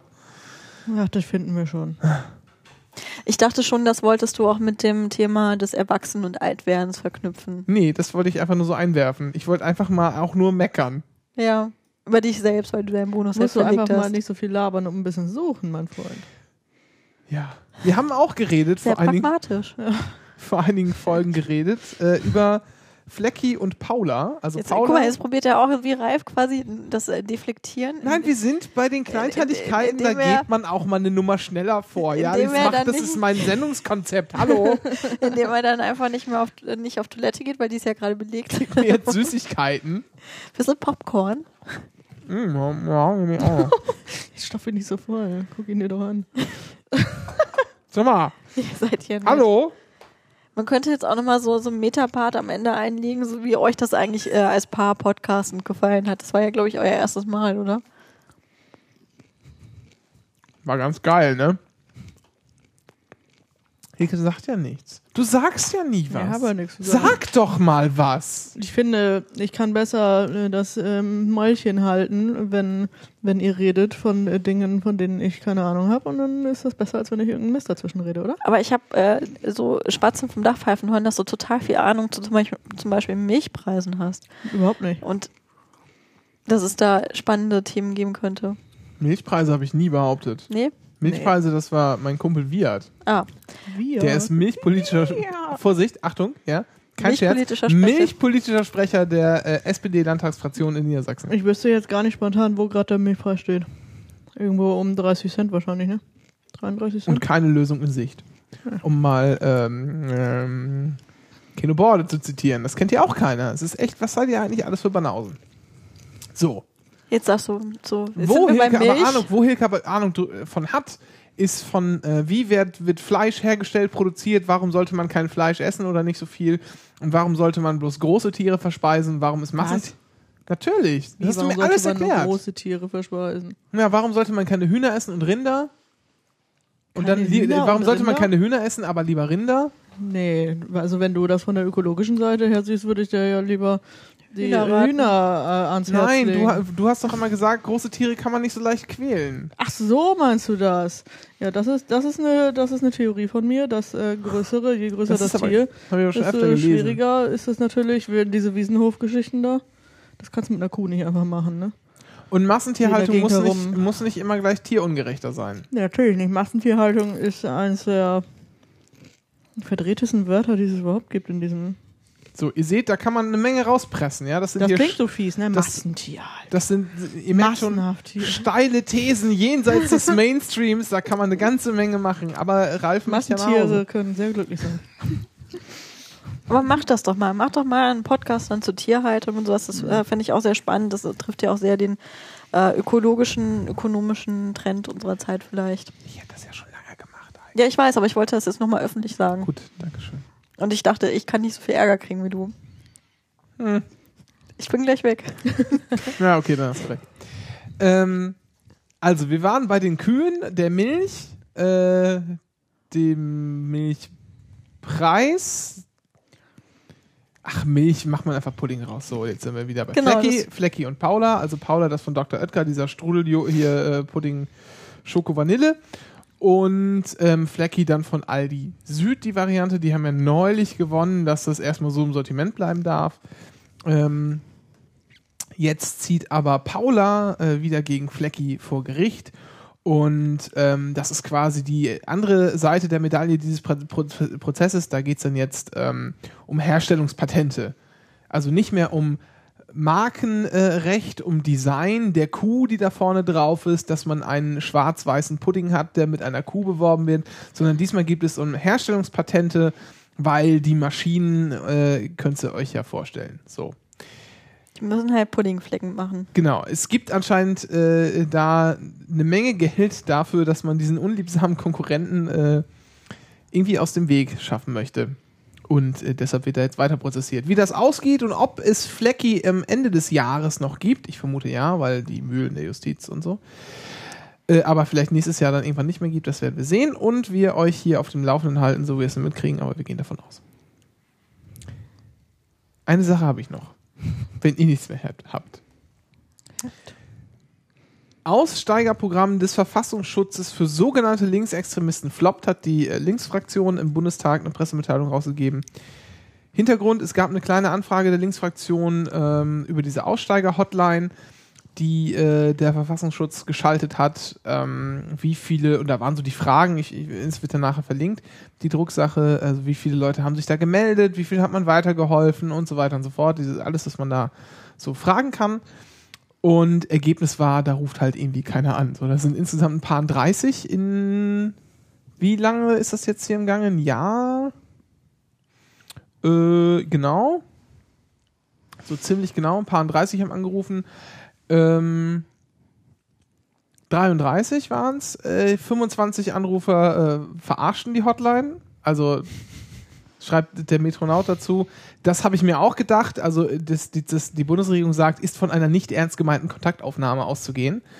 Äh, da kann man sich ja vorstellen, was das bedeutet. Dann haben noch besorgte Familienpersonen angerufen und äh, man hat mit einer Person äh, die Hilfe, äh, man Hilfe zukommen lassen und die hat dann durch dieses Aussteigerprogramm es geschafft, aus der linken Szene zu entkommen. Das war es doch wert. Ja, das hätte man jetzt eigentlich, hätte ich jetzt eigentlich groß diskutieren wollen. Ist es das wert? Brauchen wir das? Und Extremismustheorie und ihr weißt schon, aber keine Zeit. Naja, Wir haben doch keine Zeit. ja, das war meine äh, Endthese. Dass wir keine Zeit haben, das stimmt. Ein gut. Monat, 20. Gibt es eigentlich jetzt Untergangspartys? Ich bin, bin voll aus dem Party-Ding raus. Hm. Weltuntergangspartys finde ich ja. Find ich ja hätte ja mal gerne eine Kleinkunstparty gemacht in meinem Aber der, Leben noch. der Weltuntergang selber, der ist ja auch gar nicht an Silvester, sondern ist ja vorher. Was? ja, am 21. 20. 21. Ah, vom, also in der Nacht vom 20. Weiß man denn, ob, ob CET oder so? Oder? Ja, das ist die Frage. Also fängt der Weltuntergang dann wieder irgendwo hinten auf Hawaii an? ja, ja, das zieht geht dann, so langsam, einmal. das zieht dann einmal so rum. Das Du kannst auch vorweglaufen, wenn du Also willst. ich hatte- ich hatte- 24 Stunden so ein von. ARD das Feuerwerk sieht, von überall auf der Welt. Ich hatte das mal in dem äh, Hoaxilla-Podcast kurz angesprochen. Es gibt äh, ja diesen Berg in Frankreich, ne, Mhm. der, wo angeblich dieses UFO starten soll. Und die sperren jetzt tatsächlich diesen Berg ab, Hm. weil die Angst haben, dass zu viele Leute kommen und dahin pilgern. Hm. Ja, schade eigentlich.